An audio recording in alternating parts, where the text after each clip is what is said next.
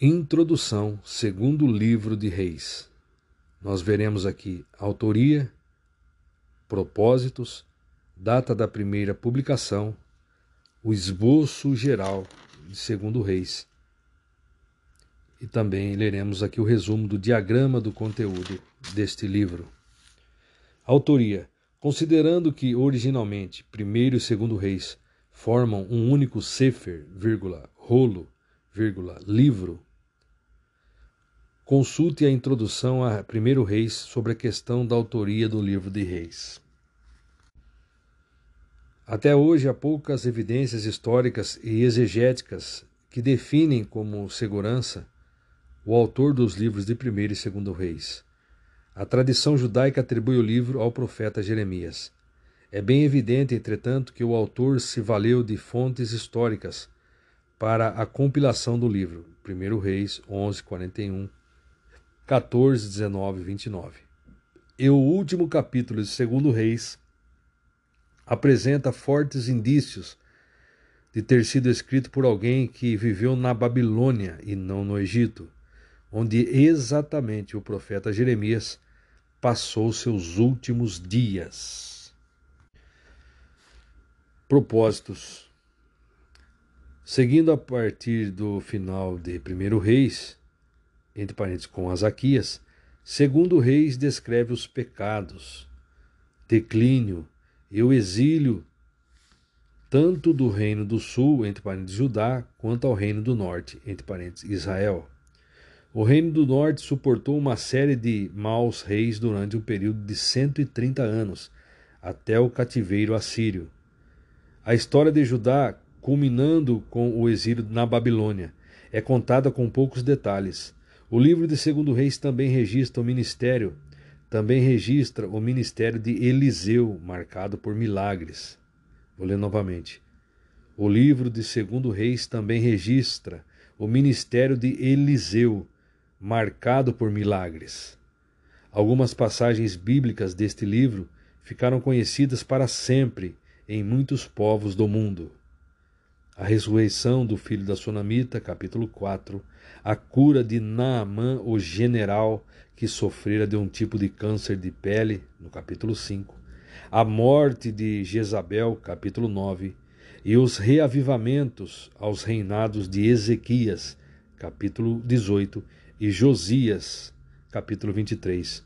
Durante o tempo dos reis, os profetas de Yahvé, Amós e Oséias, pregaram no reino do norte, entre parênteses, Israel, enquanto Obadias, Joel, Isaías, Miqueias, Naum, Abacuque, Sofonias e Jeremias profetizaram no reino do sul, entre parênteses, Judá. Data da primeira publicação. Os livros dos reis foram publicados por volta do ano 550 a.C. Esboço geral de Segundo Reis. O reino de Israel agora está partido. O governo de Acasias em Israel. O governo de Jorão em Israel. Capítulo 2, versículo 1 ao 8, 15. O traslado do profeta Elias. Capítulo 2, versículo 1 ao 11. O início da obra de Eliseu. A missão de Jorão contra Moabe. O ministério de Eliseu o governo de Jeorão em Judá, o governo de Acasias em Judá, o governo de Jeú em Israel, o governo de Atalia em Judá, o governo de Joás em Judá, o governo de Joacás em Israel, o governo de Jeoás em Israel, o governo de Amazias em Judá, o governo de Jeroboão II em Israel, o governo de Azarias, entre parênteses, Uzias, em Judá. O governo de Zacarias em Israel. O governo de Salum em Israel. O governo de Manaém em Israel. O governo de Pecaías em Israel. O governo de Peca em Israel. O governo de Jotão em Judá. O governo de Acas em Judá. O governo de Oséias em Israel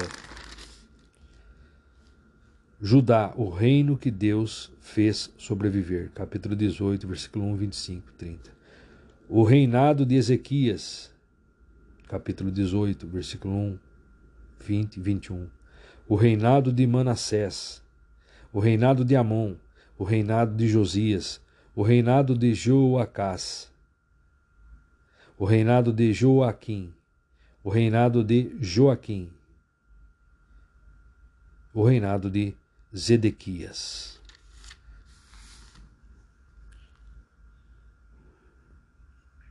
Diagrama do segundo livro de Reis. Alvo: uma nação dividida, reino sobrevivente. Sucessor de Elias, Eliseu sob Acasias e Jorão. O ministério de Eliseu, a destruição de Acabe, a destruição de Israel, o papel de Ezequias, a ruína de Judá. Lugares: Israel e Judá.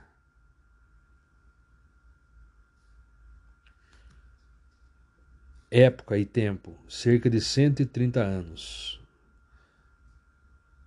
de uma nação dividida e depois 155 anos de um reino sobrevivente. Olá, seja muito bem-vindo, bem-vinda neste canal. Meu nome é Reison Adam Mineto e nós estamos fazendo aqui a leitura do segundo livro de Reis. Estamos lendo na edição de uma Bíblia King James atualizada. Nós lemos o Velho Testamento para o nosso conhecimento histórico. Vivemos o Novo Testamento. Se você quiser acompanhar, eu convido você a se inscrever no canal, se não for inscrito. Também deixar seu like também clica ali no sininho para receber as próximas notificações das nossas próximas postagens, ok? Então, sem delongas, vamos para o conteúdo de hoje. Olá, seja bem-vindo, seja bem-vinda a este canal. Meu nome é Reison Adam Mineto e nós estamos lendo o segundo livro de Reis, a leitura do Velho Testamento para o nosso conhecimento histórico. Tá? Em breve, querendo Deus, estaremos postando o Novo Testamento no formato de mensagem, meditação, pregação da palavra. Agora, no Velho Testamento, nós fazemos a leitura contínua simplesmente para o nosso conhecimento histórico. Por que para o nosso conhecimento histórico, Reison? Porque o Velho Testamento se cumpriu em Jesus. Jesus cumpriu a velha aliança e hoje nós vivemos a nova aliança em Cristo Jesus, ok? Por isso que nós não pregamos, nós não vivemos ali o Velho Testamento, mas sim o Novo Testamento. Se você concorda conosco, se você concorda com a nossa posição, com a nossa fé, com esse canal, então eu convido você a ser um inscrito, uma inscrita ok? E acompanhar as próximas postagens, postagens e acompanhar as próximas postagens clicando ali no sininho para receber as próximas notificações, ok? Sem delongas, então, vamos para o conteúdo de hoje. Segundo livro de Reis, capítulo 1 Juízo de Deus sobre Acasias. Depois da morte de Acabe, Moabe revoltou-se contra Israel. Acasias sofreu uma queda da sacada do seu quarto, no palácio de Samaria, e não se recuperava de seus ferimentos. Então mandou chamar alguns mensageiros e ordenou-lhes: Ide consultar Baal-Zebul, Baal-Zebude, o príncipe, Deus de Ecrom, a fim de saber se ficarei curado deste mal.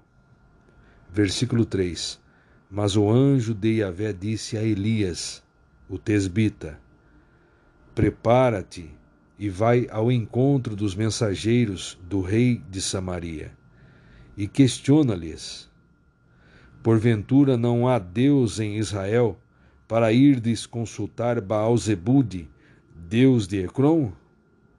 Versículo 4: Agora assim diz Yahvé, o Senhor: Não descerás do leito ao qual subiste, mas com certeza morrerás. E Elias partiu. Os mensageiros retornaram para junto de Acasias, que lhes indagou: Por que voltastes? Eles lhe informaram: Um homem veio ao nosso encontro e nos ademoestou. Voltai ao rei que vos enviou e dizei-lhe: Assim fala Yahvé o Senhor. Acaso não existe Deus em Israel? Por qual razão mandaste consultar Baal-Zebude, Deus de Ecrom? Por este motivo, não te levantarás mais deste leito sobre o qual estás prostrado, e certamente nele morrerás. Versículo 7: Então o rei lhes inquiriu: Qual era a aparência do homem que vos encontrou e vos transmitiu estas palavras? Versículo 8: E eles lhe explicaram: Era um homem que usava vestes de pelos e tinha um cinto de couro. Então ele prontamente exclamou: É Elias, o profeta de Tisbé. Elias invoca o fogo de Deus. Versículo 9. O rei mandou um capitão com uma tropa de cinquenta soldados procurar Elias. Logo depois, logo depois, o capitão encontrou Elias sentado no alto de uma colina e lhe chamou. Logo depois, o capitão encontrou Elias sentado no alto de uma colina e lhe chamou: Homem de Deus, o rei ordena que desças. Mas Elias retrucou ao capitão com seus cinquenta soldados: Se sou homem de Deus, que desça fogo do céu e extermine a ti e aos teus cinquenta homens. E naquele mesmo instante rompeu um fogo arrasador do céu e consumiu o oficial e todos os seus soldados. Versículo 11: Então o rei insistiu e enviou outro chefe de tropa com cinquenta guerreiros. Este também ordenou ao profeta: Ó homem de Deus, assim convoca o rei. Desce depressa. Versículo 12: Elias, do mesmo modo, respondeu a esse oficial: Se sou homem de Deus, que desça fogo do céu e extermine a ti e os teus cinquenta homens. Em seguida o fogo desceu. Em seguida o fogo de Deus desceu do céu e consumiu também este oficial e seus cinquenta soldados. Diante disso, enviou o rei pela terceira vez um outro capitão com sua tropa de cinquenta guerreiros. E o terceiro oficial, subindo até o profeta, colocou-se de joelhos diante de Elias e rogou-lhe: Ó homem de Deus, suplico-te que considere por preciosa a minha vida e a vida destes cinquenta homens que me acompanhavam. Vou ler novamente. Ó homem de Deus, Suplico-te que considere por preciosa a minha vida e a vida destes cinquenta homens que me acompanham, pois somos teus servos. Ora, o fogo de Deus desceu do céu e destruiu os dois primeiros chefes de tropas de cinquenta e todos os seus soldados.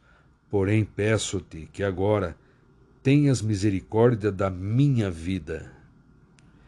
Versículo 15. Então o anjo de Yahvé orientou Elias, dizendo: Desce com este homem, não tenhas receio. Elias prontamente se levantou e desceu com o oficial e foram ter com o rei. Versículo 16.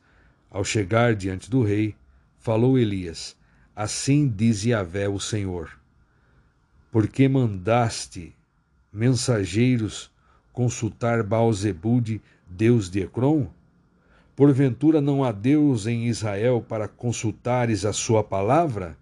Portanto, deste leito em que deitaste, não te erguerás jamais, mas com toda a certeza morrerás. Versículo 17. E de fato, Acasias morreu, conforme Iavé o Senhor havia determinado por intermédio de Elias, como não tinha filhos, e Roran, vírgula, Jorão, como não tinha filhos, Yehoram, vírgula, Jorão, vou ler novamente, como não tinha filhos, Yehoram, Jorão, vou ler novamente, como não tinha filhos, Yehoram, vírgula, Jorão, seu irmão, ascendeu ao trono em seu lugar. Jorão começou a reinar no segundo ano de Jeorão, rei de Judá, filho de Josafá. Versículo 18. Todos os demais atos e realizações do rei Acasias estão escritos nos registros da história dos reis de Israel. Muito bem, eu concluí a leitura do segundo livro de Reis, nesta edição da Bíblia King James atualizada. Agora estarei lendo o que diz aqui o comentarista. Estarei lendo o versículo 1, subsequentemente o que diz aqui o comentário. Depois da morte de Acabe, Moabe revoltou-se contra Israel. Observemos aqui Moabe tinha sido reduzido à escravidão por Deus, segundo Samuel 8:2. Mas quando as tribos no norte, mas quando as tribos no norte e da Transjordânia se rebelaram e fizeram Jeroboão seu rei, o domínio político sobre Moabe também se mudou, também se mudou para o reino do norte os Moabitas descendiam de Ló, Gênesis 19, 37, e seu território estendia ao sudoeste do Mar Morto. Formavam um reino forte, muito desenvolvidos nas artes, entre parênteses, cerâmicas, na agricultura e nas estratégias e equipamentos militares. Segundo o livro de Reis, capítulo 2. Elias é arrebatado aos céus. Esta é a história de quando o Senhor levou Elias aos céus em meio a um redemoinho. Dois pontos. Elias e Eliseu saíram de Gilgal. E no caminho ordenou-lhe Elias: Aguarda aqui mesmo porque Iavé está me enviando a Betel. No entanto, Eliseu respondeu: Tão certo como vive Iavé, o Senhor, e como tu vives, não te deixarei. E por isso desceram juntos para Betel. Em Betel, os discípulos dos profetas foram falar com Eliseu e indagaram: Sabes que hoje Yahvé vai levar o teu mestre para o céu, separando-o de ti? Ao que prontamente retrucou Eliseu: Sei, calai-vos. Versículo 4: Então Elias lhe ordenou: Eliseu, fica aqui, pois Yahvé está me enviando até Jericó.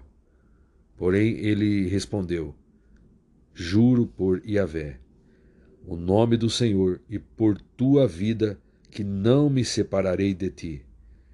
E assim desceram juntos a Jericó.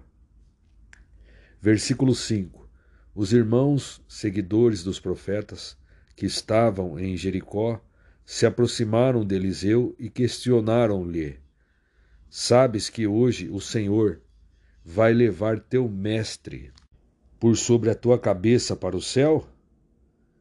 E ele replicou: Sim, eu sei, mas não fale mais sobre isso. Versículo 6: Em seguida Elias lhe disse: Aguarda aqui, porque Iavé está me enviando ao Jordão. Mas ele contestou: Tão certo como vive o Senhor e vive a tua alma, não te deixarei seguir só. E sendo assim, ambos partiram juntos. Versículo 7: Cinquenta discípulos dos profetas foram também e ficaram observando à distância o que se passava quando Elias e Eliseu se detiveram à beira do rio Jordão. Então Elias tomou seu manto, dobrou-o. Então Elias tomou seu manto, dobrou-o e bateu nas águas com ele, as quais imediatamente se dividiram, e os dois atravessaram sobre terra seca. Assim que atravessaram, Elias propôs a Eliseu: Pede-me o que queres que eu te faça, antes que seja levado para longe de ti. Ao que respondeu Eliseu: Rogo-te como herança, porção dobrada de teu poder espiritual. Ao que respondeu Eliseu: Rogo-te como herança, porção dobrada de teu poder espiritual. Versículo 10. Elias, Versículo 10: Elias respondeu: Em verdade pediste algo muito difícil. Todavia, se me vires quando eu for levado da tua presença, assim se fará contigo.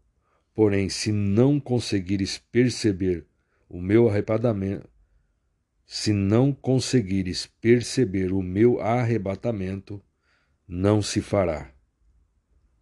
Versículo 11: Enquanto estavam caminhando e conversando, um carro de fogo puxado por cavalos em chamas separou-os um de outro. E Elias subiu ao céu num redemoinho. Vou ler novamente o versículo 11. Enquanto estavam caminhando e conversando, um carro de fogo puxado por cavalos em chama separou-os um do outro. E Elias subiu ao céu num redemoinho. Eliseu sucede Elias. Versículo 12. Assim que viu tudo isso acontecendo, Eliseu gritou: Aba, meu mestre, meu pai, tu foste com os carros de guerra e os cavaleiros de Israel. E quando já não podia mais segui-lo com os olhos, Eliseu tomou as próprias vestes e as rasgou ao meio. Eliseu tomou as próprias vestes e as rasgou ao meio. Em seguida pegou a capa de Elias, que tinha caído, voltou e parou à margem do rio Jordão, e, havendo tomado o manto de Elias, que tinha caído, bateu com ele nas águas e declarou: Onde está Yahvé, o Deus de Elias, prontamente as águas se separaram em duas partes, e Eliseu passou sobre solo seco para o outro lado. Versículo 15: Quando os discípulos dos profetas de Jericó observaram o que se passava, exclamaram: Eis que o poder espiritual de Elias agora repousa sobre Eliseu. Vou ler novamente. Versículo 15. Quando os discípulos dos profetas de Jericó observaram o que se passava, exclamaram: Eis que o poder espiritual de Elias agora repousa sobre Eliseu. Então aproximaram-se dele e inclinaram-se com o rosto rente ao chão. Versículo 16. E lhe disseram: Há cinquenta homens guerreiros entre os teus servos. Deixa-os ir em busca do teu Senhor. Pode ser que o espírito de Yahvé o tenha levado e deixado sobre algum monte ou depositado em algum vale. Entretanto, ele ordenou: Não mandeis ninguém procurá-lo. Versículo 17: Contudo, eles o importunaram a ponto de aborrecê-lo, e então ele consentiu. Enviai-os, pois. E mandaram cinquenta valentes que o procuraram por três dias sem encontrá-lo. Versículo 18.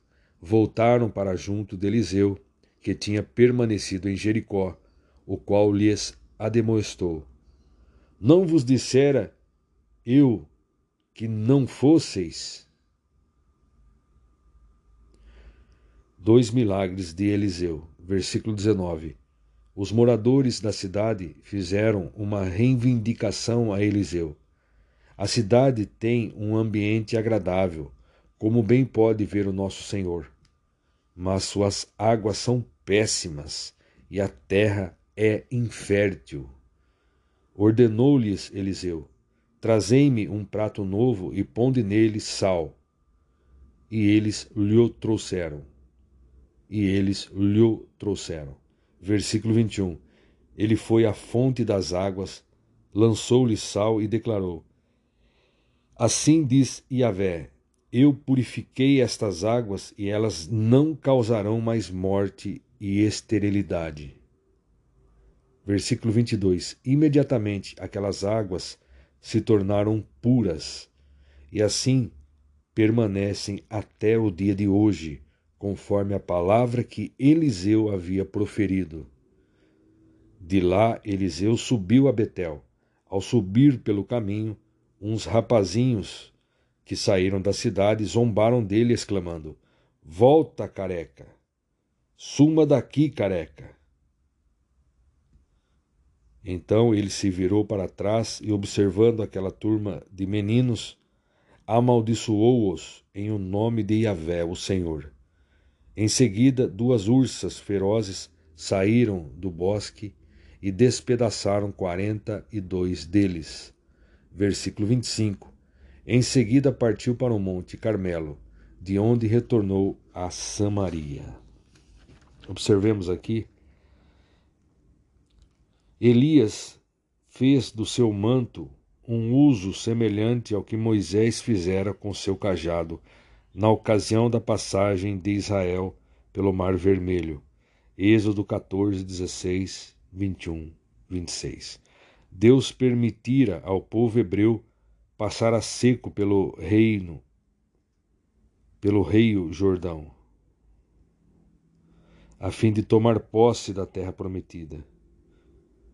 O espírito do povo de Yahvé estava agora observando atentamente outro homem de Deus, recebendo o mesmo privilégio que Israel recebera há muito tempo, quando ainda fiel e obediente.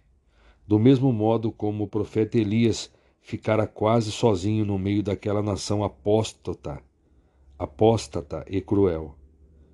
O Messias, Jesus Cristo, haveria de encarnar e concentrar em si mesmo a missão divina de reconciliar as pessoas desgarradas e perdidas com Deus. Romanos 5, 8 ao 10. Segundo livro de Reis, capítulo 3. Reinado de Jorão em Israel. No décimo oitavo ano de Josafá, rei de Judá, Jorão, filho de Acabe, tornou-se rei de Israel em Samaria e governou doze anos. Versículo 2: Jorão procedeu erradamente diante dos olhos do Senhor, mas não como seu pai, nem como sua mãe, pois destruiu a coluna de Baal que seu pai tinha erguido para adoração. Contudo, seguiu os pecados de Jeroboão, filho de Nebate, maus procedimentos que induziram Israel a pecar, e dessas maldades não se afastou. Israel e Judá contra Moabe, versículo 4.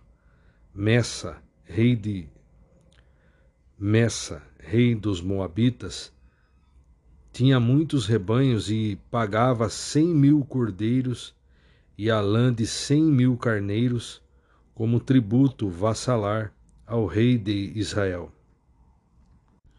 Todavia, quando morreu Acabe, o rei de Moabe revoltou-se contra o rei de Israel.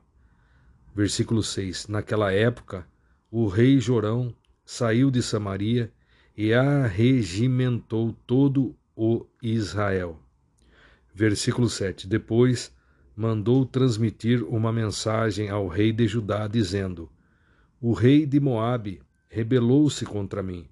Portanto, tu irás comigo à guerra contra os Moabitas? Ele prontamente replicou: Sim, eu irei. Estarei ao teu lado. O meu povo como teu povo, e os meus cavalos de guerra junto aos teus.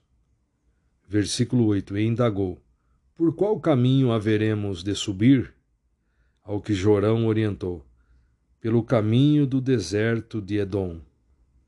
O rei de Israel, o rei de Judá e o rei de Edom partiram, e depois de darem uma volta de sete dias de marcha, faltou água para o exército e para os animais que o seguiam. Versículo 10: Então o rei de Israel exclamou: Ai de nós! Será que Yahvé reuniu-nos, os três reis, para entregar-nos nas mãos dos Moabitas? Mas Jehoshaphat, vírgula, Josafá, rei de Judá, indagou: Acaso não existe aqui um profeta de Yahvé para podermos consultar o Senhor por seu intermédio? Então um dos servos do rei de Israel respondeu: Está aqui Elixá, ben Shafate, vírgula, Eliseu, filho de Safate, que como discípulo derramava água sobre as mãos de Elias. Versículo 12: Então declarou Josafá: Ele tem a palavra de Yahvé. Em seguida, o rei de Israel, Josafá, e o rei de Edom desceram ao encontro do profeta. Mas Eliseu respondeu ao rei de Israel: Que tenho eu a ver contigo? Vai consultar os profetas de teu pai e os videntes de tua mãe. Entretanto, o rei de Israel contestou-lhe: Não. É que Iavé reuniu-nos, os três reis, para entregar-nos nas mãos de Moabe. Ao que Eliseu retrucou: Juro por Iavé, o nome do Senhor dos Exércitos a quem sirvo, que se não fosse por respeito a Josafá, rei de Judá, eu não te daria a menor atenção, nem sequer olharia para teu rosto. No entanto, trazei-me agora um tocador de harpa. Ora, enquanto o músico dedilhava a harpa, ora, enquanto o músico dedilhava a harpa, a poderosa mão do Eterno veio sobre Eliseu. Versículo 16: Ele ordenou: Assim diz o Senhor: Cavai muitos poços neste vale. Porquanto assim fala Iavé: Eis que não sentireis vento, nem vereis chuva. Todavia este vale se encherá de água boa, e saciareis a vossa sede e a sede de todo o vosso rebanho e de vossos animais de carga. Mas isto é ainda pouco aos olhos de Yahvé, pois ele entregará Moabe em vossas mãos. Destruireis todas as cidades fortificadas, cortareis todas as árvores frutíferas, taparei tapareis todas as nascentes e cobrireis de pedras e cobrireis de pedras todos os campos férteis. Versículo 20. E aconteceu que, ao raiar do dia, versículo 20. E aconteceu que, ao raiar do dia seguinte, na hora do sacrifício matinal, muita água veio descendo da direção de Edom e alagou toda a região. Assim que os moabitas tomaram conhecimento de que os reis tinham vindo atacá-los, todos os que eram capazes de empunhar armas, das crianças aos mais idosos, foram convocados e tomaram posição de guerra na fronteira. Versículo 22: Ao alvorecer do dia seguinte, quando se levantaram e o sol começou a refletir seu brilho sobre as águas. Os moabitas viram de longe aquelas águas vermelhas e lhes pareceu como sangue. Então exclamaram assustados: É sangue! Certamente aqueles reis lutaram entre si e se mataram uns aos outros. E agora, Moabe? A pilhagem. Mas quando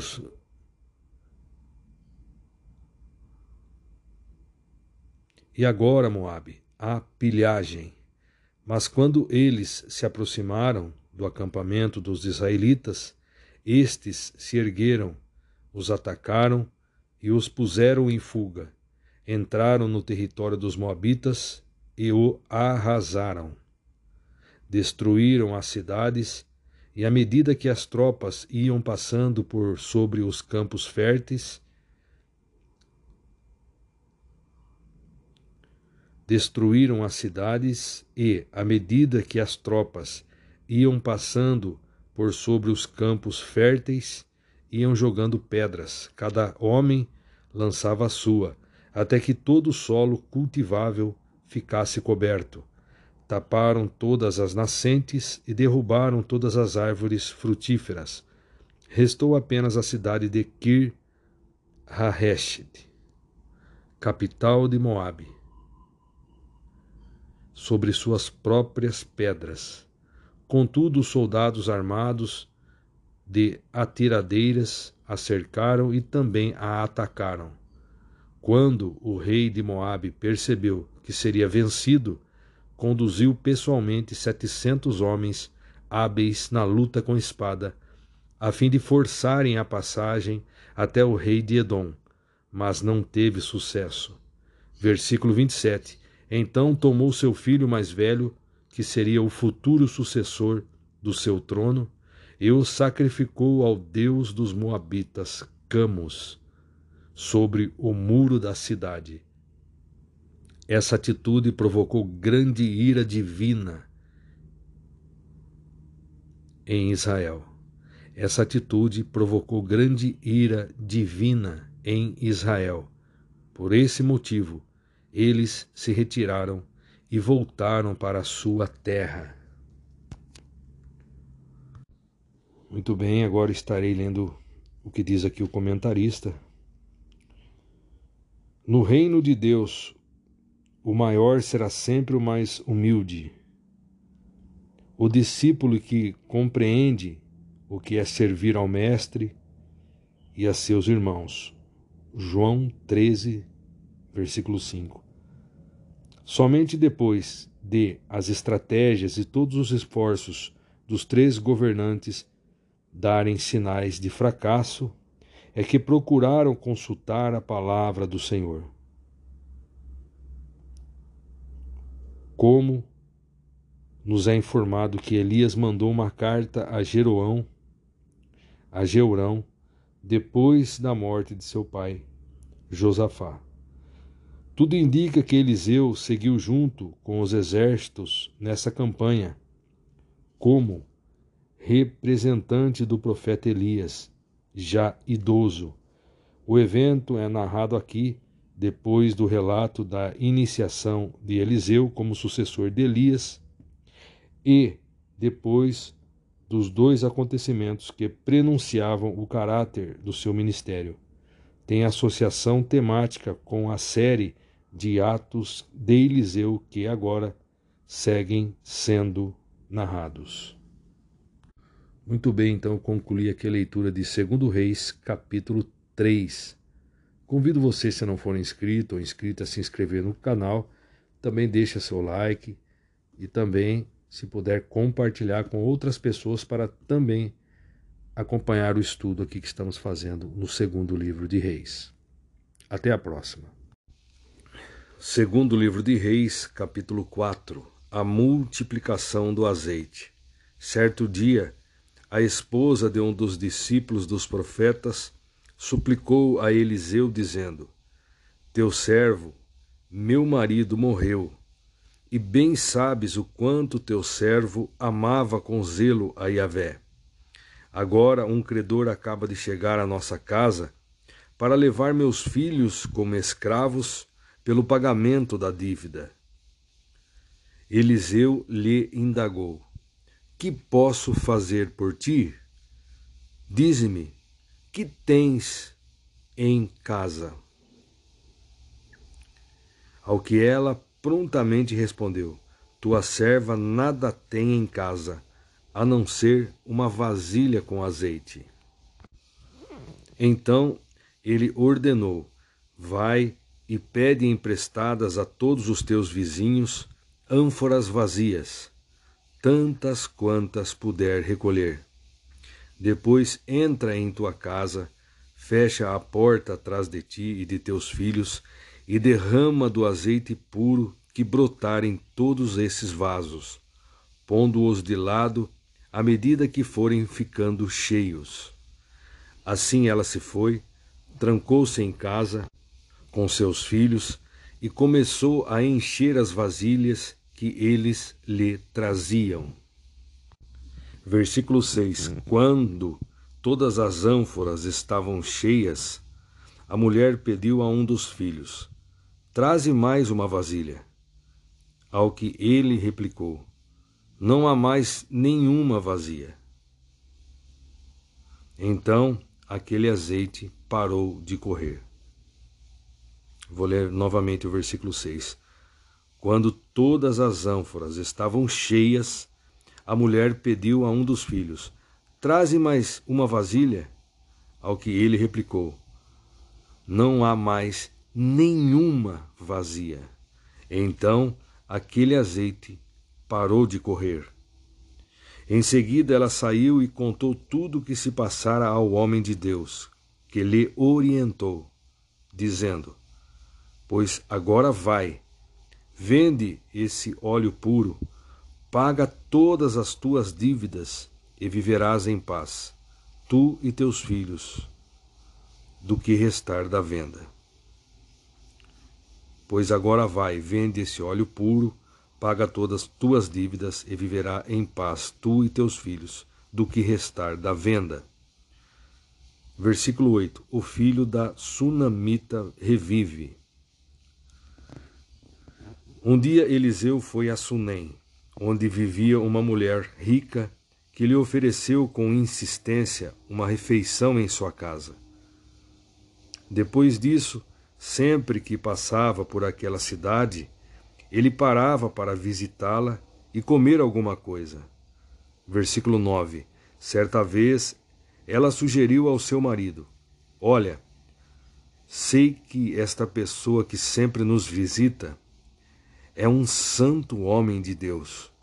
Portanto, vamos construir para ele um terraço, um quarto de tijolos e colocar nele uma cama, uma mesa, uma cadeira e uma lamparina Deste modo, sempre que passar por nossa casa, ele poderá se hospedar nele. Versículo 11: Um dia, quando Eliseu chegou a essa casa, subiu ao seu quarto e deitou-se para descansar um pouco. Mandou seu servo Geazi chamar a mulher sunamita. O moço a chamou, e assim que ela chegou, Eliseu mandou Geazi dizer-lhe: Tu tens sido generosa e nos proporcionado muitos benefícios. O que poderíamos fazer por ti?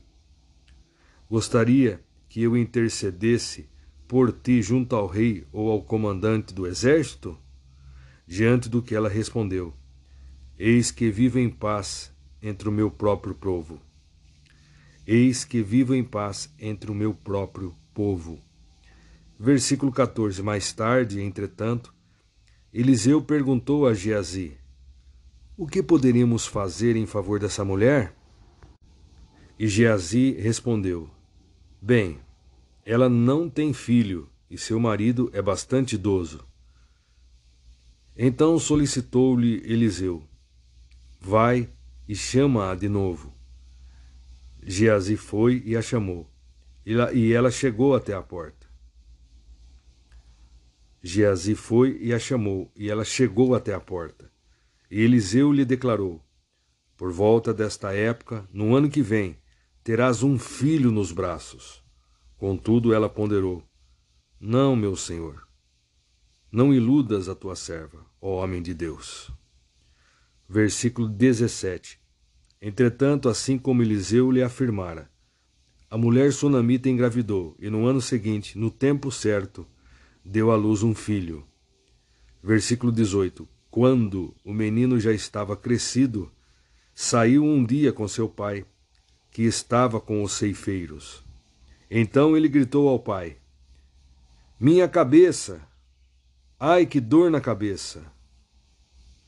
O pai imediatamente rogou a um servo: Leva-o à sua mãe. Este o tomou e o levou à sua mãe. E o menino ficou no colo, e o menino ficou no colo dela até o meio-dia, e então morreu. Versículo 21. Ela subiu, deitou-o sobre a cama do homem de Deus, e, depois de fechar a porta, se foi. Então mandou chamar o marido e suplicou-lhe: Manda-me, pois, um dos servos com uma jumenta Vou depressa à casa do homem de Deus e volto logo. Versículo 23: Indagou-lhe o marido: Por que vais ter com ele hoje ainda? Não é Neomênia, dia de lua nova, nem sabate, sábado. Mas ela, despedindo-se, lhe disse: Shalom, fica em paz. Então ela mandou selar a jumenta. Então ela mandou selar a jumenta e ordenou ao servo: Conduz-me depressa e não para no caminho, senão quando eu mandar. Ela partiu para encontrar-se com o homem de Deus no Monte Carmelo. Assim que ela avistou de longe, o homem de Deus alertou seu servo Geazi. Ali, ali vem chegando a sunamita, Versículo 26. Corre, pois, ao encontro dela e indaga-lhe: Está tudo bem? Como está teu marido? E como está teu filho? E ela respondeu a Geazi: Shalom, tudo em paz. Contudo, assim que chegou ao monte, diante do homem de Deus, prostrou-se aos seus pés. Geazi aproximou-se para erguê-la, mas o homem de Deus lhe pediu: Deixa-a em paz, porquanto seu coração está muito angustiado. Mas Iavé quis me revelar o motivo desta terrível aflição. Versículo 28. Então ela desabafou. Porventura pedi ao meu senhor algum filho? Eu não te roguei para que não me enganasses? No mesmo instante, Eliseu ordenou a Geazi: Cinge teus lombos, prepara-te, pega o meu cajado na mão e vai. Se encontrares alguém pelo caminho, nem o cumprimentes. Se alguém te saudar, nem lhe respondas. Assim que chegares, deposita o meu cajado sobre o rosto do menino. Versículo 30. Porém a mãe do menino exclamou: Tão certo como vive o Senhor, e tu vives, Juro que se ficares aqui, eu não retornarei aos meus. Então ele decidiu acompanhar a mulher até sua casa. Contudo, Geazi chegou primeiro e colocou o cajado sobre o rosto do menino sem vida. Mas ele não disse uma palavra, nem reagiu de forma alguma. Então Geazi saiu correndo de volta e encontrou-se com Eliseu no caminho e exclamou: Mestre, o menino não volta a si. Versículo 32. Quando Eliseu chegou à casa da sunamita, o menino estava deitado, morto, e estendido sobre sua cama. Então ele entrou, fechou a porta e orou a Yahvé o Senhor. Em seguida deitou-se sobre o menino, encostando sua boca à boca do menino, seus olhos sobre os olhos do menino, e suas mãos repousaram sobre as mãos do menino. Enquanto se debruçava sobre ele, o corpo do menino foi se aquecendo. Versículo 35. Eliseu levantou-se e começou a caminhar pelo quarto de um lado para outro. Depois subiu na cama e estendeu-se sobre o corpo do menino mais uma vez. Então o menino espirrou sete vezes e abriu os olhos. Eliseu chamou Geazi e o mandou imediatamente chamar a sunamita. E Geazi foi correndo. Quando ela chegou, Eliseu disse: Toma teu filho. Versículo 37. Ela entrou, prostrou-se a seus pés, curvando-se com o rosto rente ao chão. Em seguida pegou o filho e saiu. Muito bem, agora estarei lendo aqui o que diz o comentarista, uma Bíblia de estudo, uma Bíblia King James atualizada. Estarei lendo aqui o versículo 1 e depois o que está escrito aqui no comentário. Certo dia a esposa de uns certo dia a esposa de um dos discípulos dos profetas suplicou a Eliseu dizendo: Teu servo, meu marido morreu, e bem sabes o quanto teu servo amava com zelo a Yahvé.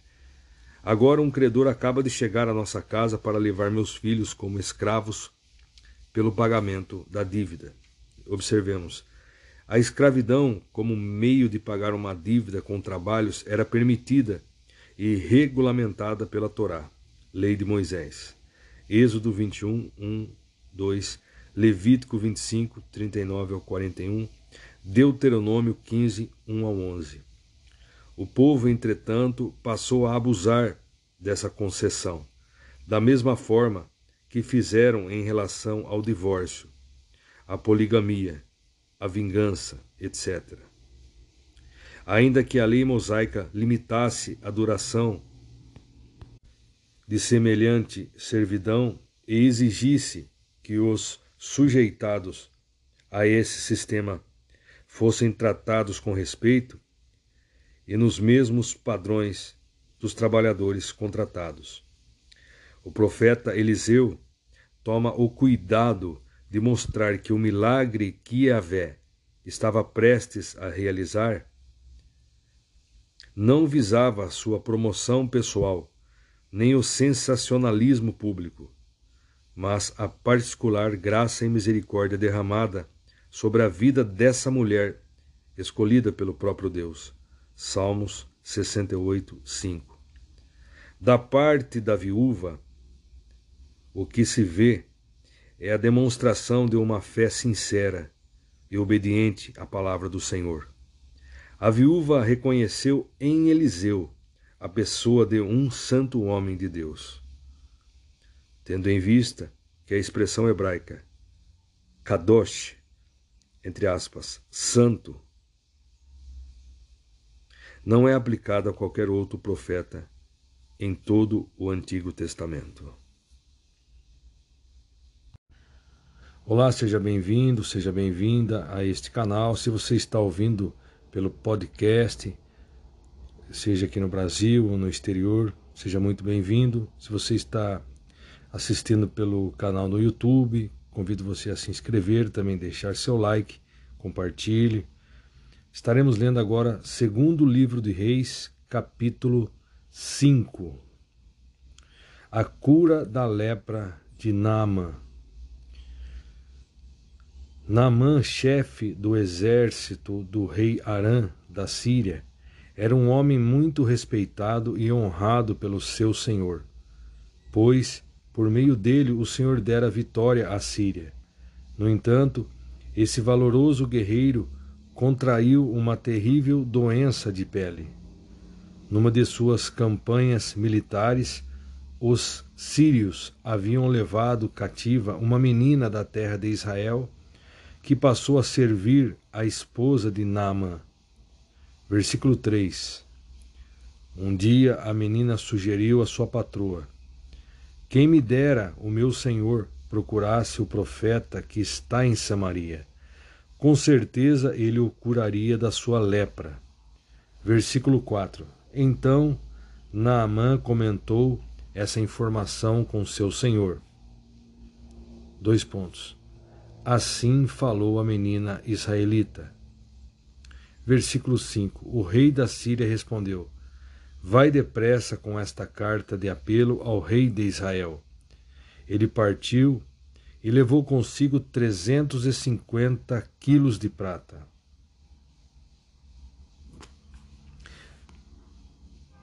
Ele partiu e levou consigo trezentos e cinquenta quilos de prata, setenta e dois quilos de ouro e dez mudas de roupas finas.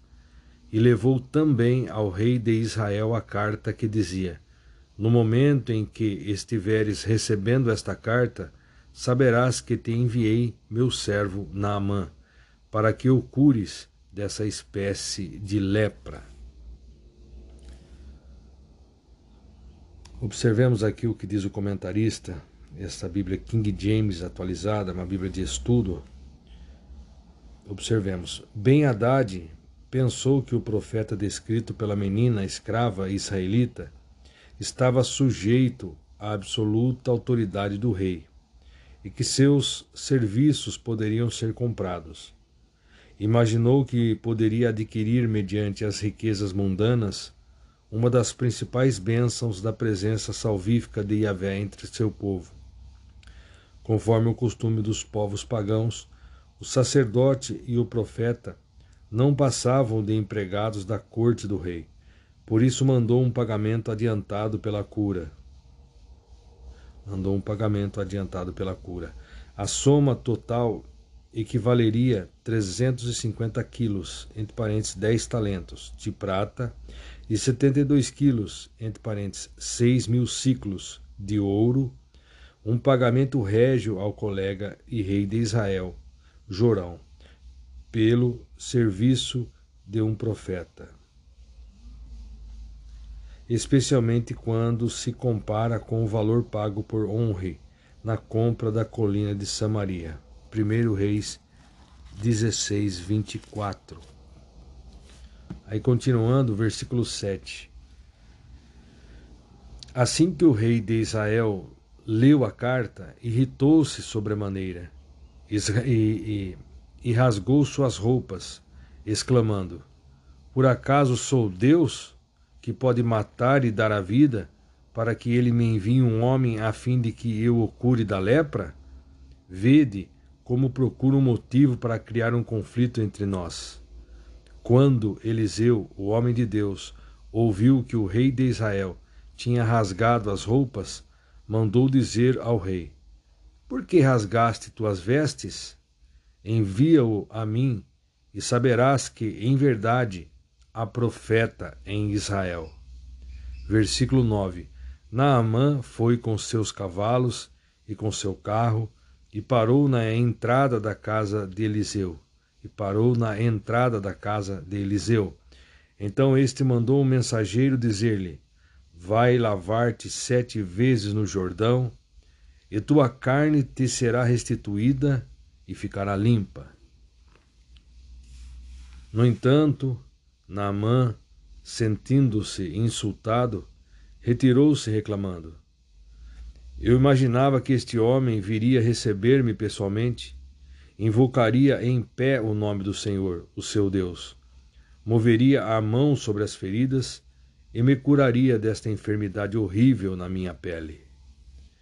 Versículo 12: Ora, porventura os rios de Abana e Farfar de Damasco não são melhores do que todas as águas de Israel? Não poderia eu lavar-me neles para ficar curado? E voltando as costas, retirou-se indignado. Versículo 13: Contudo, seus servos, aproximando-se dele, aconselharam: Aba, meu pai e mestre. Mesmo que o profeta te houvesse ordenado algo difícil, não o terias realizado? Quanto mais agora que ele simplesmente te orienta: lava-te e purificarás. Vou ler novamente: lava-te e ficarás purificado. Versículo 14: Então Naamã aqueceu, desceu ao Jordão, mergulhou sete vezes conforme a orientação do homem de Deus e ficou completamente curado. Sua pele tornou-se sadia e limpa como a pele de um menino. Versículo 15: Em seguida retornou à casa de Eliseu em toda a sua comitiva, com toda a sua comitiva. Ao chegar diante do homem de Deus, declarou: Eis que agora sei que em toda a terra não há Deus, a não ser em Israel. Rogo-te.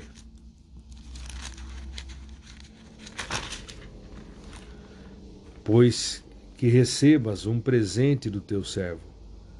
Entretanto, o homem de Deus respondeu: Juro por Iavé, o nome do Senhor, o Deus vivo, a quem sirvo, que nada aceitarei. Que nada aceitarei. Naamã ainda insistiu com ele para que recebesse um presente, mas ele se recusou a receber qualquer gratificação.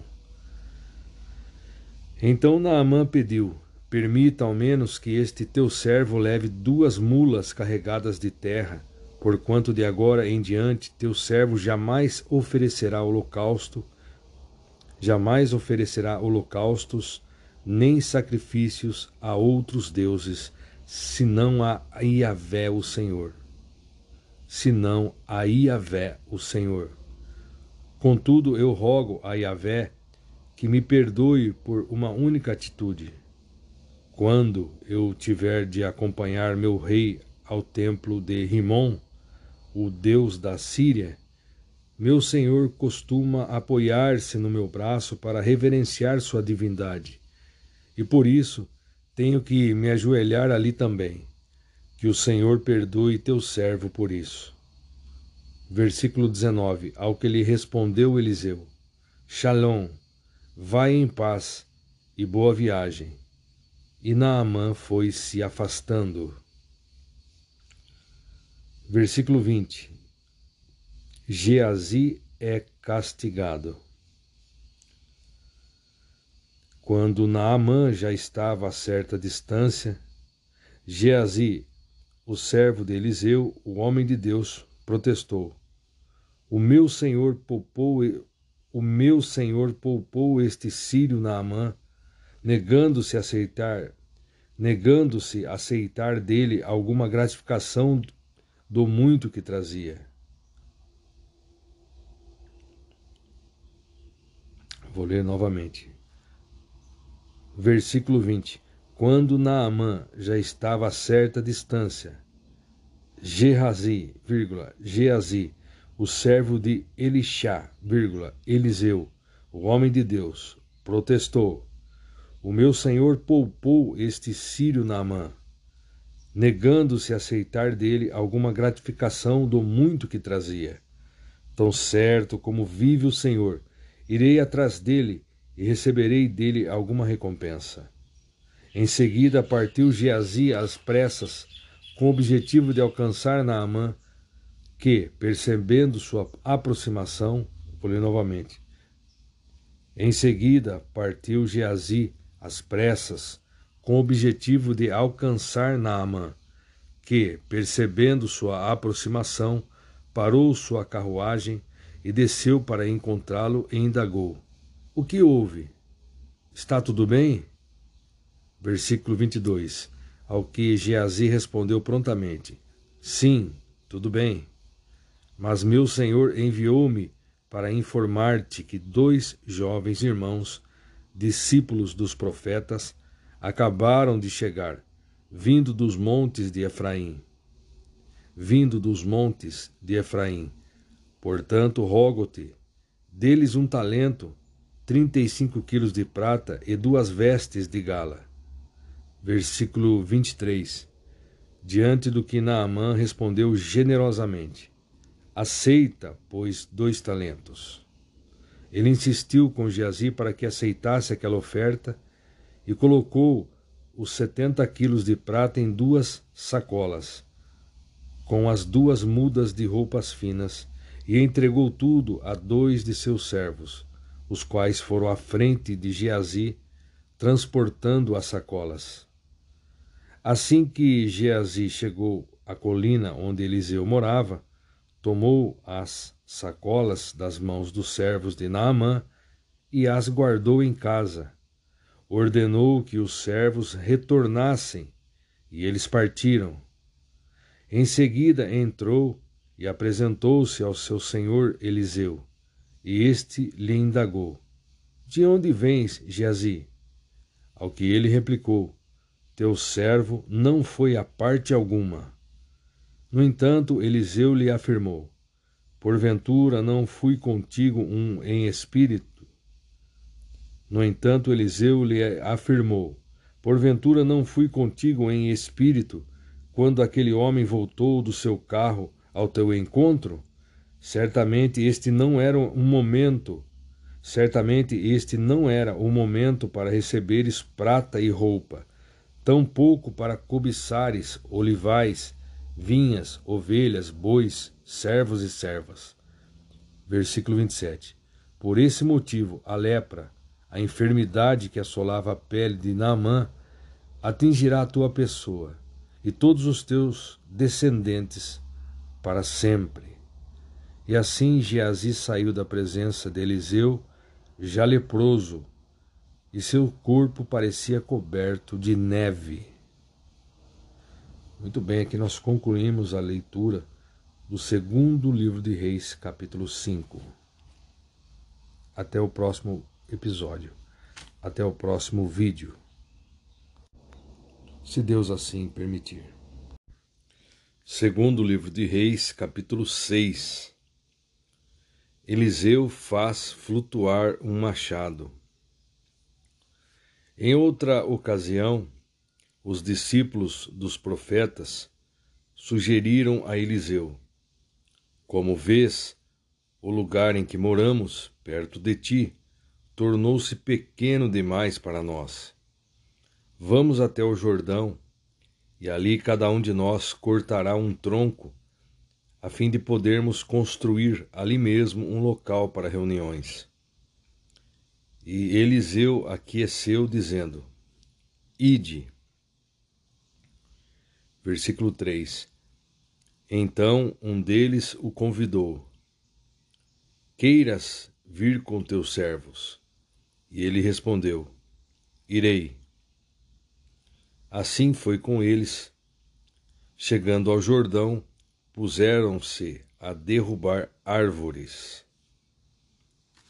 Entretanto, quando um deles estava cortando um tronco, o ferro do machado caiu nas águas do rio. E ele imediatamente gritou: Ah, meu senhor! Este machado fora tomado de empréstimo. Ao que o homem de Deus indagou: Onde caiu o machado? E imediatamente outro servo lhe apontou o lugar.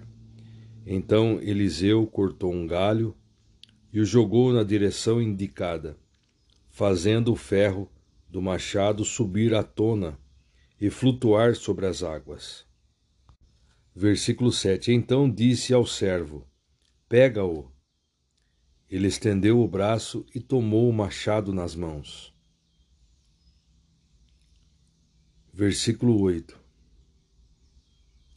Ora, o rei de Arã, da Síria, estava em guerra contra Israel depois de reunir-se com os seus conselheiros, decidiu: Em tal lugar erguerei meu acampamento.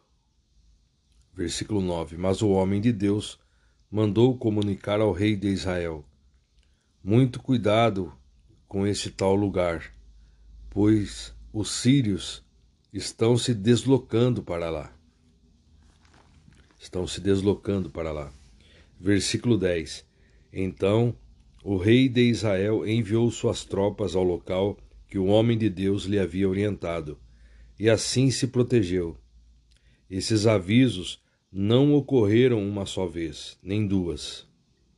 O coração do rei de Arã ficou muito perturbado com isso, e mandou chamar seus servos e lhes interrogou: Não me podereis descobrir quem afinal é que está nos traindo a favor do rei de Israel?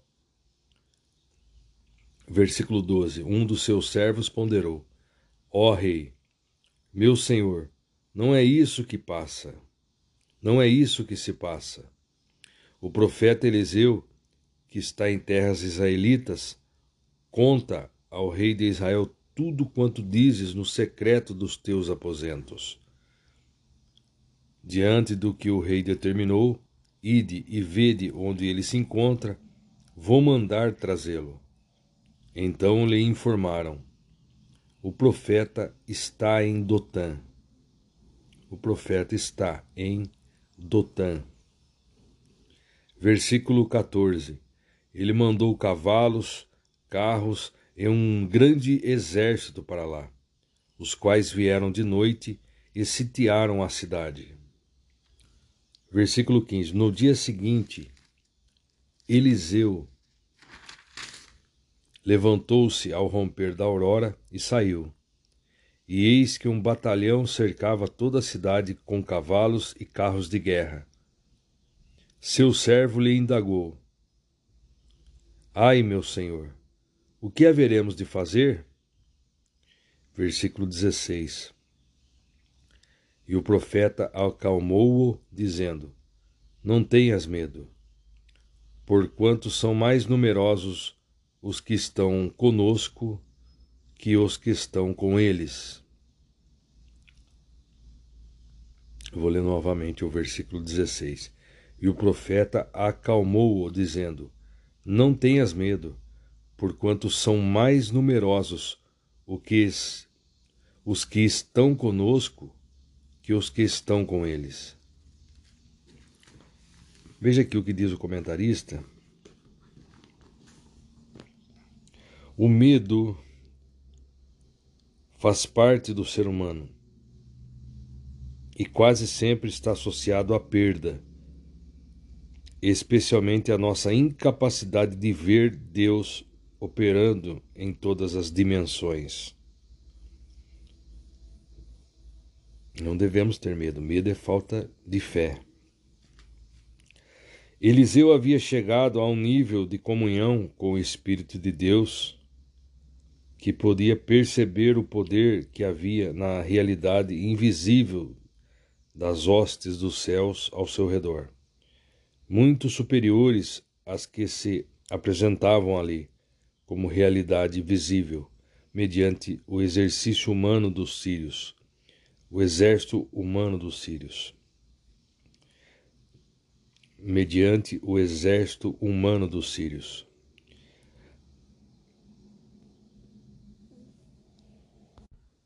A exortação para que tenhamos coragem aparece muitas vezes nas Escrituras Sagradas. Nota-se que sempre vem acompanhada de alguma afirmação de consolo e esperança, como aqui em Isaías 41, 10 e no Novo Testamento, Lucas 2, 10, 12 e 32. Lucas 2, 10 Todavia o anjo lhes revelou: Não temais, eis que vos trago boas notícias de grande alegria e que são para todas as pessoas. Hoje, na cidade de Davi, vos nasceu o Salvador, que é o Messias, o Senhor. Voltando aqui no comentário de Segundo Reis, nosso maior receio não deve estar aqui, onde tudo é passageiro, nem vir de qualquer pessoa ou coisa, mas devemos nos preocupar com a vida eterna com a vida eterna. E por isso que de fato é o maior medo humano, é que Jesus Cristo veio trazer completa solução e proteção.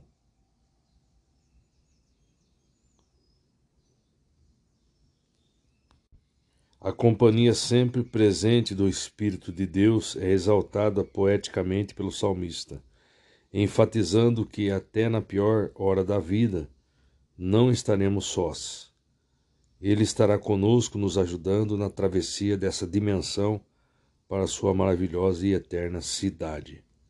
Salmos 23, verso 4. Dando continuidade, versículo 17. Então nós lemos o 16, vou ler novamente. E o profeta acalmou-o, dizendo: Não tenhas medo, porquanto são mais numerosos os que estão conosco que os que estão com eles. Em seguida, Eliseu orou suplicando: Ó oh, Yahvé, abre os olhos dele, a fim de que consiga ver. E o Senhor fez com que o moço pudesse enxergar a montanha coberta de cavalos e carros de fogo em torno de Eliseu. Versículo 18. E quando os sírios desciam contra ele, Eliseu orou assim a Yahvé: Rogo-te que firas estes homens de cegueira. Rogo-te rogo que firas estes homens de cegueira. E naquele momento o Senhor fez com que todos os soldados arameus ficassem completamente cegos. E naquele momento o Senhor fez com que todos os soldados arameus ficassem completamente cegos, conforme o pedido de Eliseu. Então Eliseu lhes deu uma palavra de orientação. Não é este o caminho, nem é esta a cidade que procurais. Segue-me, que vos conduzirei ao homem que buscais. Mas ele os conduziu a Samaria. Ao entrarem em Samaria, Eliseu orou: Yahvé, abre os olhos dessa gente, para que vejam. E o Senhor abriu-lhes os olhos, e eles observaram que estavam dentro da cidade de Samaria. Versículo 21. Assim que o rei de Israel os viu, consultou a Eliseu: Devo matá-los, meu aba? Devo liquidá-los, meu mestre? Devo matá-los, meu aba? Devo liquidá-los, meu mestre? Ao que lhe respondeu o profeta: Não. Porventura costumas tirar a vida daqueles que tua espada e o teu arco fizeram prisioneiros? Dá-lhes pão e água, para que se alimentem, saciem-se e depois voltem para o seu senhor. Versículo 23: O rei mandou que lhes fosse servido um grande banquete, depois de terem comido e bebido até se fartarem, despediu-os e eles retornaram para o seu senhor. E por causa disso, as tropas da Síria desistiram por algum tempo de tentar invadir o território de Israel. Versículo 24 Depois disso, Ben-Hadad, rei de Arã, Síria, convocou todo o seu exército para atacar e sitiar Shonron, Samaria. Houve grande fome em Samaria, porque o cerco foi mantido até que grande fome se espalhou por toda a cidade, a ponto de uma cabeça de jumento custar o equivalente a oitenta peças de prata, e uma caneca de esterco de pomba, cinco peças de prata. Quando o rei de Israel ia passando pela muralha, uma mulher lhe gritou: Socorre-me, Senhor meu rei. Versículo 27. Diante do que respondeu ele: Se o Senhor não te socorrer, quem sou eu para te ajudar? Acaso há trigo na eira ou vinho no tanque de prensar uvas? Versículo 28. Mesmo assim, o rei lhe indagou: que te aconteceu? E ela explicou. E ela explicou. Esta mulher me disse: Entrega teu filho, para que o comamos hoje, que amanhã comeremos o meu filho. Então cozinhamos o meu filho e o comemos. No dia seguinte, eu lhe disse: Agora, pois, dá o teu filho, para que o comamos. Mas ela escondeu o seu filho. Versículo 30: Assim que o rei ouviu o que aquela mulher disse, rasgou as vestes enquanto caminhava pelo muro. E o povo viu que o rei vestia pano de saco por baixo, sobre a pele. Então disse o rei: Que Deus me castigue com todo o rigor se a cabeça de Elisha ben Shafat, Eliseu, filho de Safate, lhe ficar sobre os ombros até o final deste dia. Versículo 32: Eliseu estava sentado em sua casa e os anciãos sentados com ele. E os anciãos sentados com ele. O rei fez-se preceder por um mensageiro. Mas antes que este chegasse até ele, Eliseu declarou àquelas autoridades: Vistes como esse filho de assassino mandou-me cortar a cabeça. Ficai, pois, atentos. Assim que o mensageiro chegai, fechai a porta e empurrai-o, deixando-o para fora e a porta trancada. Porventura ele não será imediatamente seguido pelos passos do seu Senhor? Versículo 33. Quando Eliseu ainda estava falando com eles, o mensageiro chegou e declarou: Isto é um castigo que vem de Yahvé que razão teria ainda para ter esperança no Senhor? Muito bem, nós concluímos aqui a leitura de segundo livro de Reis, capítulo 6. Segundo livro de Reis, capítulo 7. Eliseu antevê fartura. Eliseu respondeu: Escuta a palavra de Yahvé.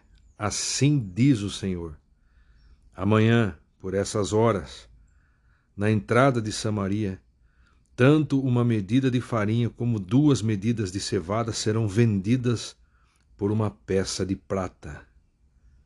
Versículo 2: O escudeiro em cujo braço o rei se apoiava respondeu ao homem de Deus: Ainda que o Senhor mandasse abrir as comportas do céu, Será que essa profecia poderia se tornar realidade? Entretanto, Eliseu advertiu: Tu o verás com teus próprios olhos, contudo, dessa fartura não comerás. Contudo, dessa fartura não comerás. Versículo 3 À porta da cidade estavam quatro leprosos, os quais disseram entre si: Por que ficarmos aqui à espera da morte? Versículo 4: Se resolvermos entrar na cidade, morreremos lá, porque a fome reina lá dentro. Se ficarmos aqui, morreremos da mesma forma. Vamo-nos, pois, e passemos para o acampamento dos arameus, a fim de nos rendermos se nos deixarem viver, viveremos. Se nos matarem, morreremos. Versículo 5: Assim que a noite caiu, eles se dirigiram ao acampamento dos arameus. Quando chegaram às proximidades do acampamento, observaram que não havia ninguém ali, pois o Senhor tinha feito os arameus ouvirem o ruído de um grande exército com cavalos e carros de guerra de modo que comentaram uns com os outros.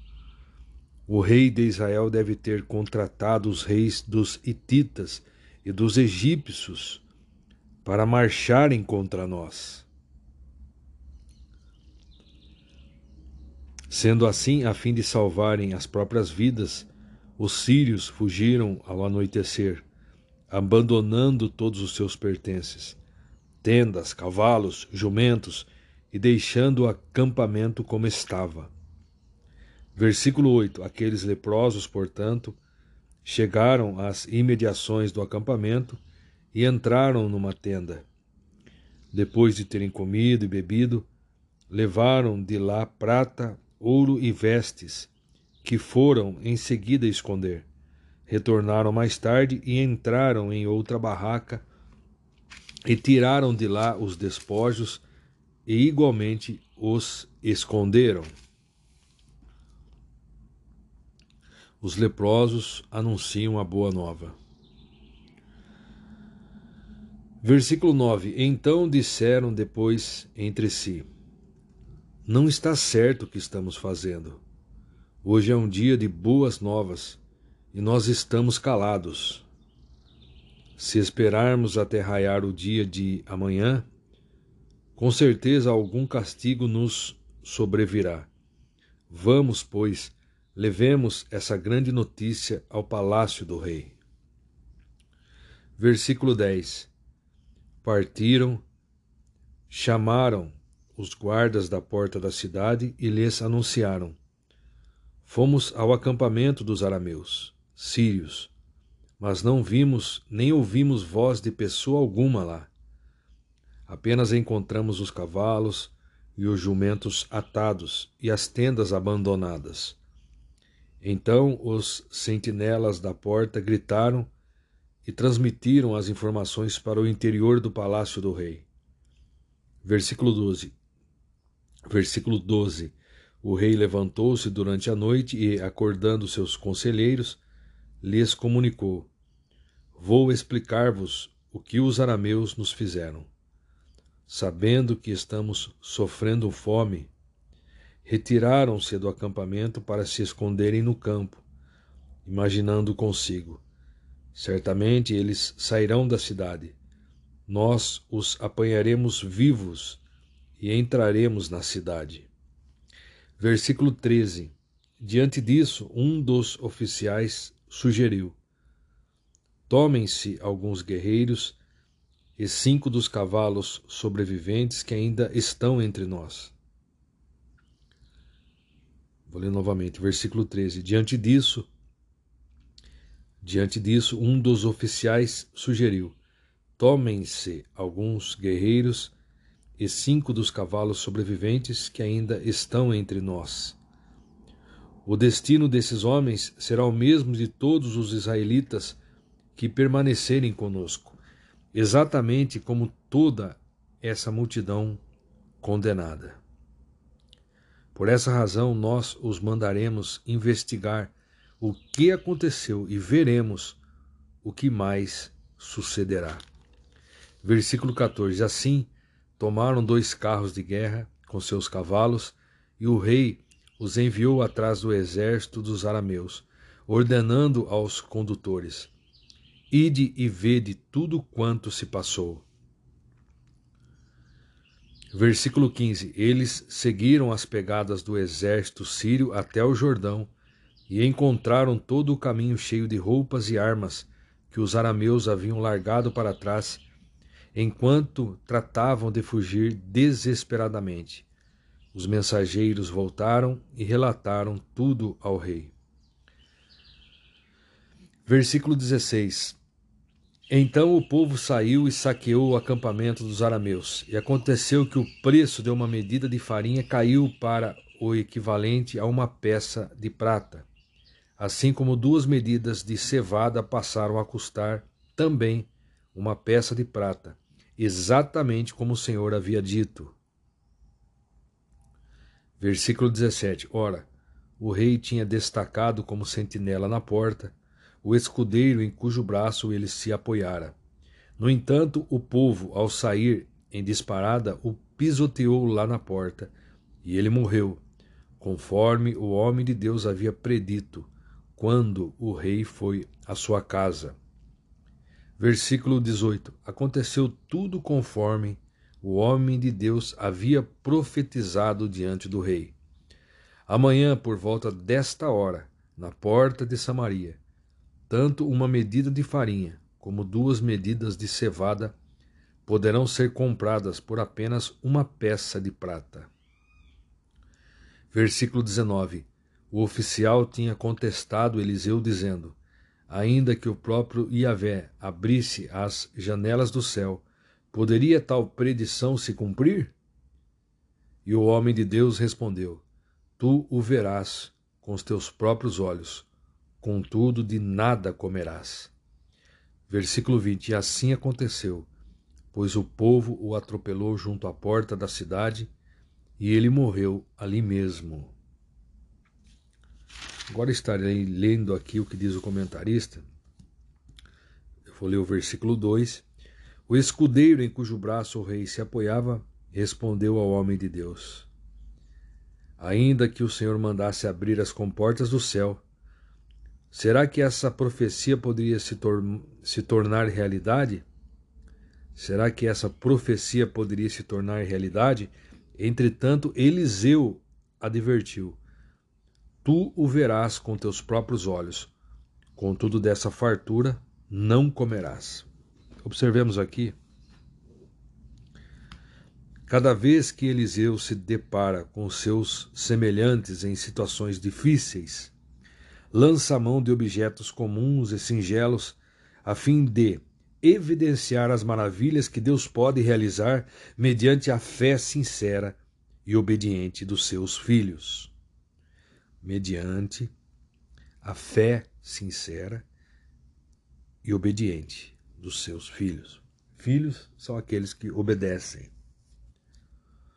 O sal, 2,21, azeite, 4,27, hálito, 4,34, farinha, 4,41, pão, 4,42 ao 44, madeira, 6, 6.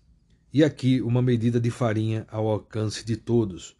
E aqui uma medida de farinha ao alcance de todos. Entretanto, o mundo é um lugar de incrédulos.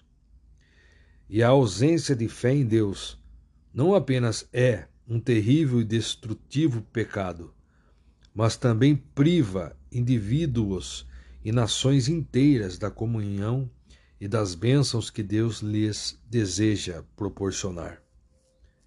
Aqui, um pecado individual de incredulidade acaba tendo consequências nacionais. A Torá, vírgula, lei, números 13, 25 a 14, 38, nos mostra a sofrida peregrinação de Israel por 40 anos que, por 40 anos, pagou o preço de sua falta de fé em Yahvé, o seu Elohim, Deus. Pagou o preço pela falta de fé em Deus. Hebreus 3, 16, 19, Mateus 13, 58. Mateus 13, 58. E Jesus não realizou ali muitos milagres por causa da falta de fé daquelas pessoas. Veja que existe uma clara correlação entre fé e a realização dos milagres de Jesus em Mateus. A arrogância dos teólogos e líderes religiosos e a presunção dos que pensavam conhecer a Jesus desde criança fizeram com que eles perdessem a maravilhosa oportunidade de receber as preciosas revelações e bênçãos do Messias, o Filho de Deus em pessoa. Dois pontos. Jesus Cristo. Hebreus 3,16 em diante. Ora, quem foram os que ouviram e se rebelaram? Não foram todos os que saíram do Egito guiados por Moisés? E contra quem Deus se manteve irado por quarenta anos? Não foi contra aqueles que pecaram, cujos corpos tombaram mortos no deserto? e a quem jurou que jamais haveriam de ingressar no seu repouso? Ora, não foram aqueles que se mantiveram desobedientes? Desobediência. Concluímos desse modo que não lhes foi possível ter acesso à terra prometida por causa da incredulidade. Não lhes foi possível ter acesso à terra prometida por causa da incredulidade. Não sejamos incrédulos, mas crentes sinceros. Assim disse Jesus para Tomé. Não sejamos incrédulos, mas sim crentes. Pensemos nisso. Segundo o livro de Reis, capítulo 8: Restaurados os bens da sunamita. Eliseu havia prevenido a mãe do menino, cujo filho ele ressuscitara. Levanta-te, parte com tua família e vai morar onde puderes, no exterior, pois Yahvé determinou para esta terra um tempo de fome que durará sete anos. A mulher seguiu a orientação do homem de Deus, partiu com sua família e passou sete anos na terra dos filisteus. Ao cabo de sete anos, ela retornou da terra dos filisteus e foi fazer um apelo ao rei por sua casa e seu terreno. Ora, o rei estava conversando com Geazi, servo do Senhor de Deus, e disse: Conta-me todos os prodígios realizados por Eliseu. Enquanto Geazi estava justamente contando ao rei como Eliseu havia ressuscitado o menino, a própria mãe chegou para apresentar sua petição ao rei, a fim de retomar a posse de sua casa e propriedade. Então Geazi exclamou: Senhor meu rei, aí está a mulher, e aí está seu filho que Eliseu ressuscitou. Versículo 6. O rei pediu que ela contasse o ocorrido, e ela confirmou todos os fatos. Então o rei mandou que um eunuco a acompanhasse e ordenou a este que lhe seja restituído tudo o que lhe pertence e todos os rendimentos do terreno, desde o dia em que deixou a terra até agora. Eliseu, o rei da Síria. Versículo 7 Certa ocasião, Eliseu foi a Damasco. Ben-Hadad, rei da Síria, estava doente. Quando disseram ao rei: O homem de Deus está na cidade. Então o rei ordenou a Azael. Então o rei ordenou a Azael: Toma contigo um presente, vai ao encontro do homem de Deus e consulta o Senhor por meio dele, para saber se ficarei curado desta enfermidade. Versículo 9: Azael partiu ao encontro de Eliseu e levou como presente tudo o que havia de melhor em Damasco, uma carga de quarenta camelos. Veio, pois, à presença dele e disse-lhe: Teu filho Ben-Hadad, rei da Síria, enviou-me para perguntar se ele vai recuperar-se da doença que o aflige. Eliseu lhe respondeu: Vai e diz-lhe: Certamente tu sararás. Porém, Iavé também revelou-me que de fato ele morrerá.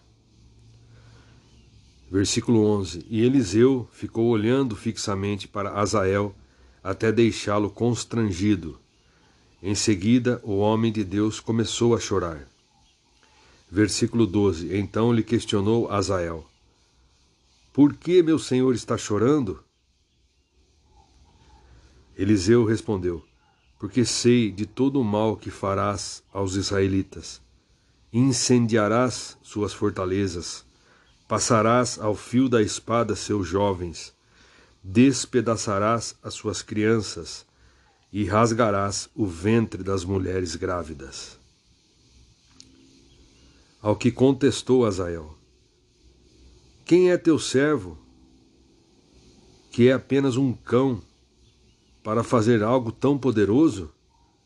Eliseu respondeu: Yahvé mostrou-me que tu serás rei da Síria.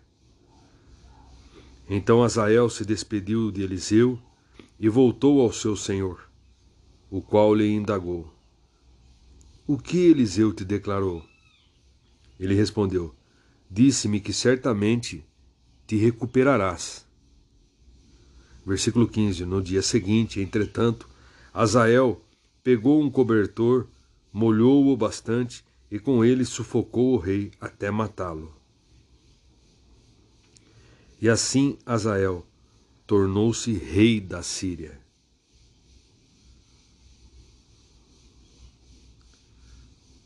O reinado de Jeorão, rei de Judá. Versículo 16.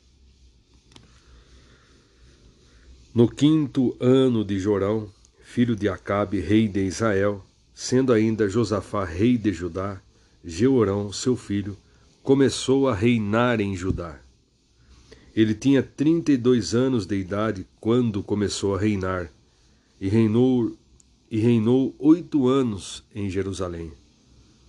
Versículo 18: Andou nos caminhos dos reis de Israel, como a família de Acabe havia procedido, porquanto havia se casado com a filha de Acabe, e praticou o mal e o reprovável aos olhos do Senhor. Contudo, o Senhor não quis destruir Judá, por causa de Davi, seu servo, porque havia prometido a ele que manteria para sempre uma chama acesa entre seus descendentes. Versículo 20: Durante seu reinado, os Edomitas se rebelaram contra o domínio de Judá e proclamaram um rei para si. Por esse motivo, Jeorão atravessou Zair com todos os seus carros de batalha. Lá os guerreiros de Edom cercaram Jeorão e os comandantes dos seus carros de guerra, mas ele os atacou durante a noite e rompeu o cerco inimigo, e seu exército conseguiu bater em retirada para suas tendas. Versículo 22. Até esses dias, Edom continua independente de Judá. Versículo 22. Até esses dias, Edom continua independente de Judá. Nessa mesma época, a cidade de Libna, a cidade de Libna, também proclamou sua independência. Os demais atos de Georão e toda a história que se passou estão escritos no livro das crônicas de Judá. Versículo 24: Georão repousou com seus pais e foi sepultado junto a eles na cidade de Davi. E seu filho Acasias reinou em seu lugar. O reinado de Acasias, rei de Judá. Versículo 25.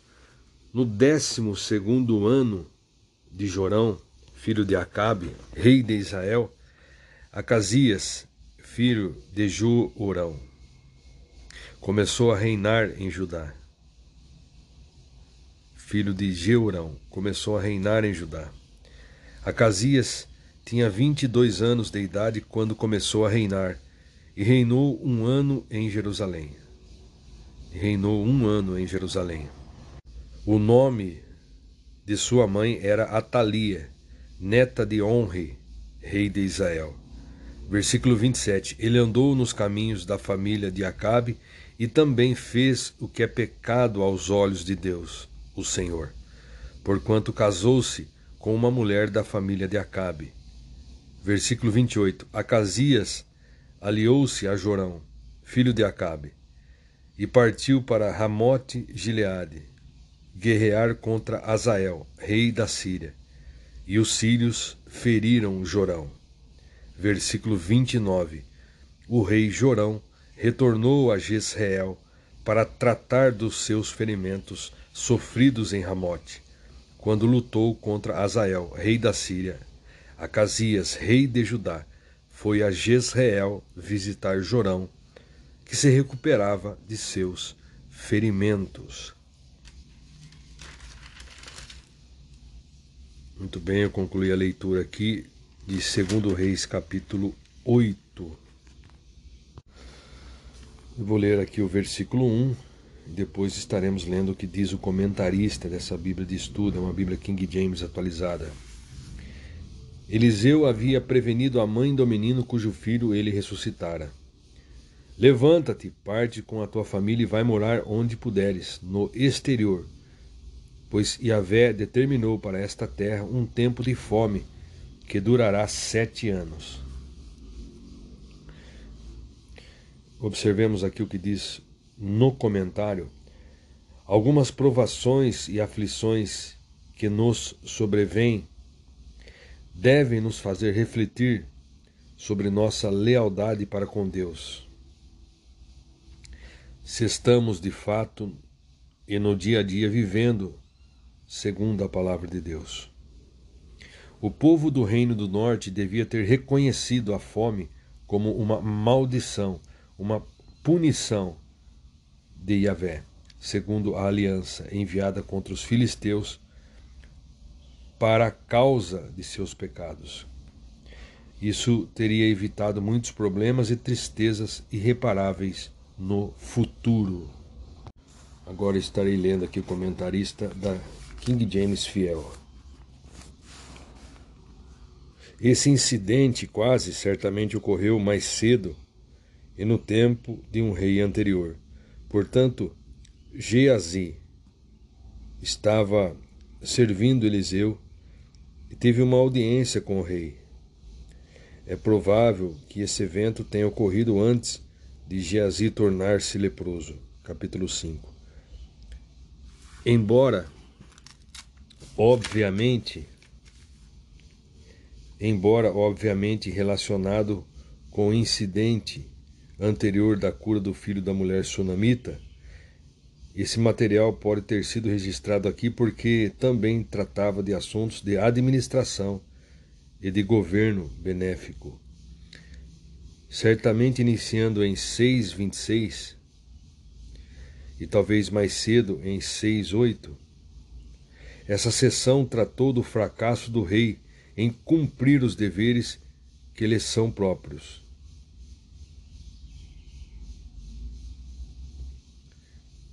Essa sessão tratou do fracasso do rei em cumprir os deveres que lhe são próprios. Essa porção trata de justiça para uma mulher que tinha abandonado sua terra em um tempo de angústia, então teve dificuldade de obter de volta sua terra. A influência do profeta a ajudou a conseguir uma solução justa para a questão.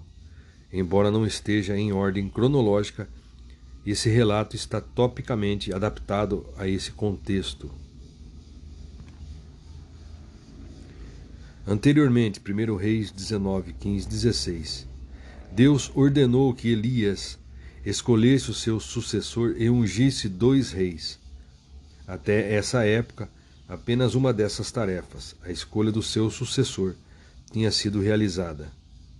As outras duas unções deveriam ser feitas por Eliseu, entre aspas, no espírito e no poder de Elias. Lucas 1:17.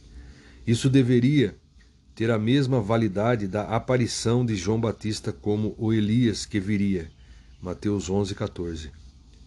Aparentemente a designação por Eliseu desses dois reis foi suficiente para cumprir a ordem original do Senhor a Elias. Mais uma vez, o profeta foi apresentado como uma celebridade internacional.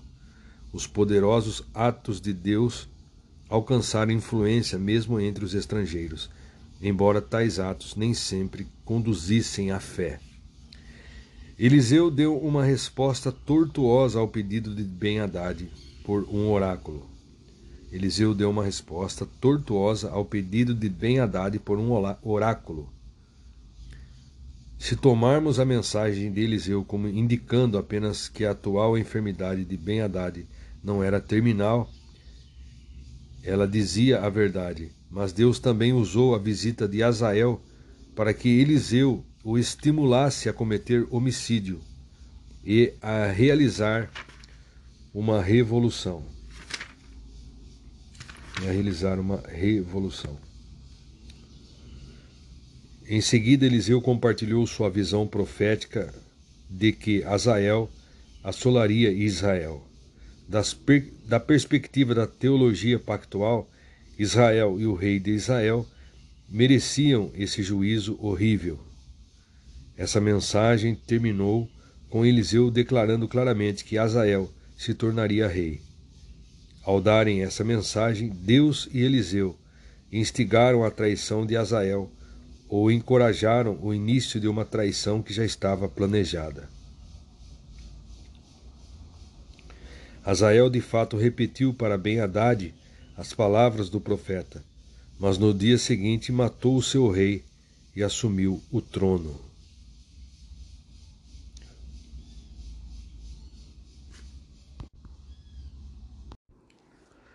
Segundo o livro de Reis, capítulo 9. Seja bem-vindo, se você está ouvindo pelo podcast, ou se você está vendo, assistindo pelo canal do YouTube.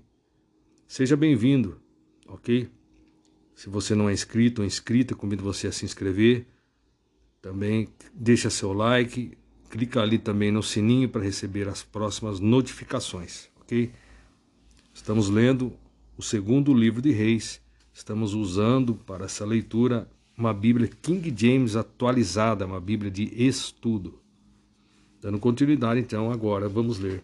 Segundo livro de Reis, capítulo 9. Jeú é proclamado rei de Israel. Depois o profeta Eliseu convocou um dos seguidores dos profetas e lhe ordenou: Veste tua capa, pega este vaso de azeite e vai a Ramote Gileade.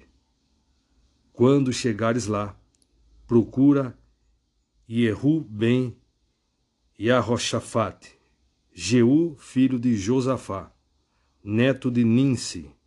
Dirija-se a ele e chame-o para uma conversa reservada em uma sala longe de seus companheiros. Versículo 3. Depois pegue o frasco e derrame o óleo sobre a cabeça dele e declare: Assim diz Yahvé: Eu te unjo rei sobre Israel. Em seguida, abra a porta e foge sem demora. Então o jovem profeta aprontou-se e dirigiu-se a Ramote Gileade. Versículo 5: Ao chegar, encontrou os comandantes do exército reunidos e disse: Comandante, tenho algo para dizer.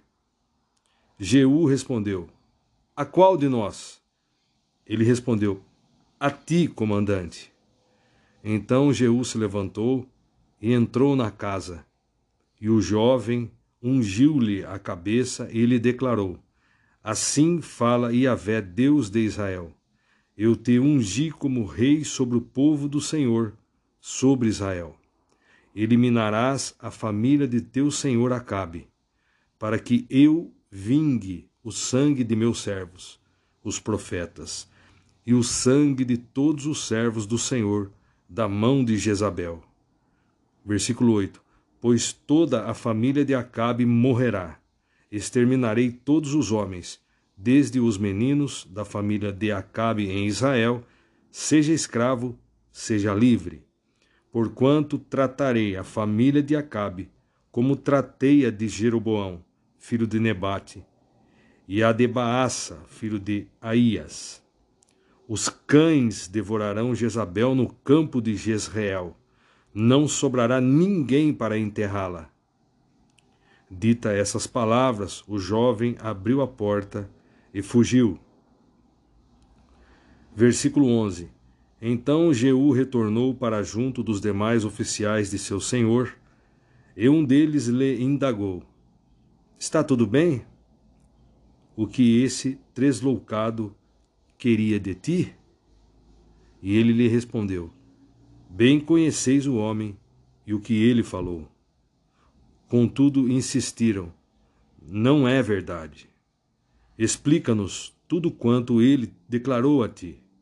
Então Jeú contou: Ele me disse exatamente isso. Assim diz Yahvé o Senhor: Eu te ungi rei sobre Israel. Naquele mesmo instante, todos tomaram seus mantos e os estenderam sobre os degraus diante dele. Em seguida tocaram o chofar, a trombeta e exclamaram: Eis que Jeú é o rei. A morte de Jorão e Azaquias. Acasias, desculpe. A morte de Jorão e Acasias. Versículo 14. Assim Jeú, filho de Josafá e neto de Ninsi, começou uma conspiração contra o rei Jorão. Isso aconteceu quando Jorão havia cercado Ramote e Gileade com todo Israel, por causa de Azael, rei da Síria. Versículo 15. O rei Jorão tinha retornado a Jezreel para tratar dos ferimentos que os sírios lhe fizeram quando lutou contra Azael, rei da Síria. Então Jeú fez a seguinte proposta: se estáis de acordo, não deixe que ninguém fuja da cidade para levar a notícia a Jezreel. Em seguida, Jeú subiu em seu carro e partiu para Jezreel, porque Jorão estava lá, se recuperando dos ferimentos. e Acasias, rei de Judá, tinha ido visitá-lo. Versículo 17. A sentinela que estava na torre de Jezreel viu a tropa de Jeú se aproximando e bradou: Vejo uma tropa. Jorão ordenou: Toma um cavaleiro e envia-o ao encontro dela para inquirir: Vens em paz? O cavaleiro partiu ao encontro da tropa e transmitiu-lhe a mensagem. Assim indaga o rei: Vens em paz? Ao que Jeú respondeu: Quem és tu para falar de paz? Sai da minha frente. Então o sentinela relatou: Eis que o mensageiro chegou a eles, mas não está regressando. Versículo 19: Imediatamente Jorão mandou outro cavaleiro. Quando chegou a tropa, quando chegou a tropa, exclamou: O rei pergunta: Vens em paz? Respondeu Jeú: Quem és tu para falar de paz? Passe agora mesmo para trás de mim. Versículo 20: O sentinela avisou: Eis que este também chegou à tropa, mas não está voltando. E acrescentou: A maneira de conduzir o carro é de Jeú, filho de Ninse, porquanto dirige furiosamente como um insensato. Versículo 21. Então Jorão ordenou: Preparai meu carro de guerra. E imediatamente o carro foi aparelhado, e Jorão, o rei de Israel, e Acasias, rei de Judá, partiram, cada qual com seu carro, ao encontro de Jeú, e o interceptaram nas terras que haviam pertencido a Nabote, de Jezreel versículo 22. Assim que pôs os olhos em Jeú, Jorão indagou: Vens em paz, Jeú? E ele redarguiu: Como podes falar de paz enquanto perduras? Como podes falar de paz enquanto perduram as idolatrias e feitiçarias da tua mãe Jezabel? Assim que ouviu essas palavras, Jorão virou-se e fugiu, exclamando a Acasias: isso é traição, Acasias. Mas Jeú já tinha retesado seu arco e atingiu Jorão entre as espáduas. A flecha atingiu o coração do rei. A flecha atingiu o coração do rei, que tombou dentro do seu próprio carro. Jeú ordenou a Bidcar, seu oficial, Toma o cadáver deste homem e atira-o sobre este terreno que fora propriedade de Nabote de Jezreel. Porquanto, lembra-te de que indo eu e tu, juntos a cavalo, seguindo Acabe, seu pai, o Senhor pronunciou contra ele esta sentença. Dois pontos. Versículo 26. Tão certo como vi ontem à tarde o sangue de Nabote e o sangue de seus filhos, diz Yahvé o Senhor Assim retribuirei neste campo, diz o Senhor. Agora, pois, pega-o e joga-o sobre este terreno, de acordo com a palavra de Yahvé. À vista disto, Acasias, rei de Judá, fugiu pelo caminho de Bet-Agã. Contudo, Jeú o perseguiu, gritando: Matai-o também! E feriram-no dentro do seu próprio carro, na subida de Gur, que fica nas proximidades de Ibleã. Mas Acasias ainda teve forças para refugiar-se em Megido. Ainda teve forças para refugiar-se em Megido, onde morreu. Versículo 28. Seus oficiais o levaram a Jerusalém e o sepultaram com seus antepassados em seu túmulo na cidade de Davi. Versículo 29. Acasias havia se tornado rei de Judá no décimo primeiro ano de Jorão, filho de Acabe. A morte de Jezabel. Versículo 30. Em seguida, Jeú partiu para Jezreel. Assim que Jezabel tomou conhecimento disso, pintou os olhos, fez um penteado e ficou observando de uma janela do palácio. Quando Jeú passava pelo portão, ela gritou: Está em paz, Zinri, assassino do seu próprio senhor? Versículo 32. Ele ergueu os olhos em direção à janela e bradou: Quem dentre vós está do meu lado? Há alguém? Dois ou três eunucos se inclinaram para ele. Versículo 33. Então ordenou ele: Lançai-a abaixo. E eles imediatamente a atiraram para baixo. Seu sangue salpicou a parede e os cavalos que a pisotearam. A seguir entrou Jeú e, depois de ter comido e bebido, ordenou: E de ver aquela maldita, e dai-lhe sepultura, pois é filha de rei. Quando chegaram para sepultá-la, só encontraram o crânio, os pés e as mãos. Voltaram para contar isso a Jeú, que declarou: Esta é a palavra que Iavé falou por meio do seu servo Elias, o tesbita. No campo de Jezreel, os cães devorarão a carne de Jezabel, e os seus restos mortais serão espalhados em um terreno em Jezreel, como esterco no campo de modo que ninguém será capaz de identificar. Esta é Jezabel. Muito bem, agora estaremos lendo aqui o que diz o comentarista, estarei lendo o versículo 1, o versículo 1, em seguida o comentário. Depois o profeta Eliseu convocou um dos seus seguidores dos profetas e lhe ordenou: Veste tua capa, pega este vaso de azeite e vai a Ramote Gileade. Veja aqui, Eliseu escolheu um dos mais simples, entre aspas, seminaristas da sua escola de profetas, para não despertar desconfiança antes da hora certa. Uma grande revolução com base teológica.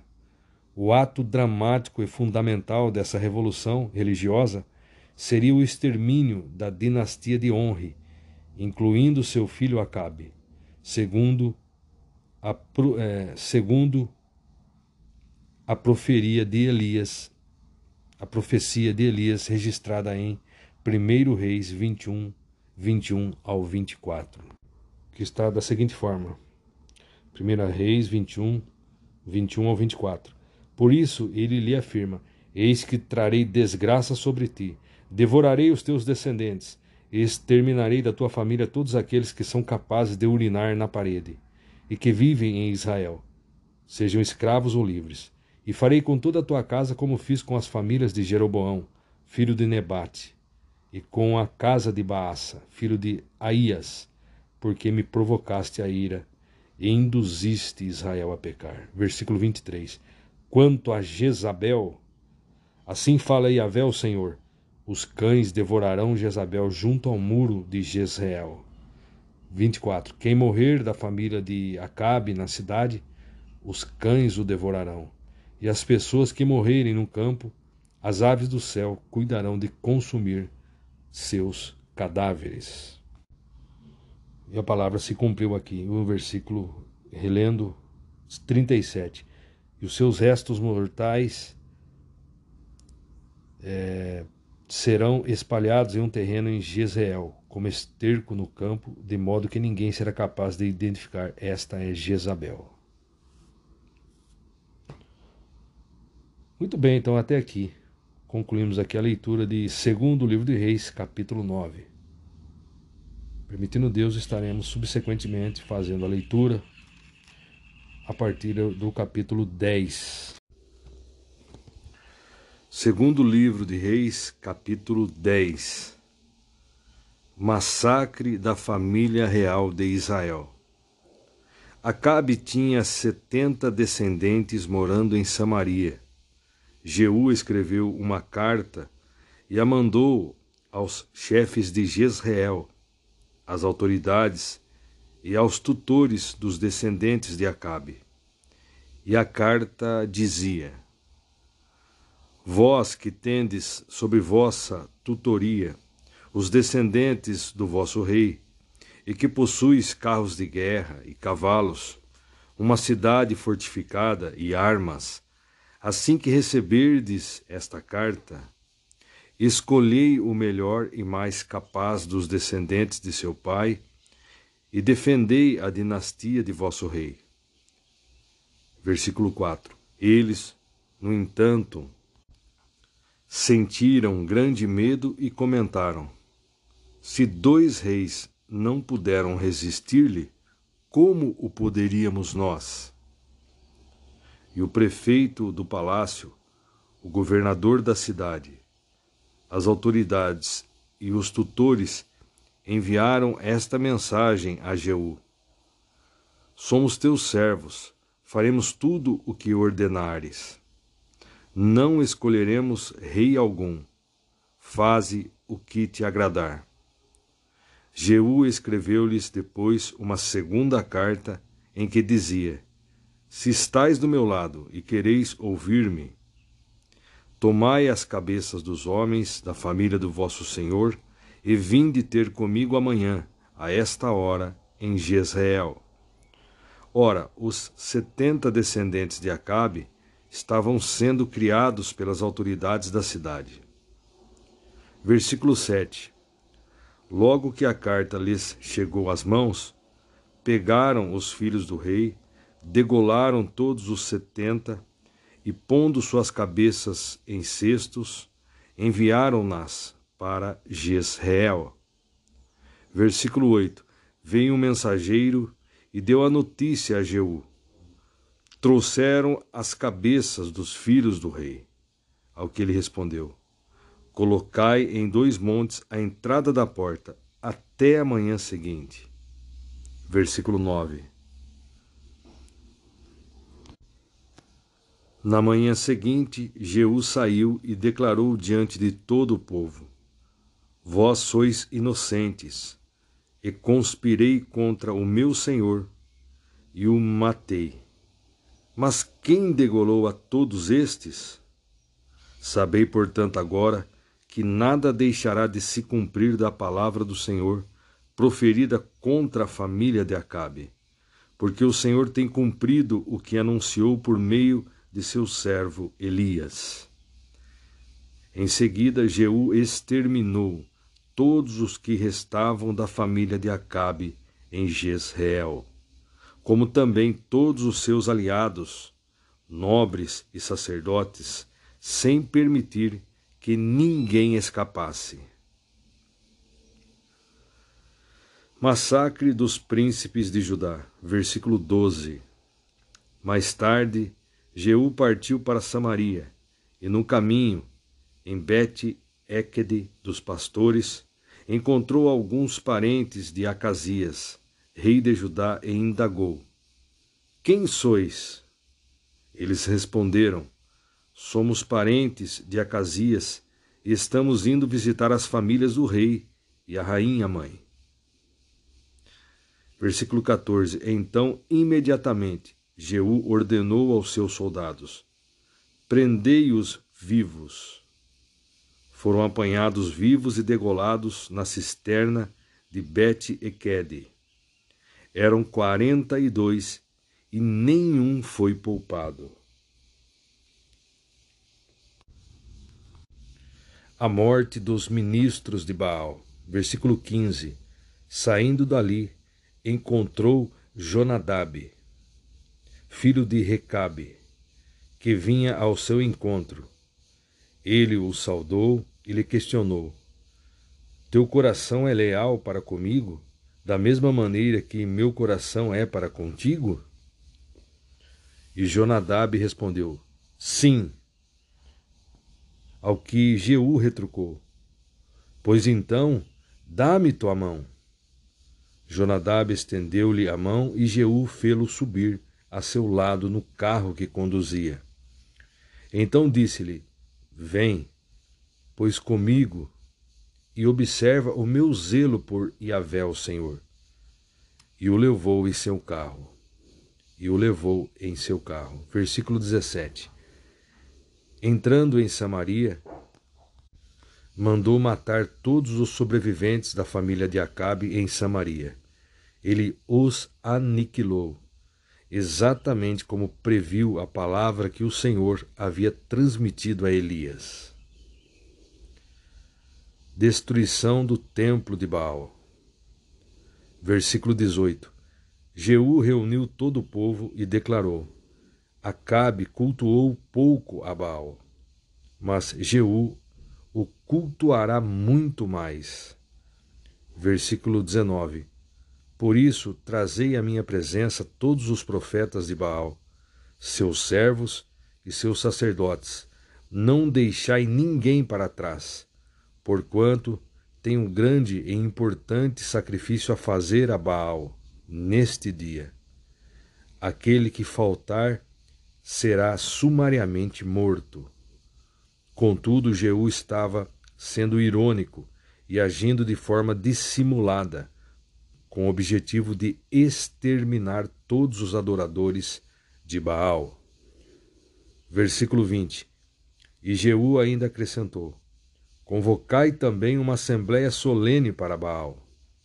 E eles a convocaram. Jeú enviou mensageiros por todo Israel, e vieram todos os seguidores e adoradores de Baal. Ninguém deixou de comparecer e entraram no templo de Baal, que ficou lotado. Versículo 22. Então Jeú ordenou ao responsável pelas vestes: Traz os mantos para todos os ministros de Baal. E ele prontamente lhe trouxe. Em seguida, Jeú entrou no templo acompanhado de Jonadab, filho de Recabe, e declarou aos ministros de Baal: Olhai em volta e observai que não há nenhum servo de Yahvé aqui entre vós, mas somente ministros de Baal. E eles se aproximaram para oferecer os holocaustos, os sacrifícios queimados. Entretanto, Jeú havia posto oitenta homens do lado de fora, com a seguinte ordem expressa: quem de vós deixar escapar da morte um só destes homens, que eu vos entregar nas mãos, pagará com a própria vida. Versículo 25 Assim que os ministros de Baal acabaram de oferecer os holocausto, oferecer o holocausto, vou ler novamente, versículo 25. Assim que os ministros de Baal acabaram de oferecer o holocausto, Jeú ordenou aos seus guardas e aos oficiais: Entrai e matai a todos, que ninguém seja poupado. Então eles os, liqui... então eles os liquidaram ao fio da espada. Jogaram os cadáveres para fora e depois entraram no santuário interno do templo de Baal arrastaram a coluna sagrada para fora do templo de Baal e a queimaram. Assim destruíram a coluna sagrada de Baal e demoliram o seu templo. E até o dia de hoje, esse local tem sido usado como sanitário público. Reinado de Jeú em Israel. Versículo 28. Foi assim que, Jeú exterminou de Israel o culto a Baal.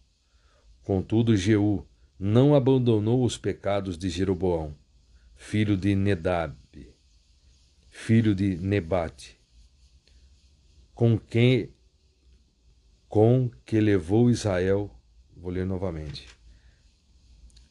Versículo 29. Contudo, Jeú não abandonou os pecados de Jeroboão, filho de Nebate, com que levou Israel pecar, a saber, dos bezerros de ouro que estavam em Betel e em Dan.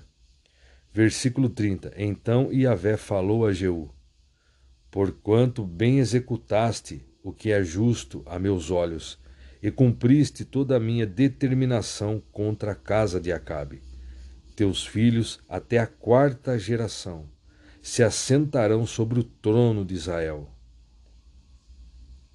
No entanto, Jeú não teve cuidado de andar de todo o seu coração segundo a Torá, a lei de Yahvé, o Senhor Deus de Israel, nem se apartou dos pecados que Jeroboão induziu Israel a cometer. A morte de Jeú. Por aquele tempo, o Senhor começou a retalhar e reduzir o território de Israel. O rei Azael feriu Israel em todas as suas fronteiras. Desde o leste do Jordão, incluindo toda a terra de Gileade, conquistando da mesma forma desde Aroer, junto à garganta de junto à garganta do Arnon, até Baçã, passando por Gileade e as terras das tribos de Gade, de Ruben e de Manassés. Versículo 34. Os demais episódios da vida de Jeú, tudo o que realizou, todas as atitudes e façanhas estão escritos no livro da história dos reis de Israel. Versículo 35. Jeú adormeceu com seus antepassados e foi sepultado em Samaria. Seu filho, Jeoacás, foi seu sucessor. Versículo 36. Os dias que Jeú reinou sobre Israel em Samaria foram vinte e oito anos. Observemos o que diz o comentarista. Mais uma vez, o mensageiro de Yahvé, escolhido para fazer a vontade de Deus, prefere dar vazão à sua própria natureza. Jeú parece ter sido impulsionado mais pelo desejo político de manter sua posição no trono do reino do norte que pelo desejo de servir ao Senhor. Nisso era culpado de exercer o juízo divino contra Acabe em proveito próprio. É lamentável que, na prática, seja mais fácil gerar zelo pelas partes visíveis das ordenanças divinas, entre parênteses, certos ritos, cerimônias e observâncias, do que um zelo real pela parte vital da vida religiosa. Dois pontos. A comunhão sincera e íntima com Deus, adorando o Senhor em espírito e em verdade. João 4, 23. O clímax das maldições segundo a aliança, enumeradas em Levítico 26 e Deuteronômio 28, foi a expulsão de Israel de Canaã. Durante o reinado de Jeú, o reino do norte experimentou o início dessa maldição. Segundo o livro de Reis, capítulo 11, o rei Joás foge da mãe de Acasias. Quando a mãe de Acasias, Atalia, tomou conhecimento que seu filho tinha sido morto, mandou matar toda a descendência real. Mas Jeuseba, filha do rei Jeurão, irmã de Acasias, pegou Joás, filho de Acasias, e o raptou dentre os filhos do rei que haviam sido condenados à morte. Ela o escondeu de Atalia junto com sua ama, para que não o matassem também. Ficou seis anos sob sua proteção, escondido no templo do Senhor, enquanto Atalia reinava sobre a nação. Enquanto Atalia reinava sobre a nação. Joás, ungido rei de Judá.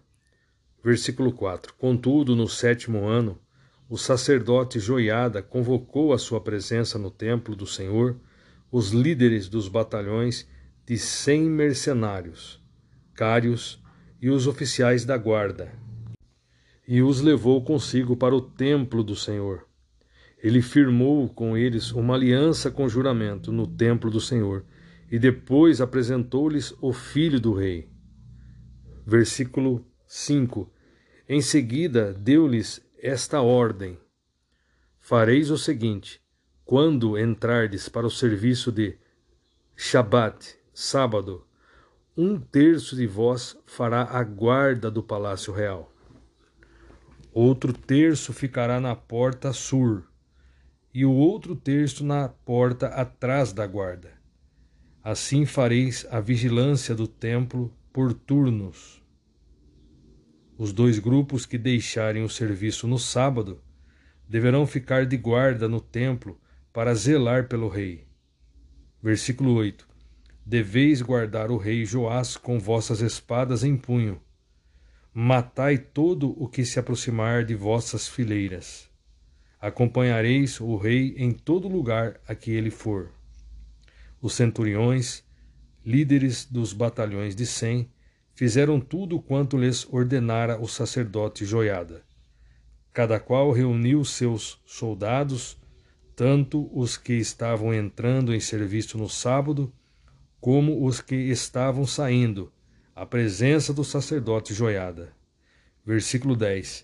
Então o próprio sacerdote entregou aos centuriões as lanças e os escudos que haviam sido do rei Davi, e estavam guardados no templo do Senhor. Versículo 11. Os, os guardas Versículo 11: Os guardas, cada um com as armas na mão, se puseram em torno do rei, do lado direito e esquerdo do templo, ao longo do altar e do templo.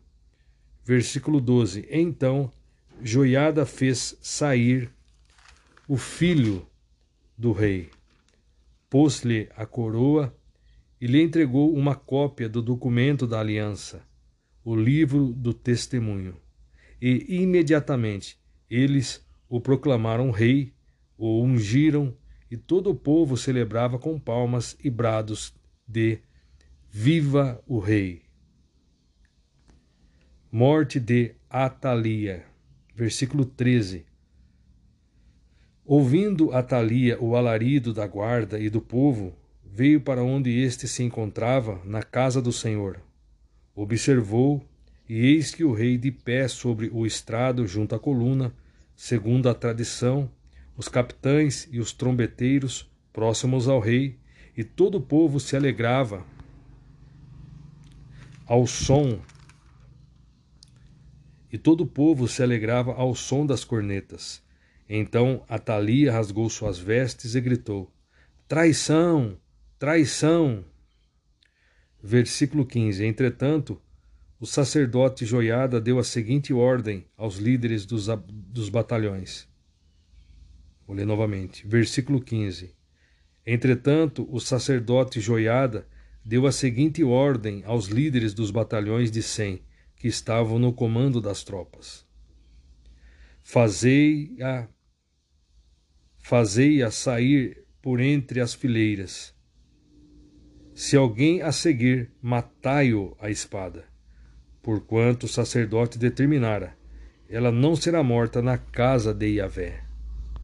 Versículo 16: Então eles aprenderam e a conduziram ao lugar onde os cavalos entram no terreno do palácio e lá a executaram.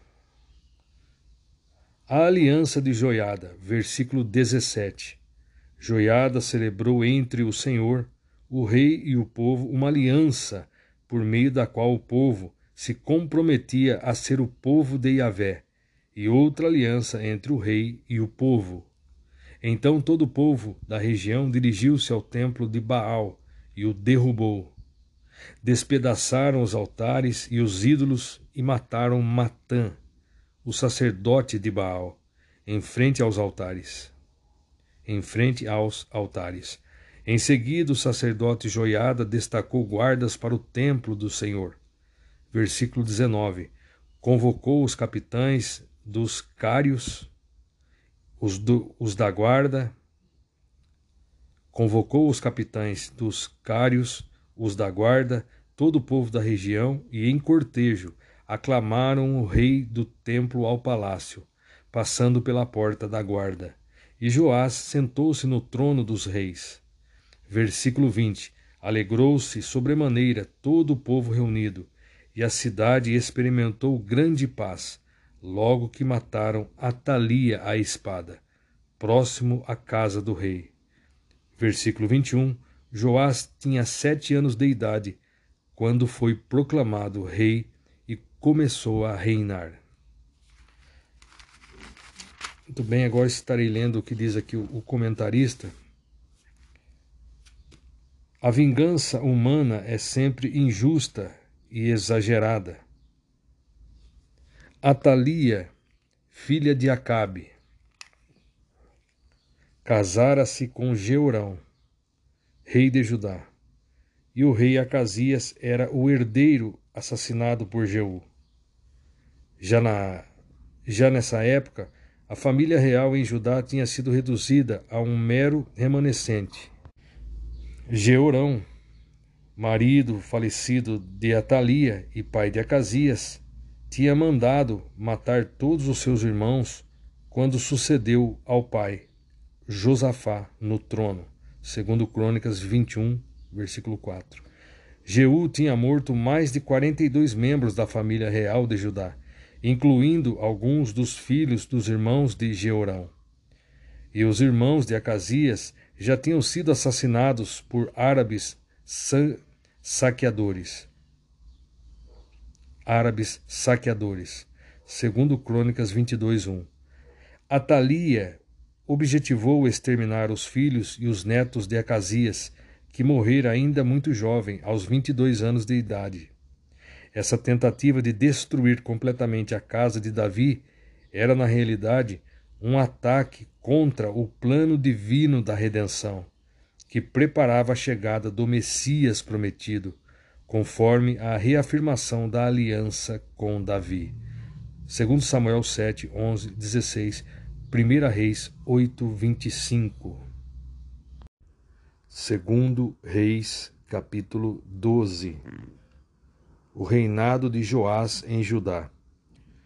No ano sétimo de Jeú, começou a reinar Joás, e quarenta anos reinou em Jerusalém. Sua mãe se chamava Zíbia, de Berseba. Praticou Joás o que era justo perante o Senhor, durante toda a sua vida, atendendo às instruções do sacerdote Joiada. Contudo, os altares das colinas não foram extintos. O povo ainda sacrificava e queimava incenso nesses lugares idólatras. Então Joás ordenou aos sacerdotes: Ajuntai toda a prata trazida como dádiva sagrada à casa de Yahvé, o dinheiro coletado no recenseamento, as ofertas individuais e toda a prata que cada pessoa trouxer voluntariamente para o templo do Senhor. Versículo 5: Que cada sacerdote a receba dos ofertantes, para que os estragos do templo sejam consertados, onde quer que se encontrem. Ora, no vigésimo terceiro ano do rei Joás, os sacerdotes não tinham ainda restaurado o templo. Por esse motivo, o rei Joás chamou o sacerdote Joiada e os demais sacerdotes e lhes indagou: Por que ainda não consertastes as partes danificadas do templo? De agora em diante não recolhei mais prata com vossos tesouros, com vossos tesoureiros. Desculpe, vou ler novamente. De agora em diante não recolhei mais prata com vossos tesoureiros, mas destinai-as para as restaurações. Versículo 8: Os sacerdotes concordaram em não mais receberem nenhum dinheiro do povo, nem se encarregarem dessas reformas no templo.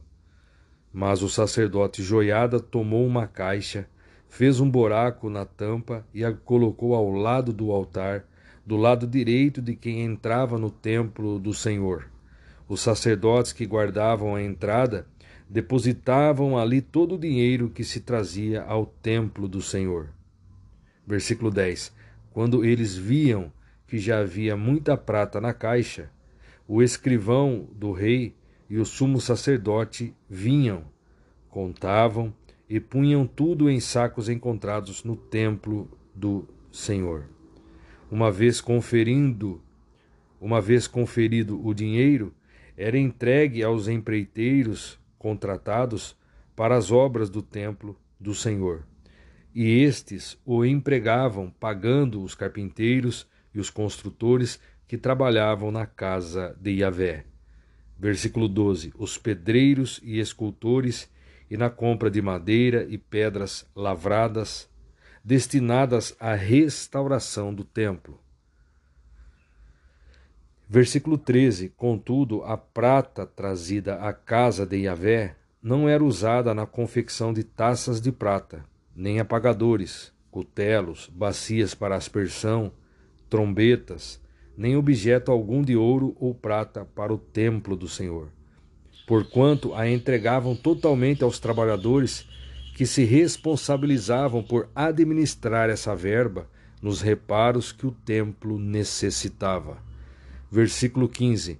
Nessa época, não se exigia prestação de contas dos que pagavam os empreiteiros e trabalhadores, pois todos agiam com honestidade. Versículo 16. Entretanto, todo o dinheiro oferecido pela expiação de um delito, pecado ou culpa não era destinado às reformas da casa de Yahvé, mas entregue aos sacerdotes, porquanto lhes pertencia. A morte de Joás, versículo 17. Nesse tempo, Azael, rei da Síria, atacou a cidade de Gate e a conquistou. Depois, Azael decidiu marchar contra Jerusalém. Versículo 18: Joás, rei de Judá, tomou todos os objetos sagrados que seus pais Josafá, Jeurão e Acasias, reis de Judá, tinham consagrado e tudo o que ele mesmo havia oferecido, como também todo o ouro que estava no tesouro da casa de Yahvé e no palácio real. E o mandou a Azael, rei da Síria, o qual desistiu de invadir Jerusalém. Versículo 19. O restante da história de Joás e todos os seus feitos não está tudo escrito no livro das crônicas dos reis de Judá? a traição dos servos de Joás. Versículo 20: Levantaram-se dois dos servos de Joás e conspiraram contra ele e o mataram em Bet-Milo, casa de Milo, no caminho que desce para Sila. Os oficiais que o assassinaram foram Josabade, filho de Simeate, e Jeuzabade, filho de Somer. O rei Joás morreu e foi sepultado junto aos seus antepassados na cidade de Davi. E seu filho Amazias passou a reinar em seu lugar. Muito bem, muito bem, eu concluí aqui a leitura de segundo livro de Reis, capítulo 12. Agora estarei, agora estarei lendo o que diz o comentarista.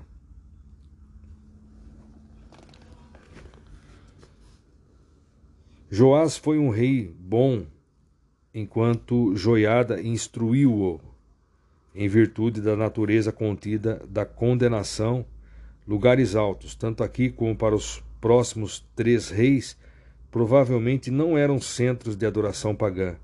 Em vez disso, é provável que fossem santuários ilegais para a adoração de Iavé fora de Jerusalém.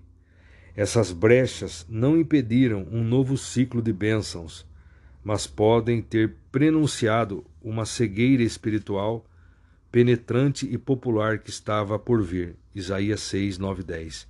Em um determinado ponto, essa cegueira espiritual tornou-se inevitável o juízo. Tornou inevitável o juízo. As atividades do próprio avivamento de Joás parecem ter começado, parecem ter começado com a reconstrução da casa do Senhor. Ele ordenou que algumas dádivas trazidas ao templo fossem designadas para a reforma da casa do Senhor. O texto não deixa claro quais taxas ou dádivas o rei selecionou da lista dada aqui. Essa lista mencionou o dinheiro das coisas dedicadas. Literalmente, prata das coisas santas. O dinheiro pela contagem, possivelmente o censo anual dos homens, Êxodo 30, 13 e 14, e o dinheiro que é estimado para cada homem, entre parênteses, dádivas voluntárias. As palavras não haviam reparado as tendas, as fendas, desculpe, não haviam reparado as fendas, indicam que os sacerdotes tinham sido negligentes na reparação da casa do Senhor. Talvez após alguns conflitos entre os oficiais do templo e o rei sobre quem administraria, sobre quem administraria os gastos das receitas, o rei assumiu o controle de algumas receitas do templo e as designou para a reconstrução do templo. É possível que Joás tenha assumido o controle apenas das taxas e dádivas designadas para as operações de reconstrução. Dados posteriores, versículo 16, revelam que ele não se apoderou de todas as receitas do templo. Essas taxas designadas eram dirigidas a uma arca da tesouraria, destinada para a reconstrução da casa do Senhor. E então, por ordem do rei, esses fundos eram reembolsados para a reconstrução ou reparar as fendas da casa do Senhor. O registro relativo aos supervisores é positivo, afirmando que eles eram tão honestos que nenhuma prestação de contas era necessária. Contudo, até esse ponto, os recursos eram inadequados para a reposição dos utensílios necessários à adoração no templo. Mais tarde foram destinados recursos para esse propósito, segundo Cronas, Crônicas 24, 14. Segundo Reis omite qualquer registro de infidelidade posterior de Joás para com Yahvé. Uma expedição de saque dirigida por Azael, rei da Síria, foi um juízo por causa das primeiras fases da infidelidade de Joás. Essa campanha demonstrou o colapso do poder israelita reunido, exatamente há duas décadas, quando Jeú se apoderou do trono de Israel. Israel competia com Azael por Ramote e Gileade, praticamente em termos de igualdade. Agora Azael aparentemente marchou livremente através do território de Israel até a costa e então ao sul ao longo da costa para capturar, capturar Gate. Com Gate capturada e Judá enfraquecido, a rota para Jerusalém estava aberta. Joás enviou os tesouros da casa do rei e da casa do Senhor para comprar a retirada de Azael. Pelas informações de crônicas, sabemos que, após mais alguns anos de infidelidade de Joás, os sírios, provavelmente sob Ben-Hadad, invadiram novamente Judá, entraram em Jerusalém, segundo Crônicas 24, 23, mataram muita gente e se apoderaram de muitos outros despojos. Várias diferenças factuais distinguem essa penetração de Jerusalém da ameaça de Azael a Jerusalém mencionada acima. Embora o avivamento tenha começado form formalmente com Joás, foi de pouca duração e superficial. Isso poderia explicar por que razão o retorno da prosperidade, do poder e da bênção foi adiado até mais tarde. Após as frases formulares a respeito do fim dos atos de Joás, o texto relata que ele morreu assassinado. Uma tragédia quase certamente instigada por sua idolatria e pelo saque de Jerusalém. O assassinato ocorreu em Milo. Semelhanças no significado da raiz sugerem que Sila poderia ser outra palavra para a rampa ou estrada descendente logo ao sul de Jerusalém. Essa possibilidade poderia dar o sentido de Bet-Milo, o que desce paralelamente à estrada. Segundo o livro de Reis, capítulo 13. O reinado de Joacás, rei de Israel. No vigésimo terceiro ano de Joás, filho de Acasias, rei de Judá, começou a reinar Jeoacás, filho de Jeú, sobre Israel, em Samaria, e reinou dezessete anos. Ele fez o que era mal aos olhos do Senhor, porque seguiu os pecados de Jeroboão, filho de Nebate, com os quais ele havia feito Israel pecar. Não os abandonou. Versículo 3: Por esse motivo, a ira de Iavé se acendeu contra Israel.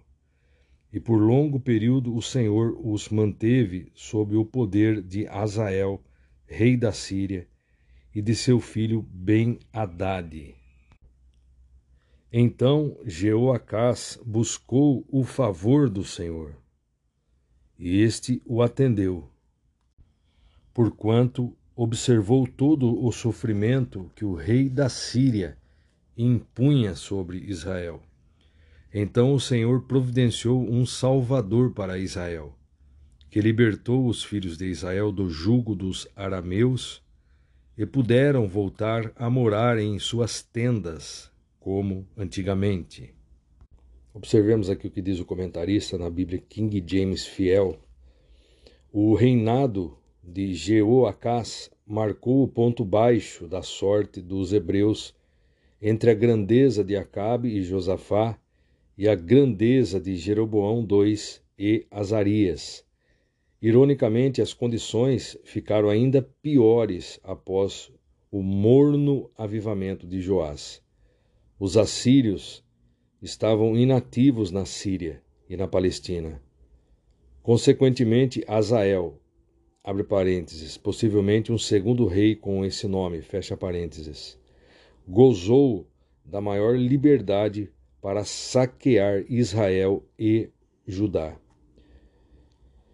O pai de Jeoacás tinha destruído o baalismo em Israel Desse modo, Israel estava mais livre de Baal do que Judá.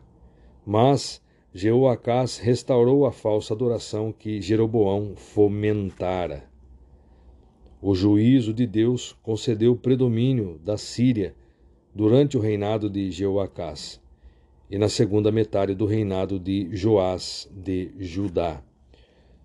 O registro revela que Jeoacás orou a Deus por misericórdia.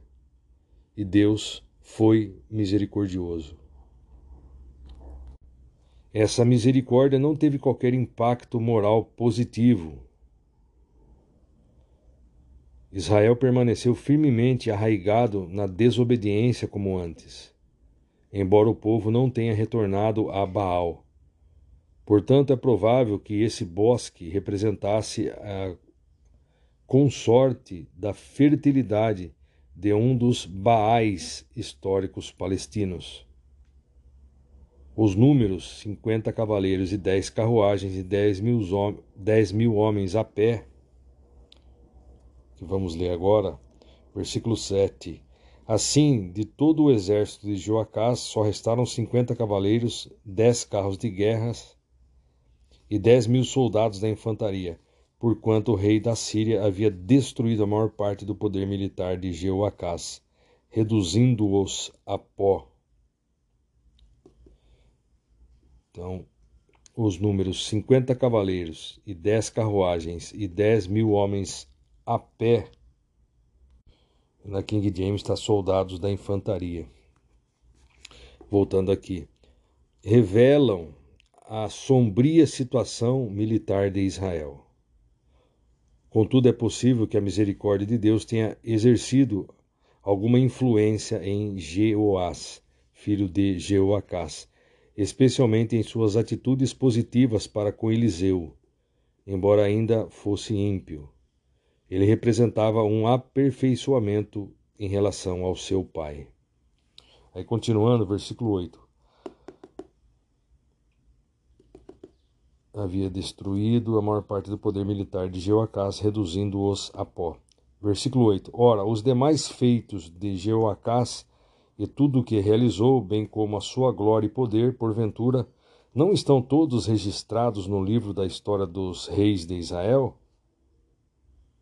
Jeoacás descansou com seus antepassados e foi sepultado. E foi sepultado em Samaria, e seu filho reinou em seu lugar. O reinado de Jeoás, versículo 10. No trigésimo sétimo ano de Joás, rei de Judá, começou Jeoás, filho de Jeoacás, a reinar sobre Israel em Samaria, e reinou dezesseis anos. Fez o mal aos olhos de Yahvé e não se afastou de nenhum dos pecados ao qual Jeroboão, filho de Nebate, que induziu o povo de Israel a errar, porém andou obstinadamente em pecado. Andou obstinadamente em pecado. Versículo 12. Quanto às demais atitudes de Jeoás, como todos os acontecimentos do seu reinado, dois pontos. Todos os seus atos e realizações, inclusive a guerra que estabeleceu contra Masias, rei de Judá, estão registrados por escrito no livro das crônicas dos reis de Israel. Jeoás descansou com seus pais e Jeroboão se assentou no seu trono. Jeoás foi sepultado em Samaria, junto com os reis de Israel.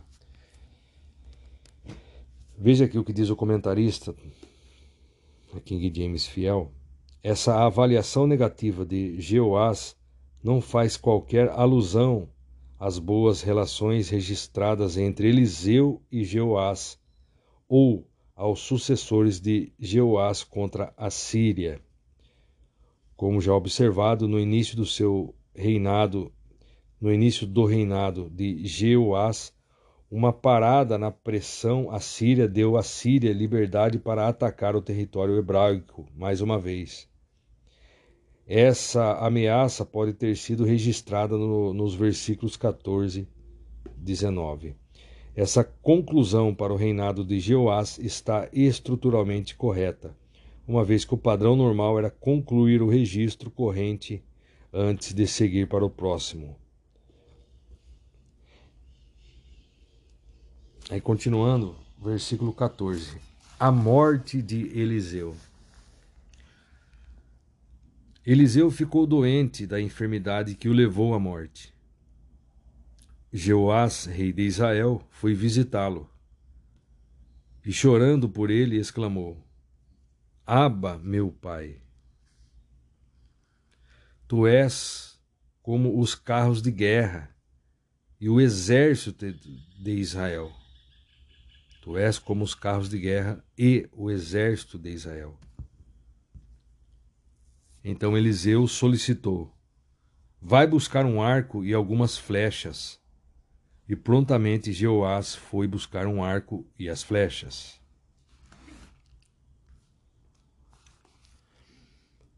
Em seguida, Eliseu disse ao rei de Israel: Empunha e retesa o arco. E Jeoás o fez. Então Eliseu pôs as suas mãos sobre as mãos do rei e ordenou-lhe: Abre a janela que dá para o oriente, em direção ao leste, e atire. O rei assim o fez, e Eliseu afirmou: Esta é a flecha da vitória de Yahvé a flecha da vitória sobre a Síria. Vencerás todos os arameus em Afeque e serão aniquilados. Versículo 18. Em seguida, Eliseu disse mais: Pega as flechas. E ele as tomou. Então ordenou ao rei de Israel: Agora bate nelas no chão. E ele as arremessou ao chão e as golpeou por três vezes seguidas e cessou. Versículo 19: O homem de Deus ficou muito triste e irritou-se contra ele, exclamando: Era preciso dar cinco ou seis golpes. Desse modo, iria derrotar a Síria e a arrasaria por completo. Todavia, agora vencerás os arameus três vezes somente três vezes somente. Veja o que diz o comentarista.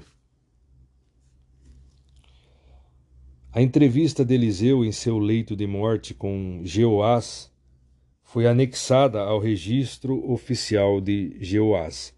Apesar do julgamento negativo contra Jeoás, havia afeição mútua entre o rei e Eliseu. O profeta apresentou um oráculo simbólico a Jeoás. Eliseu designou as flechas como símbolos da derrota da Síria. Em seguida, Eliseu ordenou que o rei executasse a maldição ao golpear simbolicamente a terra. E então ele repreendeu Jeoás por não golpear mais vezes a terra, talvez uma indicação da falta de zelo por parte de Jeoás. Aí continuando, versículo 20. Passados esses acontecimentos, Eliseu morreu e foi sepultado. As tropas dos Moabitas costumavam invadir a terra de Israel a cada primavera. Versículo 21. Certa ocasião, enquanto alguns israelitas sepultavam o corpo de um homem, avistaram de repente uma dessas tropas. Então, apavorados, jogaram o cadáver no túmulo de Eliseu e fugiram. Jogaram o corpo do homem no, no túmulo de Eliseu e fugiram. Assim que o corpo do homem encostou nos ossos de Eliseu, o homem voltou à vida e se levantou da sepultura. Observemos aqui, Deus ainda tinha mais um milagre para certificar sua obra por intermédio de Eliseu e, por extensão, por intermédio de Elias também. Um homem morto voltou à vida porque o seu corpo entrou em contato com os ossos de Eliseu. Aí continuando, versículo 22. Azael, rei da Síria, subjugou a Israel durante todo o reinado de Jeoacás. Porém o Senhor teve misericórdia de Israel e se compadeceu dos israelitas e demonstrou seu carinho para com eles por causa da aliança celebrada com Abraão, Isaque e Jacó. Até nossos dias não os quis destruir e nem os rejeitou para longe de sua face. Observemos aqui, Deus, em sua misericórdia, cumpriu sua promessa de livrar os israelitas da opressão da Síria.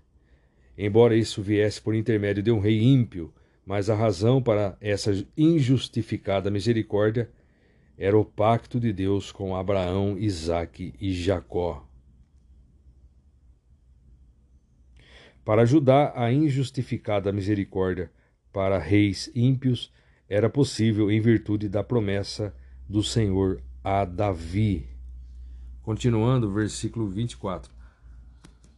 Morreu Azael, rei dos arameus, e Ben-Hadad, seu filho, governou a Síria em seu lugar. Versículo 25. Jeoás, filho de Jeoacás, retomou as cidades das mãos de Ben-Hadad, que este havia tomado das mãos de Jeoacás, seu pai, durante a guerra. Três vezes Jeoás o feriu severamente, venceu e recuperou as cidades de Israel. Observemos aqui o último oráculo de Eliseu antes da sua morte pedia um registro do cumprimento da promessa de Eliseu.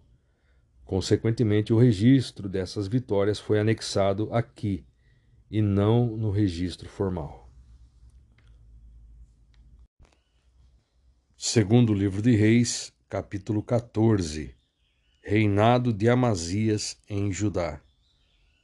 No segundo ano de Joás, filho de Jeoacás, rei de Israel, começou a reinar Amazias, filho de Joás, rei de Judá. Ele tinha vinte e cinco anos de idade quando deu início ao seu governo e reinou vinte e nove anos em Jerusalém. O nome de sua mãe era Jeoadã. Ela era de Jerusalém.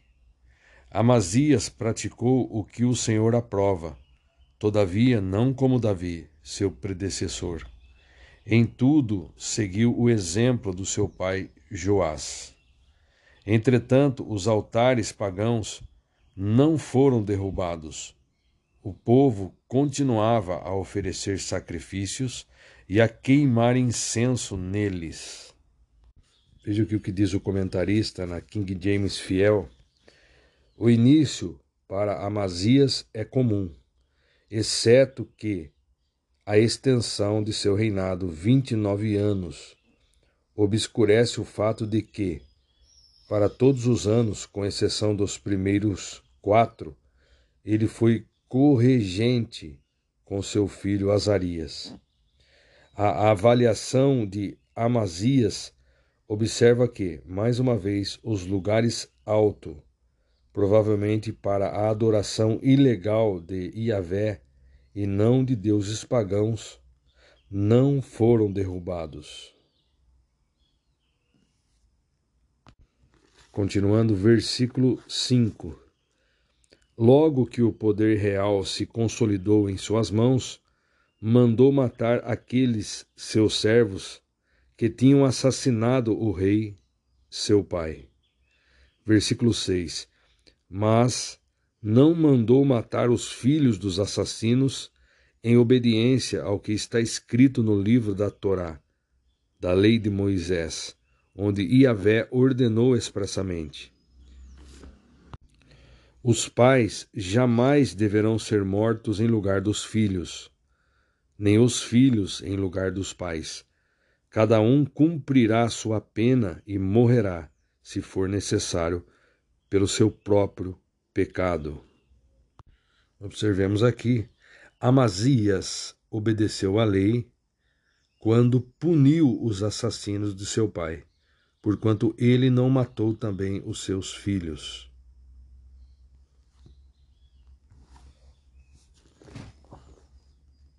Versículo 7, dando continuidade. Foi Amazias que também venceu dez mil edomitas no Vale do Sal e conquistou a cidade de Selá em combate, alterando seu nome para Jocteel, nome pelo qual essa cidade é conhecida até nossos dias. O ressurgimento do poder israelita começou de fato com Jeoás e Amazias. Da parte de Judá, isso envolveu uma reconquista bem-sucedida, porém brutal, de Edom. O Vale do Sal não é identificado com precisão, mas provavelmente ficava na Arabá, ao sul do Mar Morto. Selá era um, uma fortaleza de Edom, situada a uns 300 metros de altura em uma montanha, em uma montanha perto de Petra.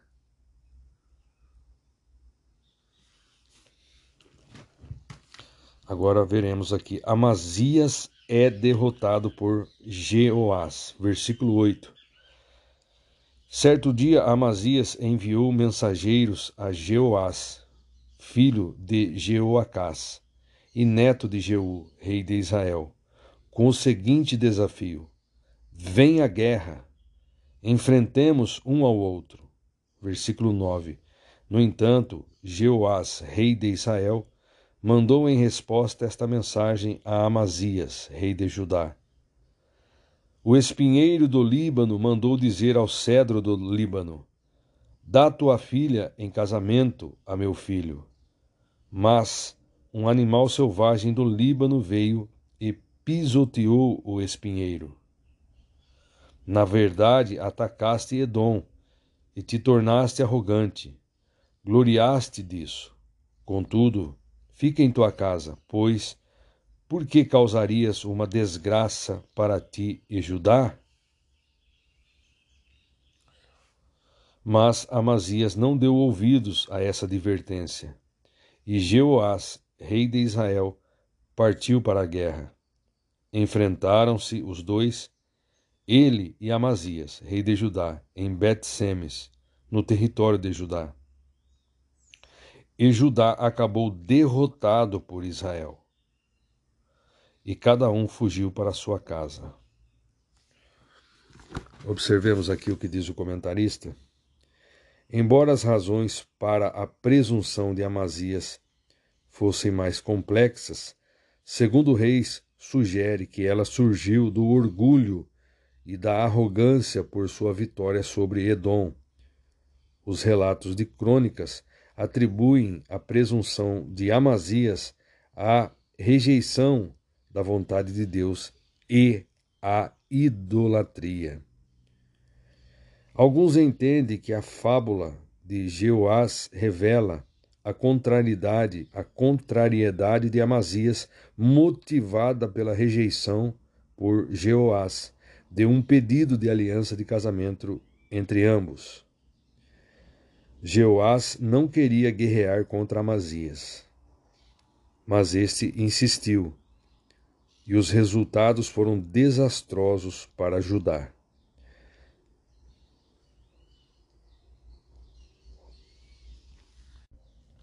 Aí continuando, agora versículo 13. Jeoás, rei de Israel, prendeu Amazias, rei de Judá, filho de Joás e neto de Acasias, em Bet-Semes, e dirigiu-se a Jerusalém, onde derrubou 180 metros da muralha da cidade, desde a porta de Efraim até a porta da esquina. Apoderou-se de todo o ouro e prata, e de todos os objetos que se encontravam na casa de Iavé e no tesouro do palácio real, além de reféns, e retornou para Samaria. Veja só, Jeoás não queria guerrear contra Amazias, nós lemos, né? Aí pela insistência, então os resultados foram desastrosos para Judá. As duas portas mencionadas aqui, lendo novamente, as duas portas mencionadas aqui indicam que Jeoás derrubou a metade ocidental do muro norte de Jerusalém e em seguida saqueou a cidade. Versículo 15. Ora, os demais atos de Jeoás, tudo quanto realizou, sua glória e façanhas em sua luta contra Amazias, rei de Judá, estão escritos no livro das crônicas dos reis de Israel. Jeoás repousou com seus antepassados e foi sepultado em Samaria, com os reis de Israel. Jeroboão, seu filho, foi aclamado seu sucessor. Versículo 17: Amazias, filho de Joás, rei de Judá, viveu mais quinze anos depois da morte de Jeoás, filho de Jeoacás, rei de Israel. Todos os demais acontecimentos importantes do reinado de Amazias estão escritos nos registros históricos dos reis de Judá. Tramaram contra ele uma conspiração em Jerusalém. Ele fugiu para Laquis, mas mandaram persegui-lo até Laquis e ali o mataram. Transportaram seu corpo a cavalo e o enterraram em Jerusalém, junto de seus antepassados, na cidade de Davi. Todo o povo de Judá escolheu Azarias, também chamado Uzias, de dezesseis anos, rei em lugar de seu pai Amazias. Versículo 22 ele edificou a Elate e a restituiu a Judá, depois que o rei repousou com seus pais. O reinado de Jeroboão II de Israel, versículo 23.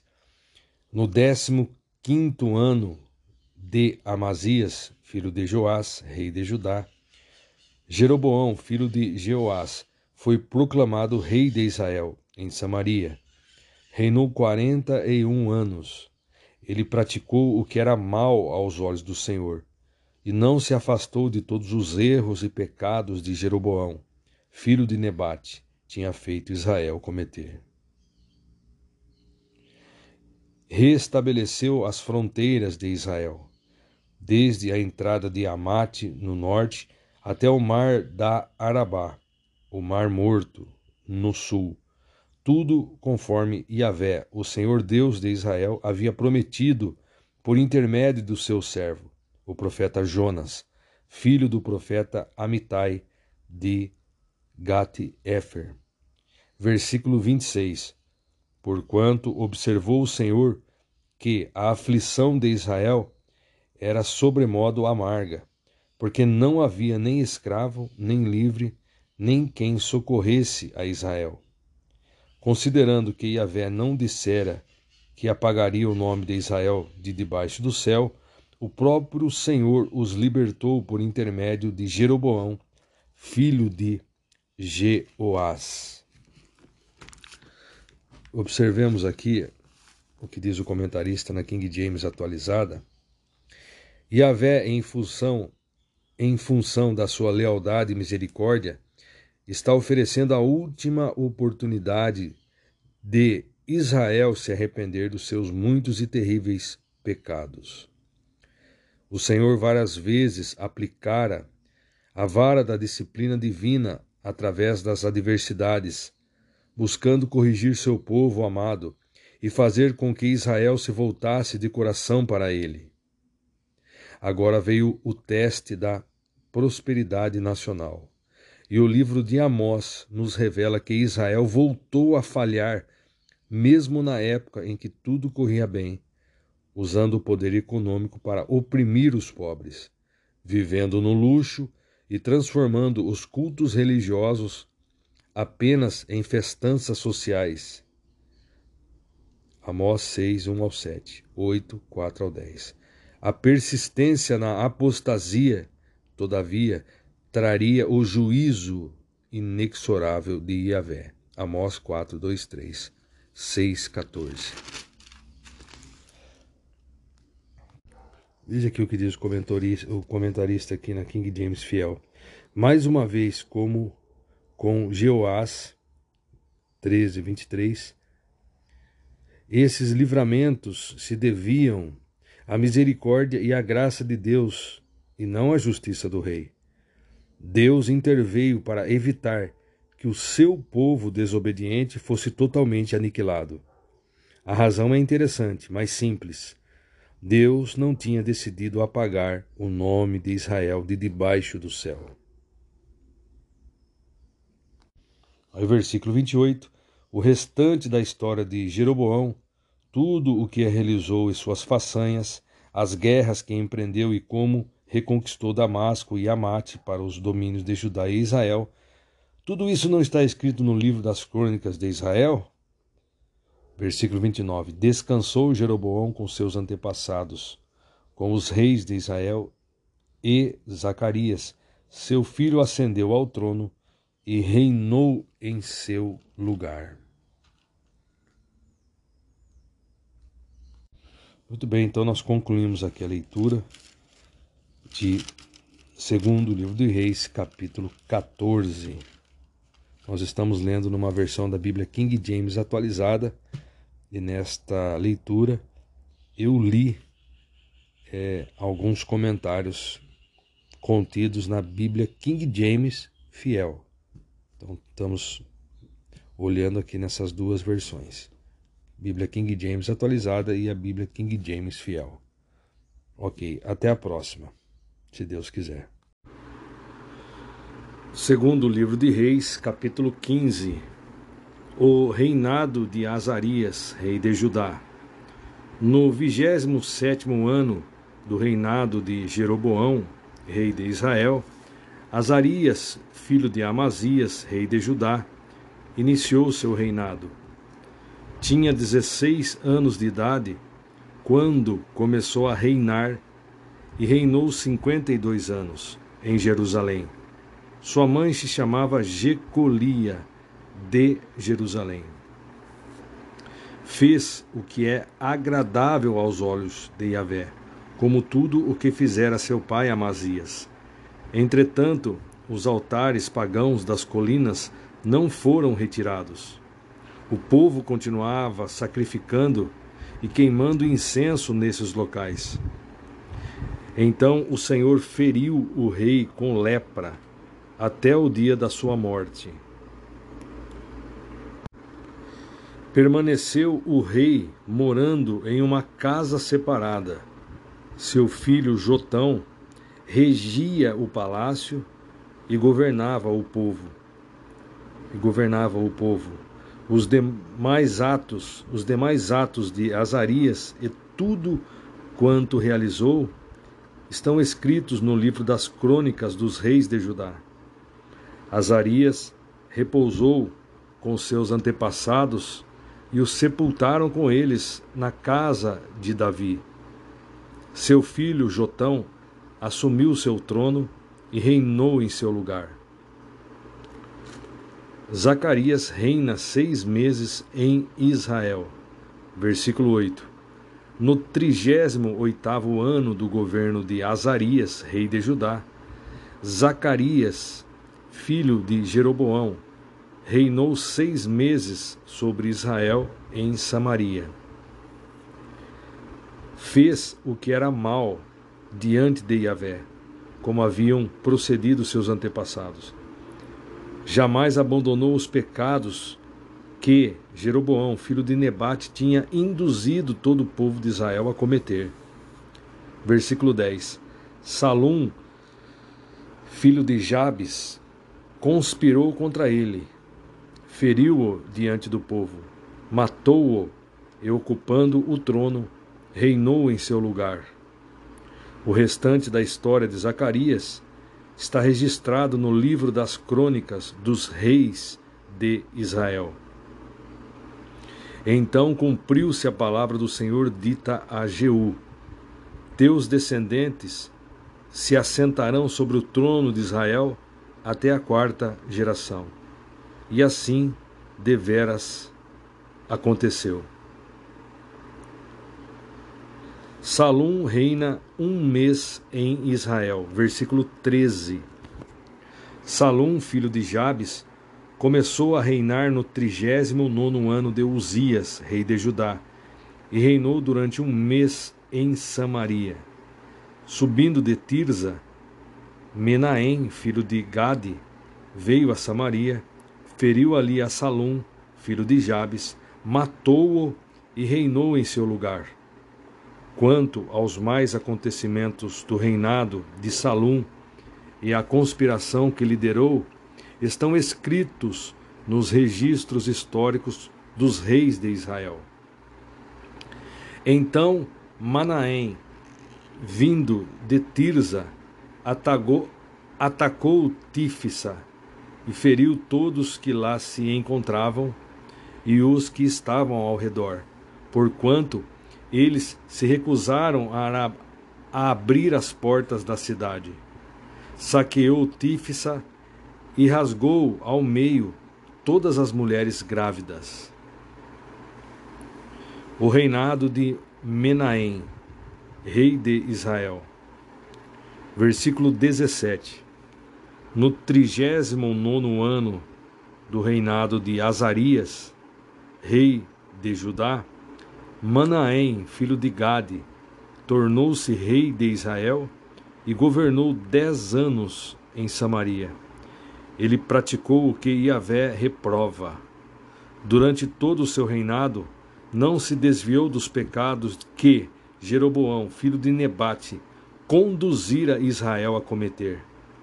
Então, Tiglat-Pileser, também chamado Pul, rei da Assíria, invadiu o país, invadiu o país e Manaém lhe deu 35 mil quilos de prata, a fim de conquistar seu apoio e manter-se no trono. Manaém cobrou essa quantia de Israel.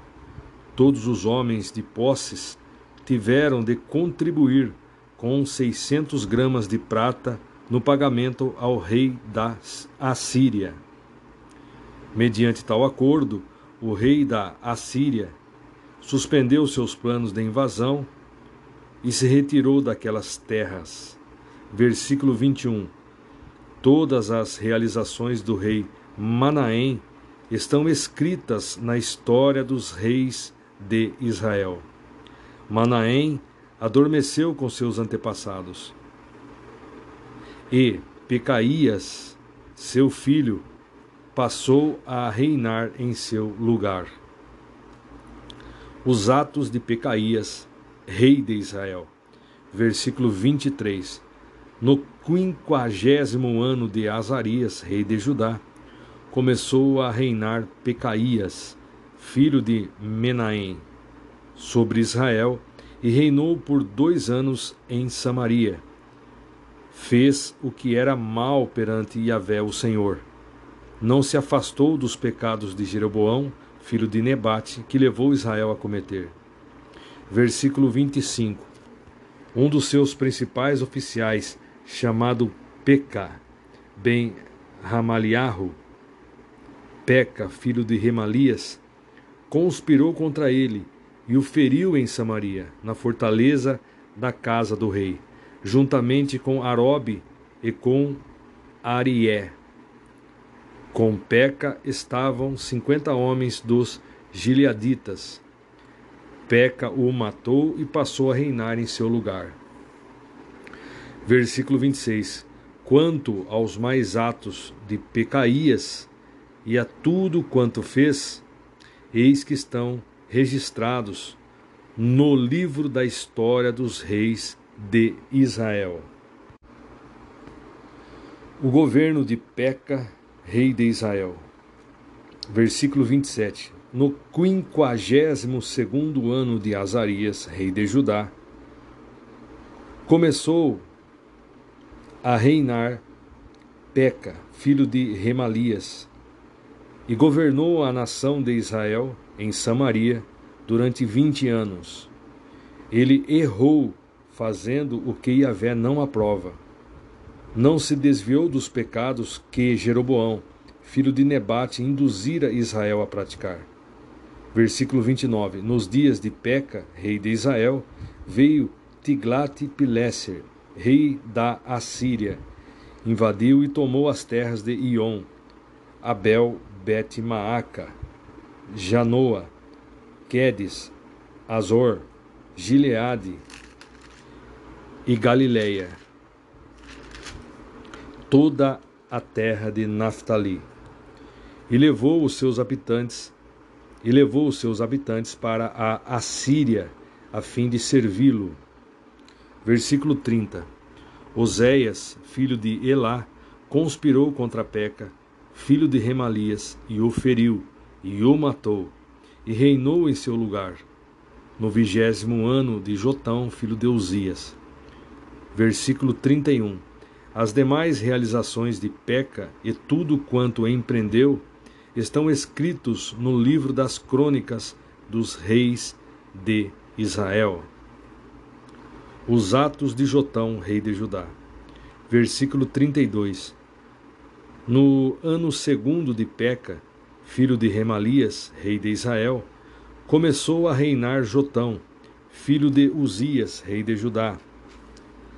Tinha vinte e cinco anos de idade quando começou a reinar e governou durante dezesseis anos em Jerusalém. Era o nome de sua mãe Jerusa, filha de Zadok.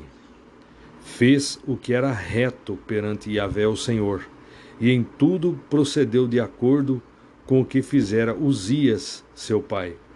Versículo 35.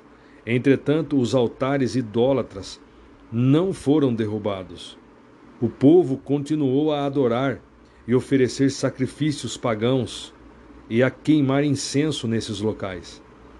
Todavia, Jotão reconstruiu a porta superior da casa de Yahvé, o Senhor. Versículo 36.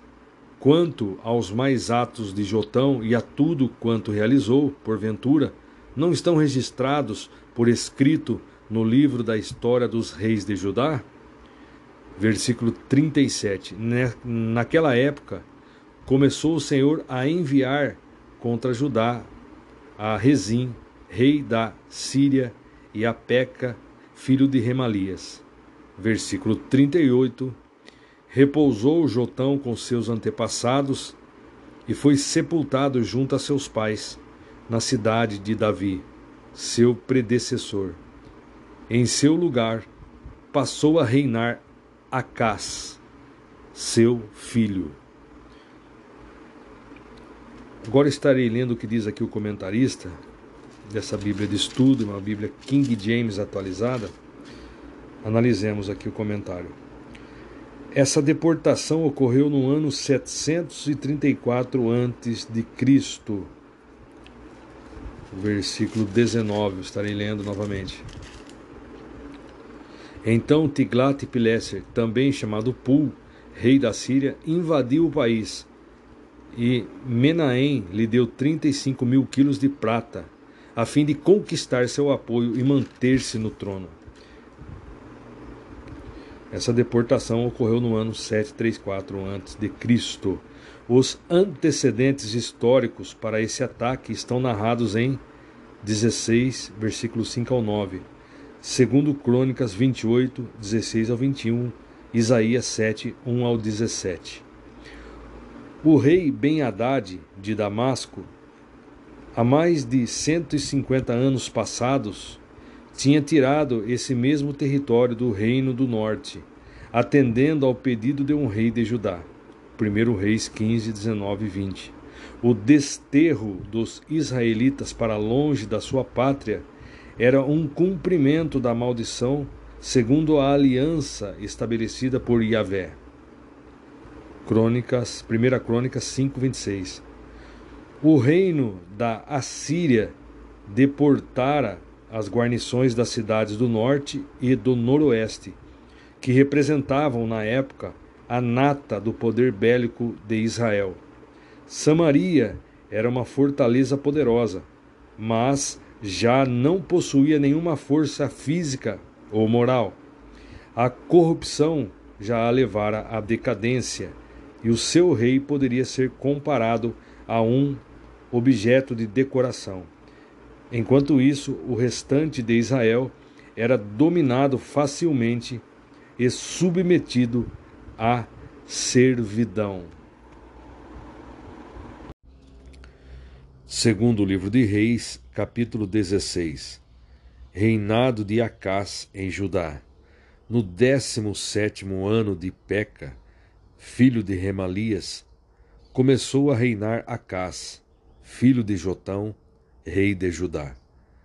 Acás tinha vinte anos de idade quando começou a reinar e governou dezesseis anos em Jerusalém não fez o que é agradável aos olhos de Yahvé, seu Deus, como havia feito Davi, seu antepassado.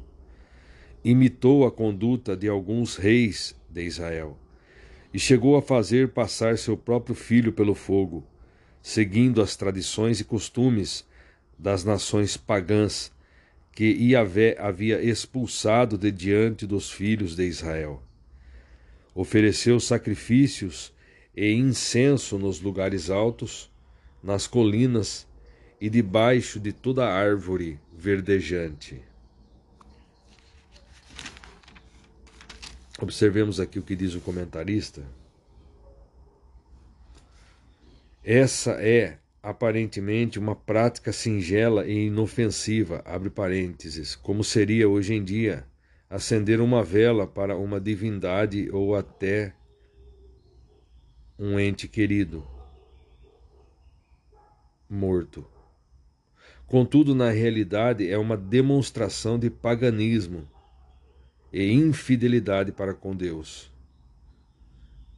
Deus exige amor sincero e exclusivo dos seus filhos. E Israel estava muito ciente desse compromisso principalmente depois de o Senhor ter aprovado o templo de Salomão, e isso em resposta às muitas orações daquele rei. 1 Reis 9:19. No final do reinado de Joás, cerca de 70 anos antes, o templo tinha sido completamente reformado. Acás, num gesto público, recusou-se a frequentá-lo. Esses sacrifícios eram expressamente proibidos em Deuteronômio 12:2, pelo fato de esses altares idólatras e das árvores frondosas, entre parênteses, símbolos de fertilidade, terem sido os pontos escolhidos para o culto pagão cananeu a Baal. Ao escolher os mesmos lugares, o povo de Israel começou também a imitar os ritos pagãos até chegar ao ponto de praticarem sacrifício humano, como fez Acás. Versículo 3. Imitou a conduta de alguns reis de Israel e chegou a fazer passar seu próprio filho pelo fogo, seguindo as tradições e costumes das nações pagãs. É, continuando aqui, A prática de tal brutalidade, jamais aceita por Deus, era uma das características do culto ao deus Moloque, expressamente proibido aos israelitas. O outro único rei israelita que assim procedera foi Manassés, de Judá. O rei de Moabe sacrificou o próprio filho ao deus Camus. Continuando, Acás pede ajuda aos assírios, versículo 5. Então subiu Rezim, rei da Síria, com Peca, filho de Remalias, rei de Israel, a Jerusalém para pelejarem contra ela. Cercaram Acás, porém não puderam prevalecer contra ele.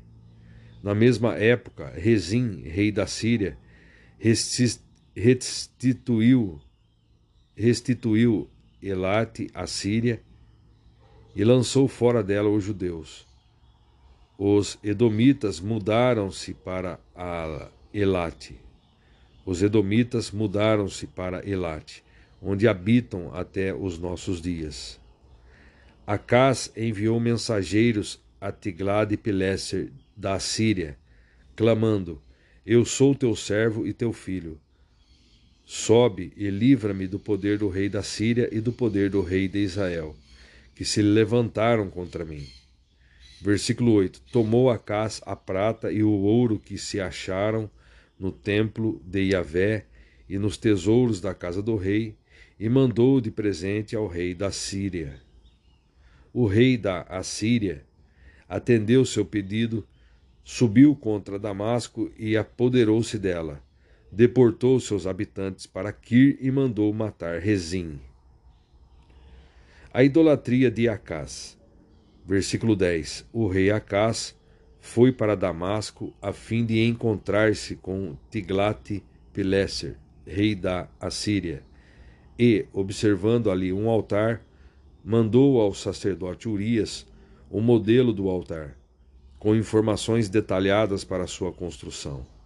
O sacerdote Urias construiu o altar, executando todas as instruções que o rei Acas havia mandado de Damasco, antes que este chegasse de Damasco. Quando o rei Acas chegou de Damasco, viu o altar, aproximou-se e subiu a ele. Versículo 13: Fez queimar sobre o altar seu holocausto ofertas de cereais e suas oblações, vinho e sangue de ofertas pacíficas. Versículo 14. O altar de bronze, que era dedicado exclusivamente a Yahvé, o Senhor Deus, ficava entre o novo altar e o templo, e por isso Acás o transferiu para o lado norte do seu novo altar. Do seu novo altar. Versículo 15 então o rei Acás deu a Urias a seguinte ordem: Queima no meu grande altar o holocausto da manhã, como também a oferta de cereais, e o holocausto do rei, e a sua oferta de manjares, e o holocausto de toda a nação, e a sua oferta de manjares, e as libações, todo o sangue dos holocaustos, e todo o sangue dos sacrifícios aspergirás sobre o altar.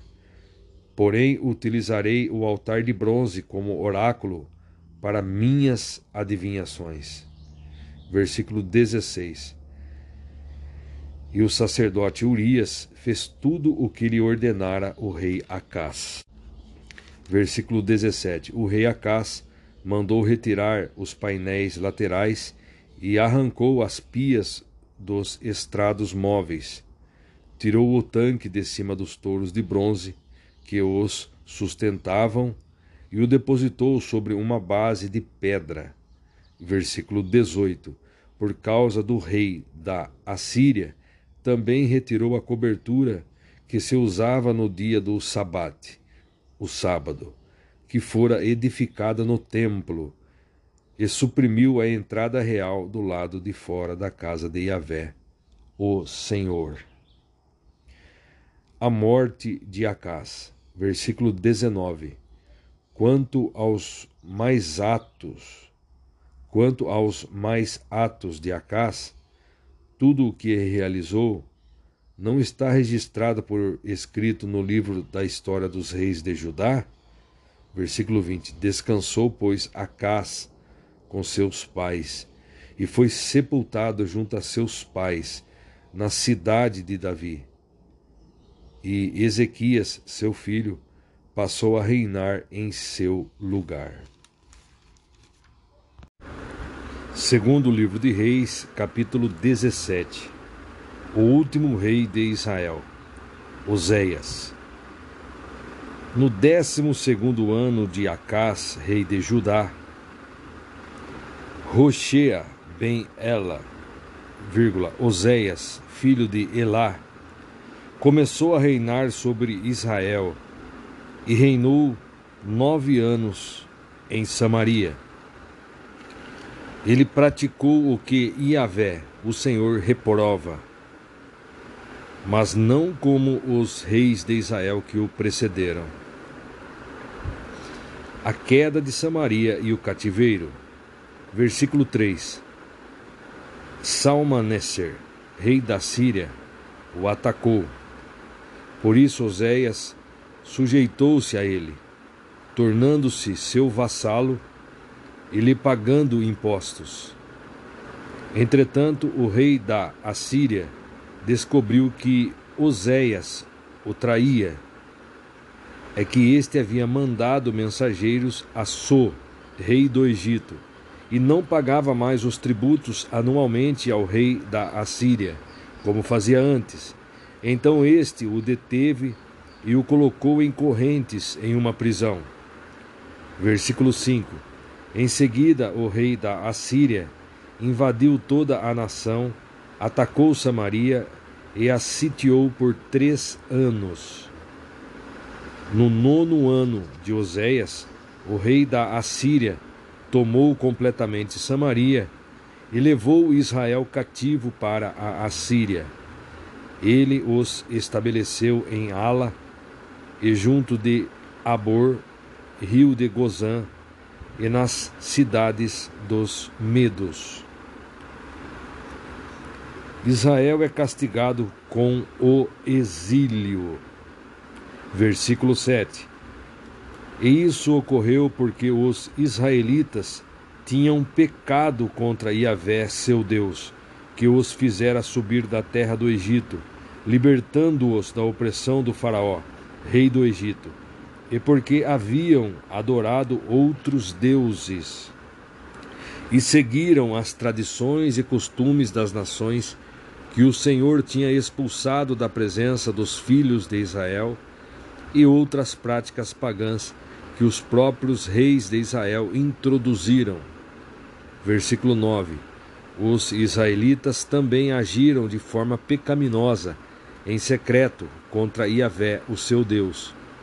Em todas as suas cidades, desde as torres das sentinelas até as cidades fortificadas, eles construíram altares idólatras. Versículo 10: Ergueram colunas sagradas e postes para adoração em todo o monte alto e debaixo de toda a árvore frondosa. Versículo 11: Sacrificaram em todos os lugares altos, imitando as nações que o Senhor havia expulsado de diante deles, e cometeram ações más provocando sobremodo a ira de Yahvé. Versículo 12: Prestaram culto e adoração aos ídolos, embora Yahvé expressamente lhes houvesse dito: Vós não procedereis desse modo. Versículo 13: Mas o Senhor advertiu Israel e Judá por meio da pregação de todos os profetas evidentes, ordenando: Convertei-vos dos maus caminhos e guardai os meus mandamentos e os meus estatutos, conforme toda a Torá, a lei, que ordenei a vossos antepassados, e que vos enviei por meio da vida e do ministério de meus servos, os profetas. E do ministério de meus servos, os profetas. Versículo 14: Porém, eles não deram ouvidos, ao contrário, agiram com a mesma sórdida teimosia, com a mesma sórdida teimosia de seus antepassados, que não depositaram toda a confiança no Senhor seu Deus. Desprezaram seus decretos, a aliança que o Senhor havia estabelecido com seus pais e as suas advertências. Seguiram ídolos inúteis, tornando-se eles próprios absolutamente nulos, como todas as nações pagãs ao seu redor. Apesar de Iavé lhes ter ordenado que não se comportassem como elas. Versículo 16.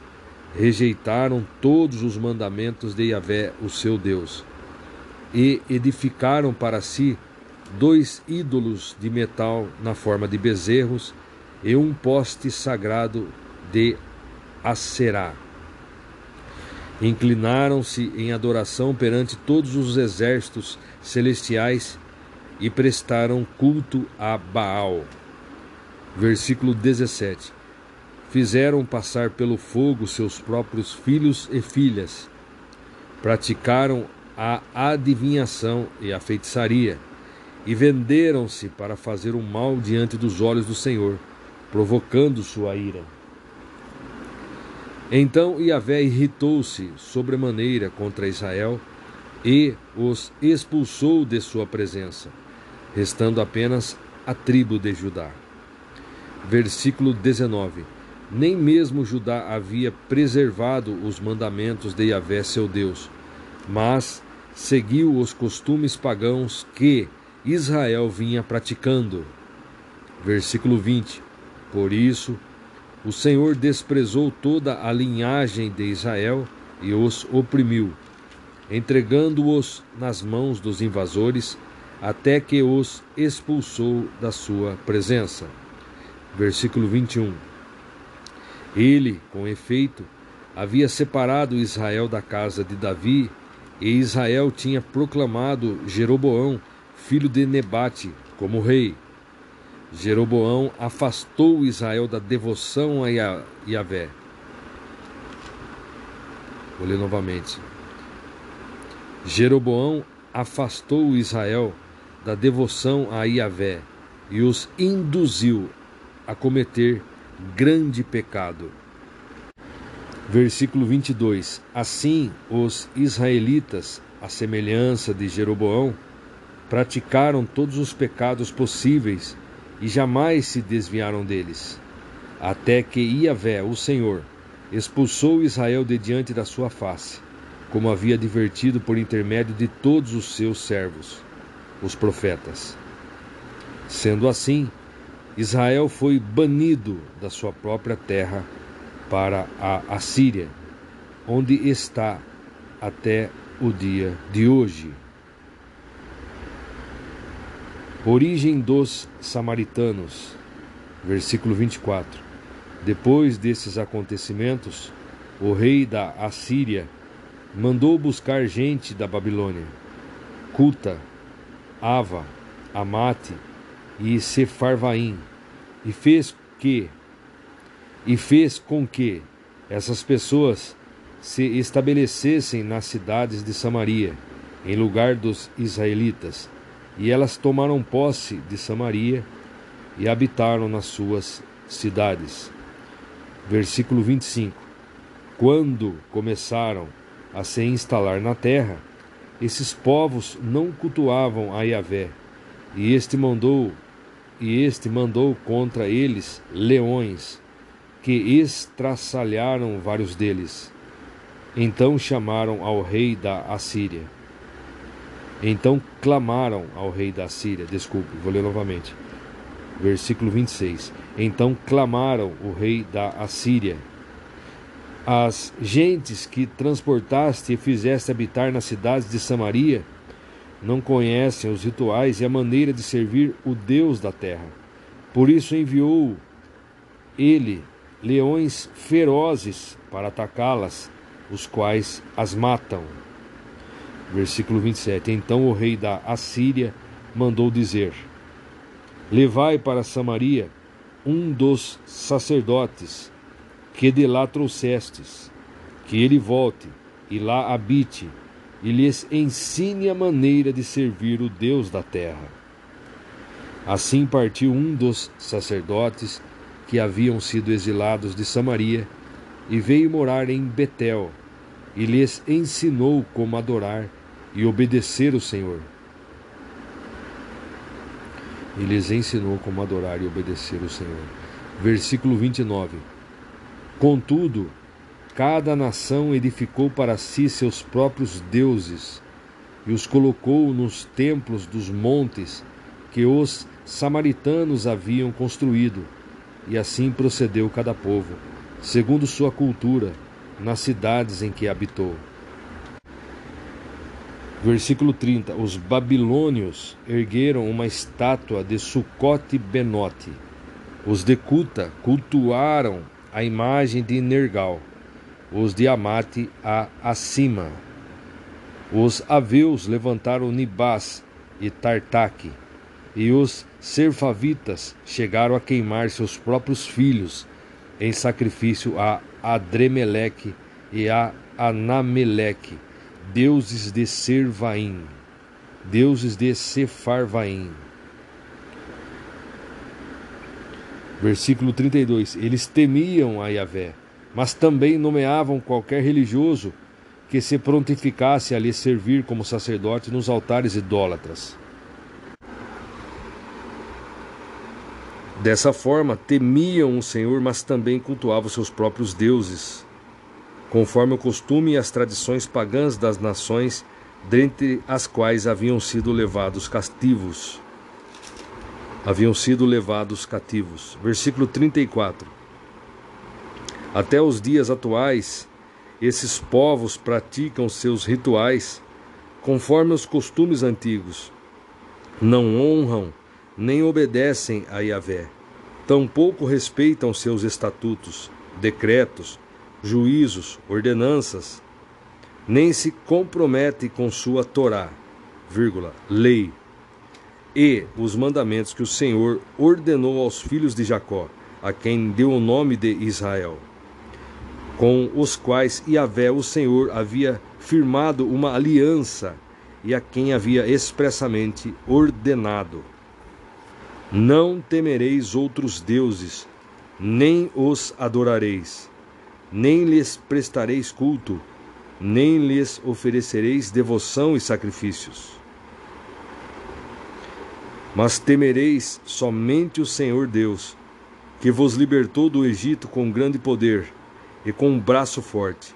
A ele adorareis, e a ele oferecereis sacrifícios. Versículo 37. Quanto aos estatutos e às normas, a Torá, a lei, e os mandamentos que o Senhor escreveu para vós, tereis zelo de obedecer a esses todos os dias das vossas vidas, e não temereis nem seguireis outros deuses. E não vos esquecereis da aliança que estabeleci convosco. Não temereis outros deuses, mas confiareis e obedecereis somente a Yahvé, o Senhor vosso Deus e ele vos livrará do poder de todos os vossos inimigos. Versículo 40. Contudo, o povo não deu ouvidos à palavra. Ao contrário, ao contrário, entregaram-se à prática de todos os costumes e rituais pagãos. Entregaram-se à prática de todos os costumes e rituais pagãos conforme seu antigo costume. Versículo 41. Assim, estas nações temiam o Senhor, mas ao mesmo tempo idolatravam suas imagens esculpidas, seus filhos e seus descendentes. Agem até o dia de hoje exatamente como fizeram seus pais. Agora estarei lendo o versículo 7 e depois em seguida o que diz o comentarista aqui desta Bíblia King James atualizada. E isso ocorreu porque os israelitas tinham pecado contra Yahvé, seu Deus, que os fizera subir da terra do Egito, libertando-os da opressão do Faraó, rei do Egito, e porque haviam adorado outros deuses e seguiram as tradições e costumes das nações que o Senhor tinha expulsado da presença dos filhos de Israel, e outras práticas pagãs que os próprios reis de Israel introduziram. Veja só, aqui começa o próprio epitáfio do Reino do Norte, também chamado Reino de Israel. Israel rejeitara por diversas vezes e de muitas maneiras todas as ações misericordiosas de acordo e conscientização implementadas pelo Senhor. Os versículos de 17, 7 ao 23, capítulo 17, versículo 7 ao 23, constituem-se na passagem chave dos livros dos reis Israel desde há muito se recusara a dar atenção às advertências explícitas dos profetas de Deus a respeito do juízo que se aproximava, a respeito do juízo que se aproximava. Versículos 13, 14 e 23. E ainda deixara de cumprir suas obrigações segundo a aliança estabelecida. Versículo 15. O resultado foi a inevitável derramamento da maldição constante da aliança. Exatamente como Moisés a definira diante da congregação dos israelitas antes de entrarem em Canaã. Deuteronômio 28, 49 ao 68, 32, 1 ao 47. Agora estarei lendo o que diz a Bíblia King James Fiel. Esse versículo repete três verdades fundamentais da vida israelita que são repetidas várias vezes na teologia do Antigo Testamento. Primeiro, eles haviam pecado contra o Senhor. Segundo, esse era o Deus que, ao tirá-los do Egito, os constituíra sua propriedade. E terceiro, o povo tinha prestado e haviam temido outros deuses. E haviam temido outros deuses. Os hebreus foram tão obstinados em sua idolatria que chegaram a adotar como rei como o rei Amazias, os deuses que eram incapazes de defender o próprio povo contra os pagãos. Os israelitas construíram inúmeros lugares altos, a princípio secretamente e depois abertamente. Segundo livro dos Reis, capítulo 18. Ezequias, o rei de Judá. No terceiro ano de Oséias, filho de Elá, rei de Israel, Ezequias, filho de Acás, foi proclamado rei em Judá. Tinha vinte e cinco anos de idade quando começou a reinar e governou vinte e nove anos em Jerusalém. Sua mãe chamava-se Abia e era filha de Zacarias. Ezequias agiu de modo aprovado diante de Yahvé. Ezequias agiu de modo aprovado diante de Yahvé, tal como havia procedido Davi, seu predecessor.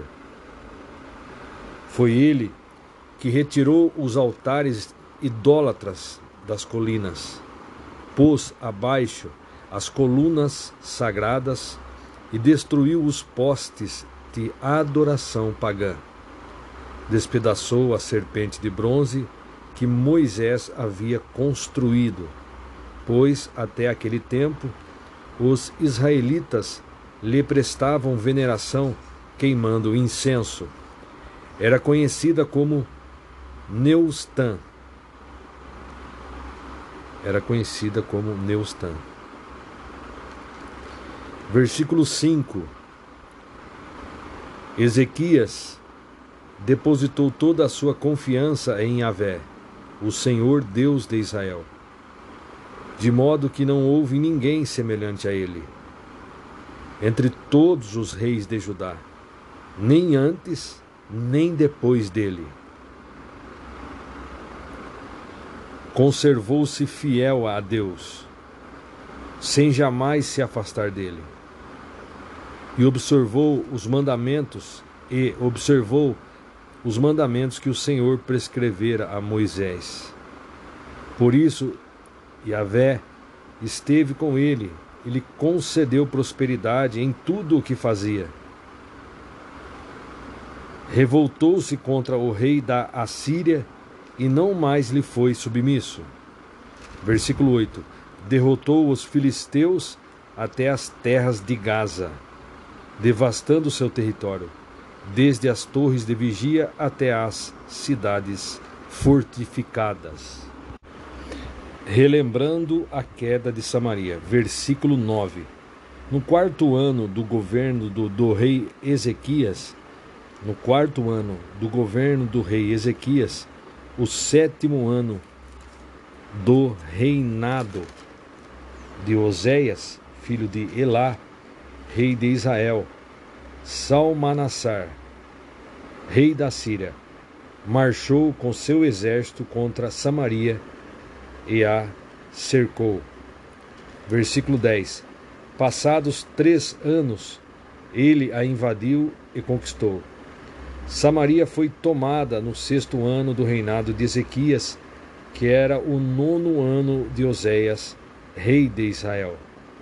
Versículo 11: depois disso, o rei da Assíria deportou o povo de Israel para a Assíria e estabeleceu-o em Alá e as margens de Abor, rio de Gozã, e nas cidades dos Medos. Versículo 12. Isso aconteceu porque eles não quiseram dar ouvidos à palavra de Yahvé, seu Deus, e quebraram sua aliança, não obedecendo a tudo o que ordenara Moisés, servo de Yahvé. Não o escutaram, nem puseram suas orientações em prática. Não o escutaram nem puseram suas orientações em prática. Senaqueribe invade Judá. Versículo 13. No 14 ano do governo do rei Ezequias, Senaqueribe, rei da Assíria, atacou todas as cidades fortificadas de Judá e as conquistou. Versículo 14. Então Ezequias, rei de Judá, mandou esta mensagem ao rei da Assíria, em Laquis Confesso que errei. Agora, pois, para de me atacar, e eu pagarei tudo o que exigires. Então o rei da Assíria cobrou de Ezequias, rei de Judá, o equivalente a dez toneladas e meia de prata e um mil e cinquenta quilos de ouro Assim Ezequias entregou toda a prata que se encontrava no templo, a casa de Iavé e nos tesouros do palácio real. Versículo 16. Então Ezequias mandou retirar todo o revestimento de ouro dos batentes e dos umbrais das portas do santuário do Senhor, de que ele mesmo os revestiria de que ele mesmo os revestira e o entregou ao rei da Síria.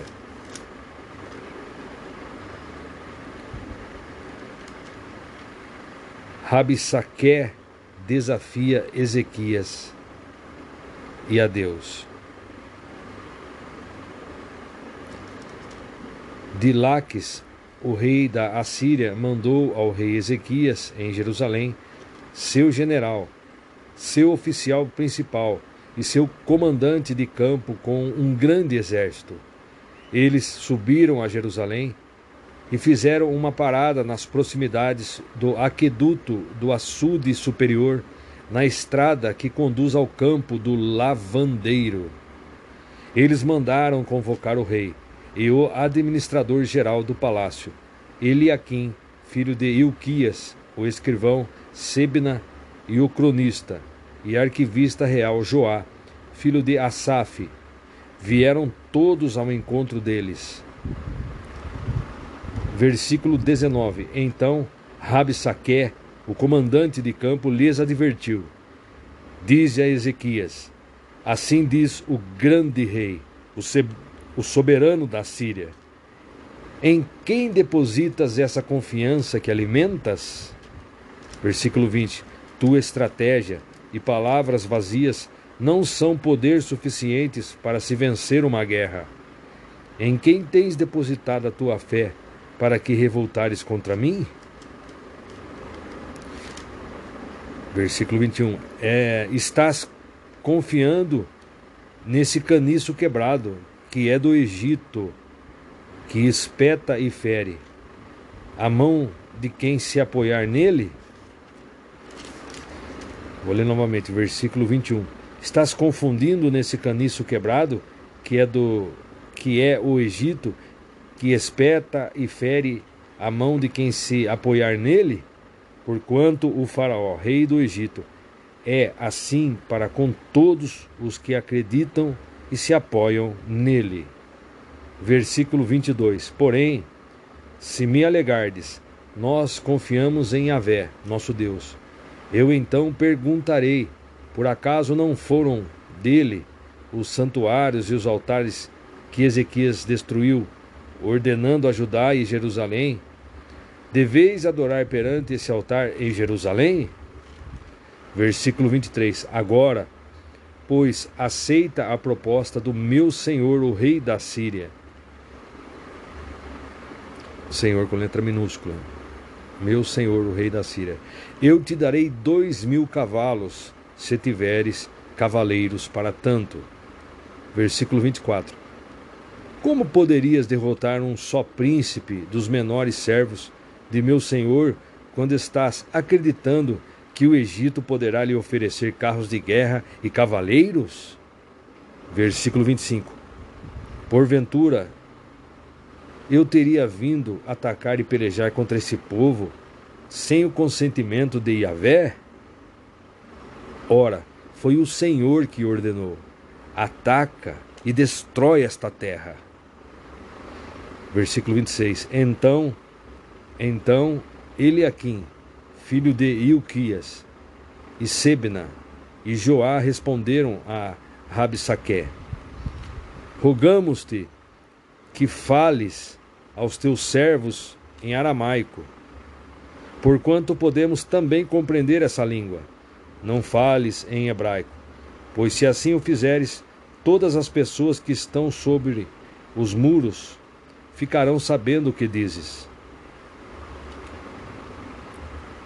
Versículo 27. Entretanto, o comandante retrucou-lhes: Será que meu senhor mandou-me até aqui para transmitir essa mensagem exclusivamente para o seu senhor e para ti, e não para todos quantos estão ao nosso redor e sentados no muro, que, assim que cada um de vós haverão de comer as próprias fezes e beber a própria urina?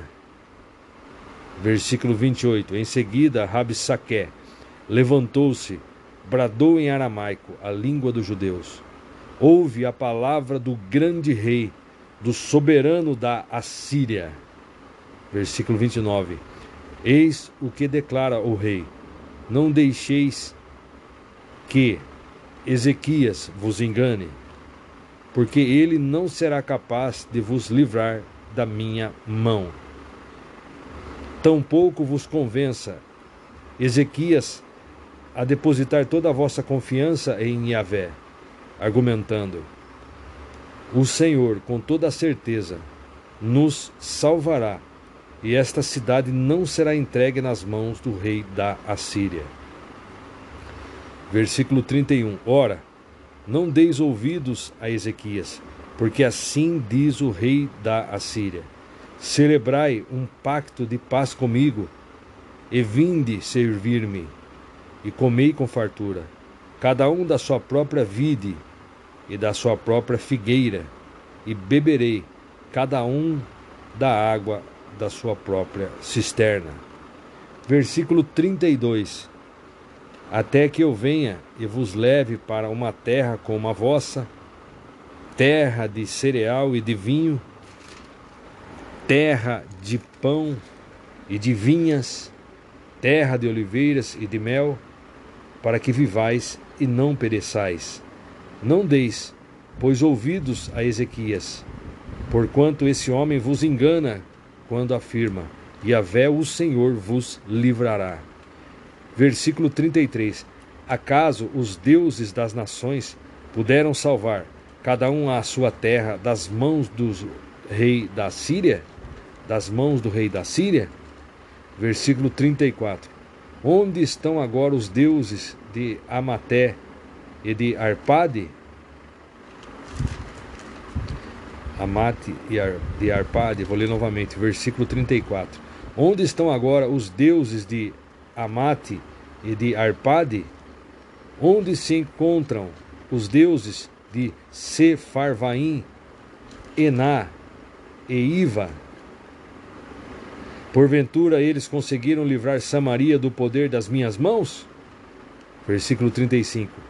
Quais são dentre todos os deuses deste país os que livraram a sua terra dos meus exércitos, para que Yahvé possa salvar a Jerusalém das minhas mãos?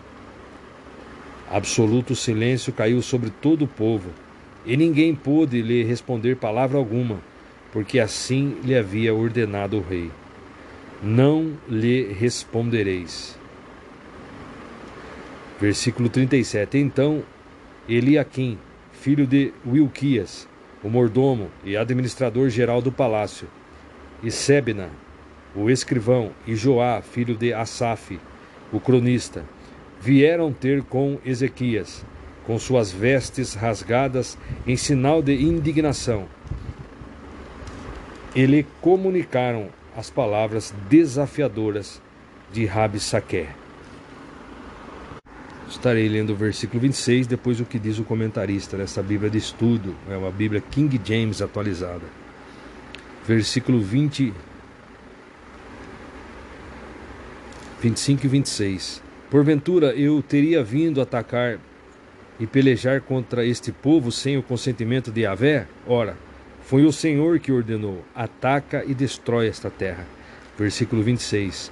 Então Eliaquim, filho de Wilquias e Sebna, e Joá responderam a Rabsaqué: Rogamos-te que fales aos teus servos em aramaico, porquanto podemos também compreender essa língua. Não fales em hebraico, pois se assim o fizeres, todas as pessoas que estão sobre os muros ficarão sabendo o que dizes. Veja só. É possível que espiões assírios tivessem informado Senaqueribe a respeito das profecias de Isaías e Miqueias. De qualquer maneira, o apelo feito é fraudulento e sórdido, tentando atacar o espírito supersticioso que já havia tomado contra todo o povo de Judá que estava escutando toda a conversa de sobre a muralha. Foi por isso que os oficiais do rei pediram que se falasse na língua diplomática da época, o aramaico, abre parênteses, idioma semítico da família das línguas afro-asiáticas. Idioma semítico da família das línguas afro-asiáticas, vírgula como o árabe e o próprio hebraico.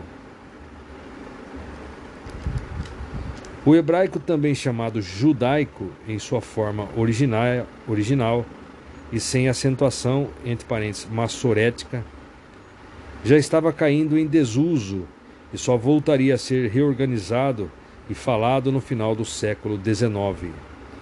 O aramaico é, portanto, a mutação do hebraico o, hebraico, o aramaico é, portanto, a mutação do hebraico que passou ao uso comum, como um dialeto e idioma internacional do Oriente Médio, conhecido e usado pelas pessoas mais experientes no comércio e diplomacia, até os tempos de Jesus, que lia o hebraico como idioma sagrado e bíblico, mas falava o aramaico como língua materna, abre parênteses, Galileia, norte da Palestina, fecha parênteses, e até mesmo o grego.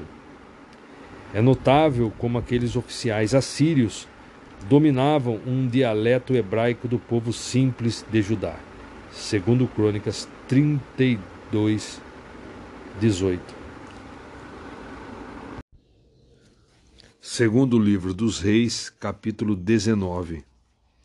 Ao tomar conhecimento dessas notícias, o rei Ezequias rasgou suas vestes cobriu-se de pano de saco em sinal de profunda tristeza e entrou no templo de Yahvé, a casa do Senhor. Então enviou Eliaquim, o mordomo e administrador geral do palácio, e Sebna, o escrivão, e os anciãos dos sacerdotes, todos vestidos de panos de saco.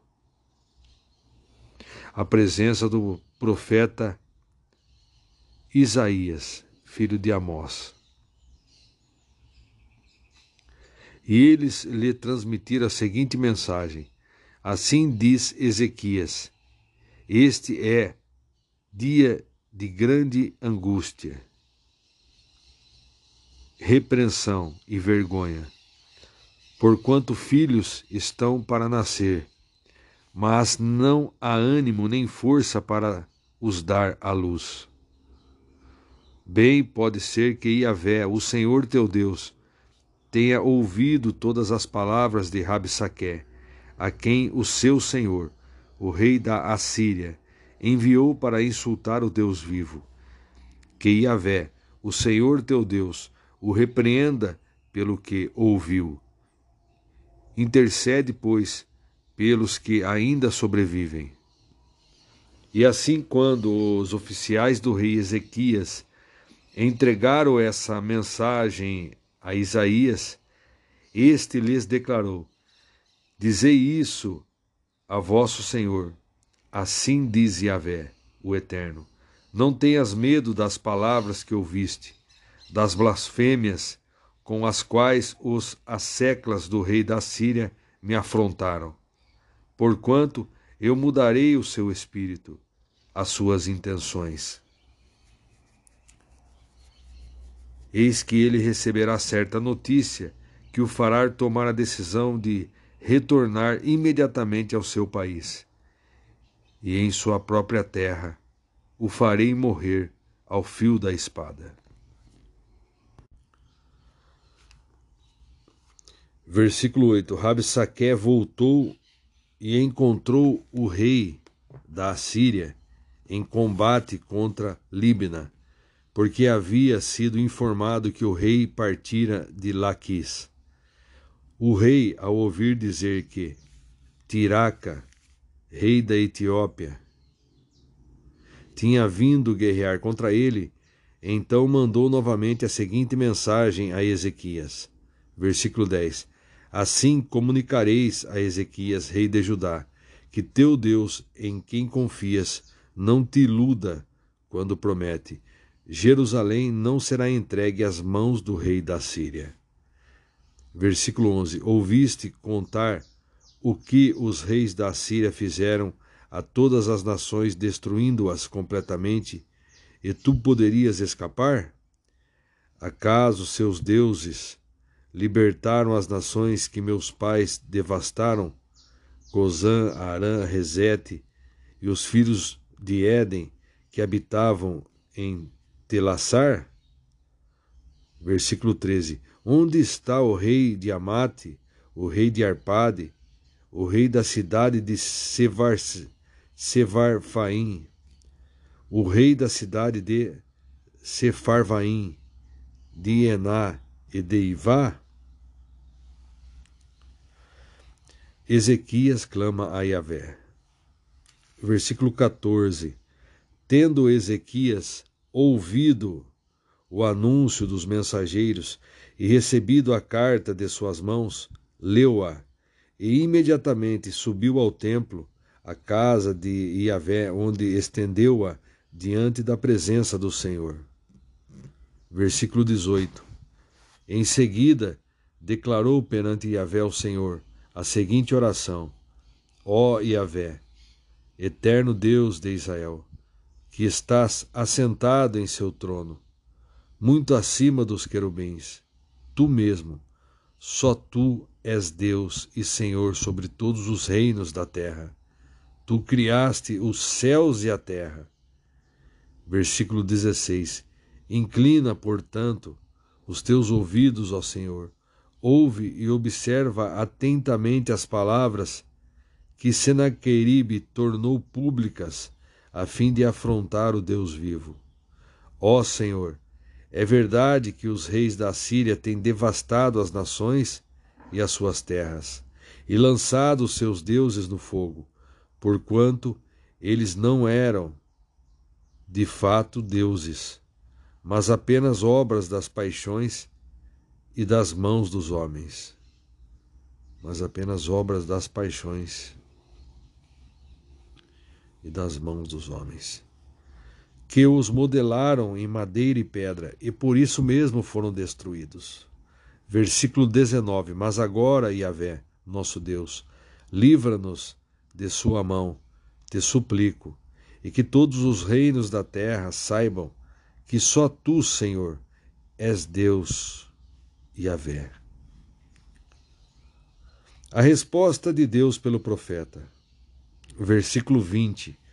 Então Isaías, filho de Amós, mandou declarar a Ezequias: Assim diz Yahvé, o Senhor Deus de Israel: Ouvi a súplica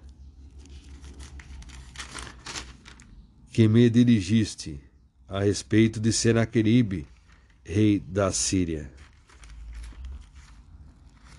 Eis, portanto, a palavra que o Senhor declara contra ele. Declara contra ele. A virgem, a filha de Sião, te despreza e zomba de ti. A filha de Jerusalém meneia a cabeça atrás de ti. Versículo 22. A quem insultaste, blasfemaste. Hum. Vou ler novamente. Versículo 22. A quem insultaste, Blasfemaste? Contra quem elevaste arrogantemente a voz e olhaste com desdém? Contra o Santo de Israel. Por meio dos teus mensageiros, ofendeste o Senhor quando propagaste. Com a multidão de meus carros de guerra, conquistei o alto dos montes, no interior do Líbano Derrubei pinheiros e cheguei na sua pousada mais remota, na floresta mais densa.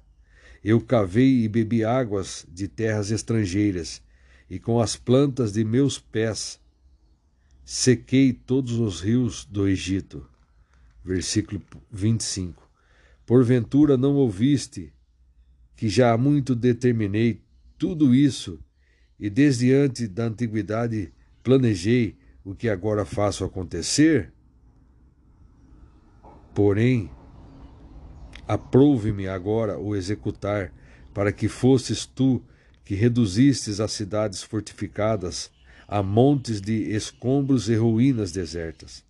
Por isso os habitantes dessas cidades não tiveram qualquer poder, ficaram aterrorizados e envergonhados, tornaram-se como a erva do campo como a relva verde, como a relva verde, e como o capim dos telhados, que se queimam antes mesmo de amadurecer. Contudo, conheço bem teu assentar, teu sair e teu entrar, bem como observo teu furor contra mim. Versículo 28. Por causa da tua ira maldosa contra minha pessoa, e porque a tua insolência subiu aos meus ouvidos, porei meu anzol no teu nariz e o meu cabresto na tua boca, e te obrigarei a voltar pelo caminho por onde vieste. E este será o sinal que darei a ti, Ezequias. Neste ano comereis do que crescer espontaneamente no solo. No ano seguinte, o que brotar disso, mas no terceiro ano, semeai e colhei. Plante vinhas e comei de seus frutos. Pois o que escapou e sobrou da casa de Judá lançará raízes para baixo e dará fruto para cima. Versículo 31.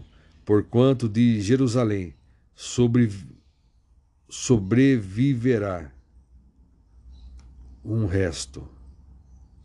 Vou ler novamente, versículo 31. Porquanto de Jerusalém sobreviverá um resto, e do monte Serão e do monte Sião haverá salvos. Eis o que fará o zelo de Yahvé, o Senhor dos Exércitos. Versículo 32. Sendo assim, eis o que diz ainda o Senhor acerca do rei da Síria. Ele não entrará nesta cidade de modo algum, nem lançará flecha de nenhuma espécie contra seu povo. Não, não enfrentará essa cidade com escudo, tampouco construirá rampas de ataque ao redor dela. Versículo 33. Ele retornará ao seu ele retornará aos seus pelo mesmo caminho por onde veio, mas não entrará jamais nessa cidade. Este é o oráculo de Yahvé. Assim diz o Senhor: porque eu protegerei esta cidade e a salvarei, por amor de mim e por amor do meu servo Davi. Deus fere os assírios e livra Judá. Versículo 35. Assim, naquela mesma noite, o anjo de Yahvé partiu e matou cento e oitenta e cinco mil guerreiros que se encontravam no acampamento dos assírios. Quando o povo se levantou ao raiar do dia seguinte, lá jaziam sobre a terra todos os cadáveres. Versículo 36. Então Senaqueribe, rei da Assíria, fugiu apavorado, retornando a Nínive, onde permaneceu. Versículo 37. Quando ele estava adorando e cultuando ao seu Deus Nisroque, ao seu Deus Nisroque, em seu próprio templo, seus filhos Adrameleque e Sarezer o assassinaram ao fio da espada e fugiram para a terra de Arará. Então seu filho Essar Adom passou a reinar em seu lugar. Muito bem, agora estarei lendo o versículo 14 e depois, subsequentemente, o que diz o comentarista. Versículo 14: Tendo Ezequias ouvido o anúncio dos mensageiros e recebido a carta de suas mãos, leu-a e imediatamente subiu ao templo, à casa de Yahvé, onde estendeu-a diante da presença do Senhor. Veja aqui. Diante de uma má notícia ou situação difícil, devemos estender nossa angústia e aflição diante de Deus em oração. Assim, assim como agiu Ezequias ao receber aquele sefer, rolo, carta, preocupante de seus mensageiros. Sempre que oramos, sempre que oramos sinceramente ao Senhor, Ele nos mostra a melhor decisão a tomar e nos concede forças para vencer o problema. Ou soluciona tudo mediante seu poder soberano. Aqui temos uma oração modelo. Ezequias não pede somente por ser por seu próprio livramento. Ezequias não pede somente por seu próprio livramento, mas para que o nome do Senhor seja glorificado através daqueles acontecimentos. Versículo 19. Que está assim: Mas agora, Yahvé, nosso Deus, livra-nos de Sua mão, te suplico, e que todos os reinos da terra saibam que só tu, Senhor, és Deus Yahvé. Isaías 37, 15, 16. Isaías 37, 15. E expressou ao Senhor a seguinte oração, versículo 16: Ó Senhor dos exércitos, Deus de Israel, tu que estás em teu trono real, acima de todos os querubins, tu, só tu és o Deus de todos os reinos da terra. Tu formaste os céus e a terra. Ó amado Yahvé, inclina teu ouvido ao meu clamor e atende esta oração. Abre os teus olhos e contempla o teu servo. Observa as palavras com que Senaqueribe vem afrontando o Deus vivo. Voltando aqui no comentário do segundo Reis, dando continuidade. É importante notar que a arrogância e a blasfêmia dos assírios, versículo 4, Vamos ler. Bem pode ser que Yahvé, o Senhor teu Deus, tenha ouvido todas as palavras de Rabsaque, a quem o seu senhor, o rei da Síria, enviou para insultar o Deus vivo. Que Yahvé, o Senhor teu Deus, o repreenda pelo que ouviu. Intercede, pois, pelos que ainda sobrevivem.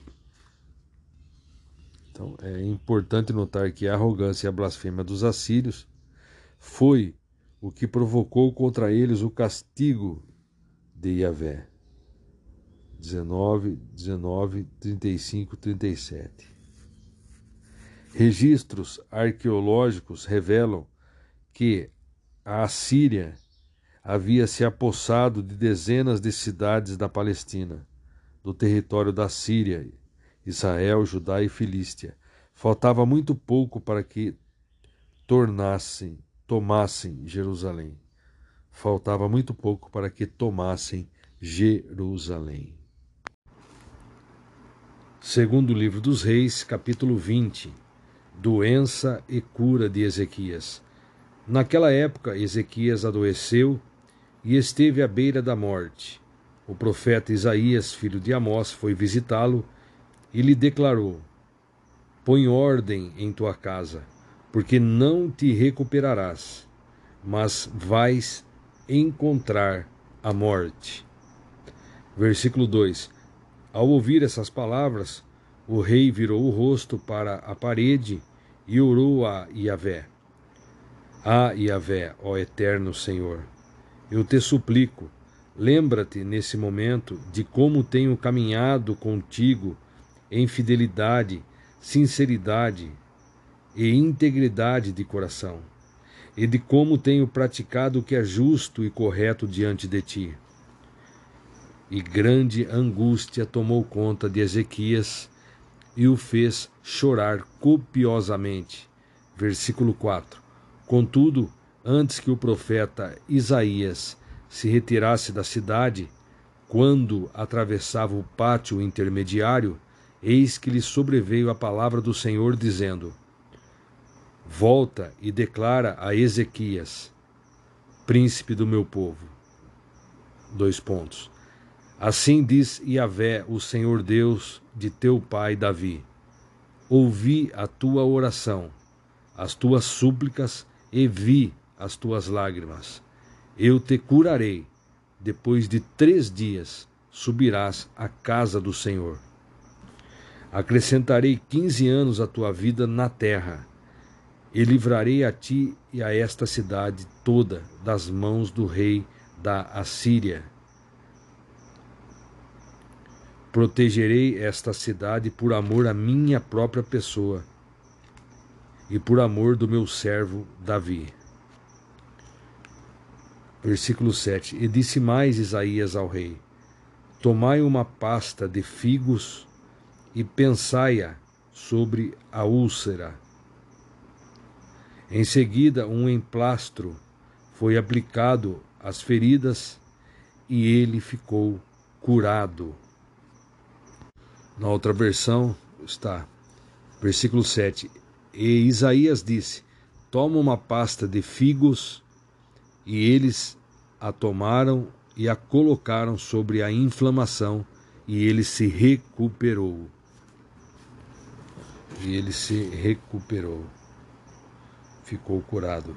Versículo 8, voltando aqui na King James atualizada. Quando Isaías entregou essa mensagem a Ezequias, este lhe indagou: Qual é o sinal de que Yahvé me curará e que depois de três dias conseguirei subir ao templo do Senhor? Ao que prontamente lhe assegurou Isaías: Este, pois, será o sinal de Yahvé, de que cumprirá o que prometeu. Queres que a sombra se adiante ou regrida dez graus na escadaria? Versículo 10 Então Ezequias ponderou-lhe: É fácil que a sombra venha a se adiantar dez graus. Não seja assim, pelo contrário, prefiro ver que a sombra retorne dez graus de sua posição. Em seguida, o profeta Isaías invocou o nome de Yahvé e clamou ao Senhor, que imediatamente fez a sombra recuar dez graus que havia avançado no relógio de sol de Acás. Os mensageiros da Babilônia, versículo 12.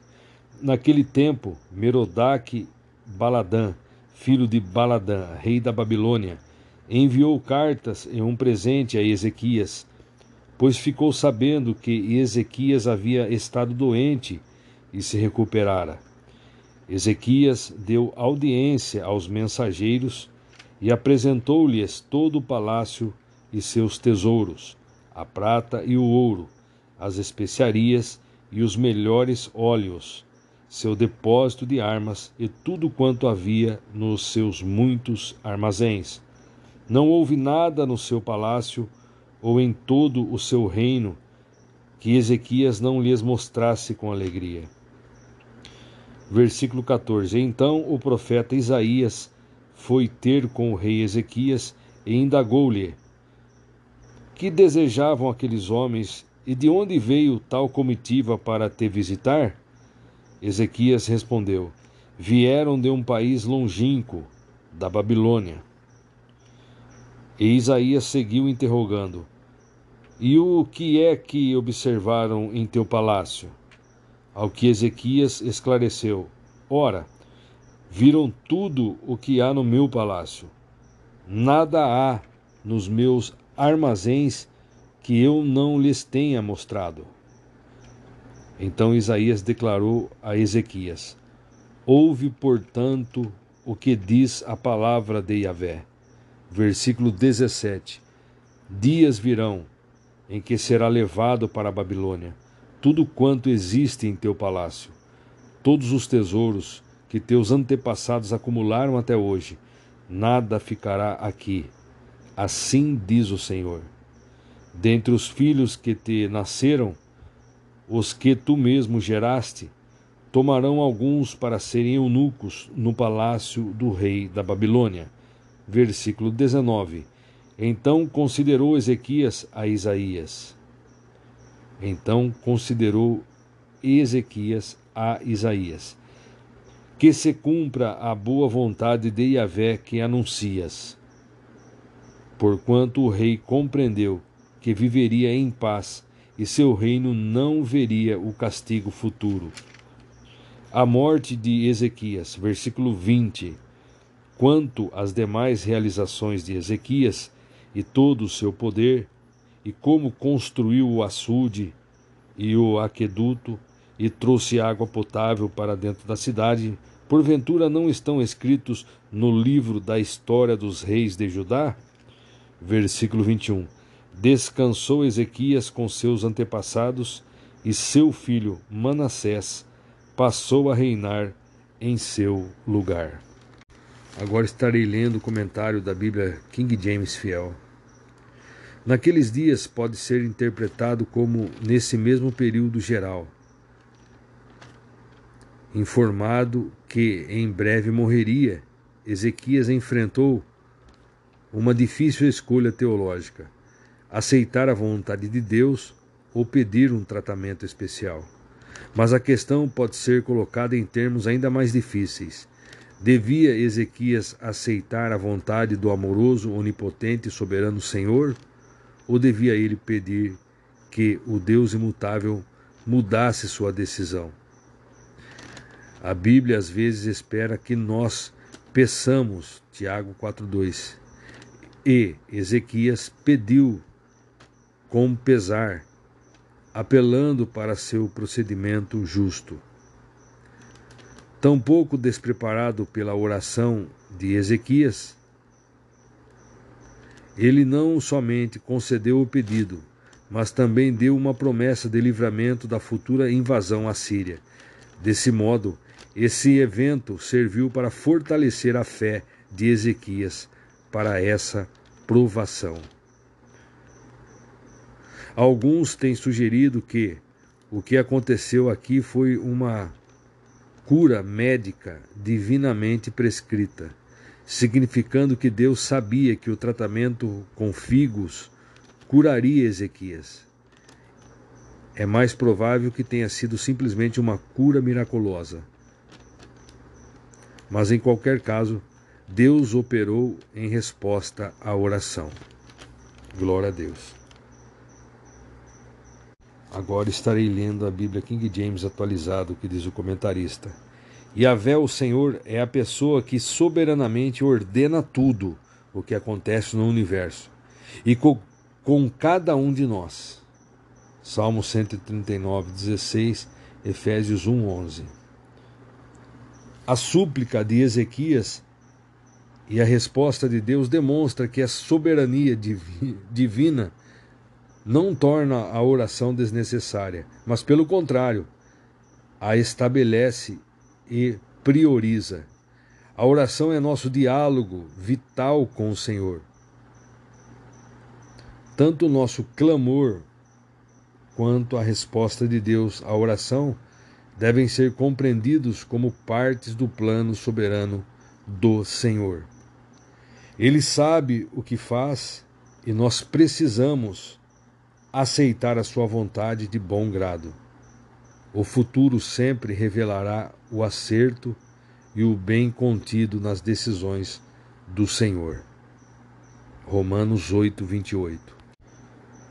Estamos certos de que Deus age em todas as coisas com o fim de beneficiar todos os que o amam, dos que foram chamados conforme seu plano.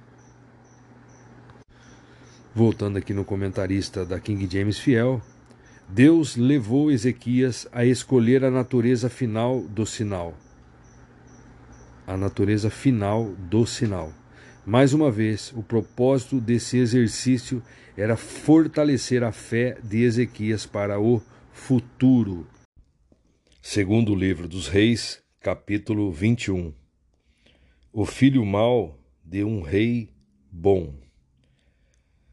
Tinha Manassés doze anos de idade quando iniciou seu reinado e governou cinquenta e cinco anos em Jerusalém. Sua mãe chamava-se Efizibá. Fez Manassés o que era mal perante Iavé, seguindo a prática abominável das nações pagãs que o Senhor havia expulsado da presença do povo de Israel. Versículo 3: Pois voltou a edificar os altares das colinas que seu pai Ezequias tinha posto abaixo. E mais, Manassés ergueu altares ao deus Baal, mandou construir um poste ídolo, como o que Acabe, rei de Israel, tinha feito, e adorou todo o exército do céu, e lhes prestou culto. Levantou altares na casa de Yahvé, da qual o próprio Senhor havia declarado: Em Jerusalém estabelecerei o meu nome. Versículo 5. Da mesma forma, edificou altares em homenagem e culto aos astros.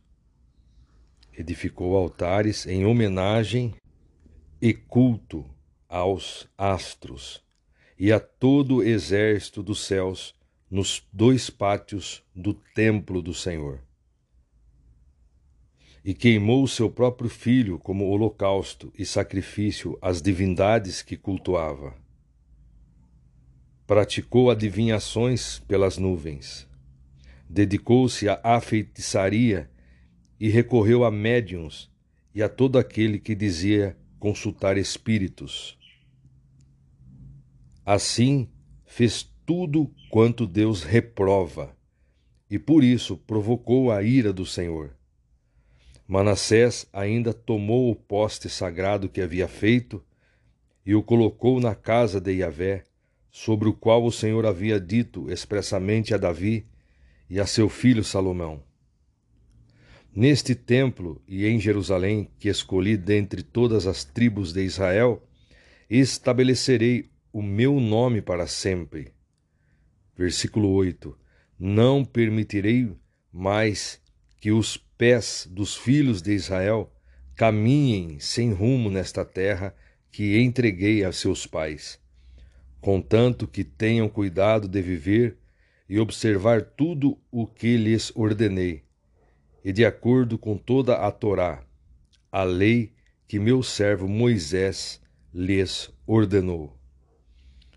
Versículo 9: Entretanto, o povo não deu ouvidos à palavra, e se deixaram ser induzidos por Manassés ao erro e ao pecado, de tal modo que fizeram muito pior do que as nações pagãs que o Senhor havia exterminado diante dos olhos dos israelitas.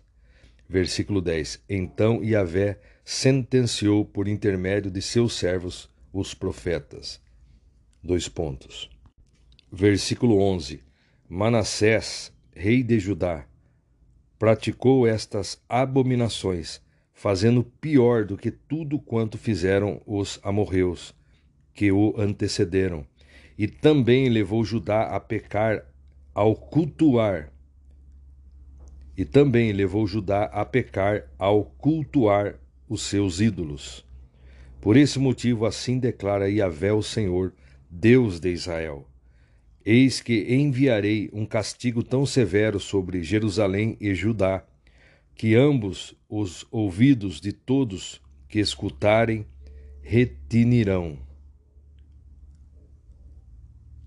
Versículo 13: Estenderei sobre Jerusalém o fio de medir utilizado contra Samaria e o fio de prumo usado contra a família de Acabe. Limparei Jerusalém como se limpa um prato, lavando-o e virando-o de cabeça para baixo. Versículo 14: Desprezarei os restos de minha herança, entregá-los-ei nas mãos de seus inimigos, e eles servirão de presa e de espólio a todos os seus inimigos porquanto praticaram o que é reprovável aos meus olhos, e tem-me deixado irado desde o tempo em que os antepassados deles saíram do Egito até os dias de hoje. Versículo 16: Manassés ainda matou tantas pessoas inocentes que as ruas de Jerusalém ficaram alagadas de sangue. Além disso, ele cometeu o pecado de induzir o povo de Judá a adorar seus ídolos, praticando, portanto, o que é errado, o que definitivamente não agrada Yahvé, o Senhor Deus.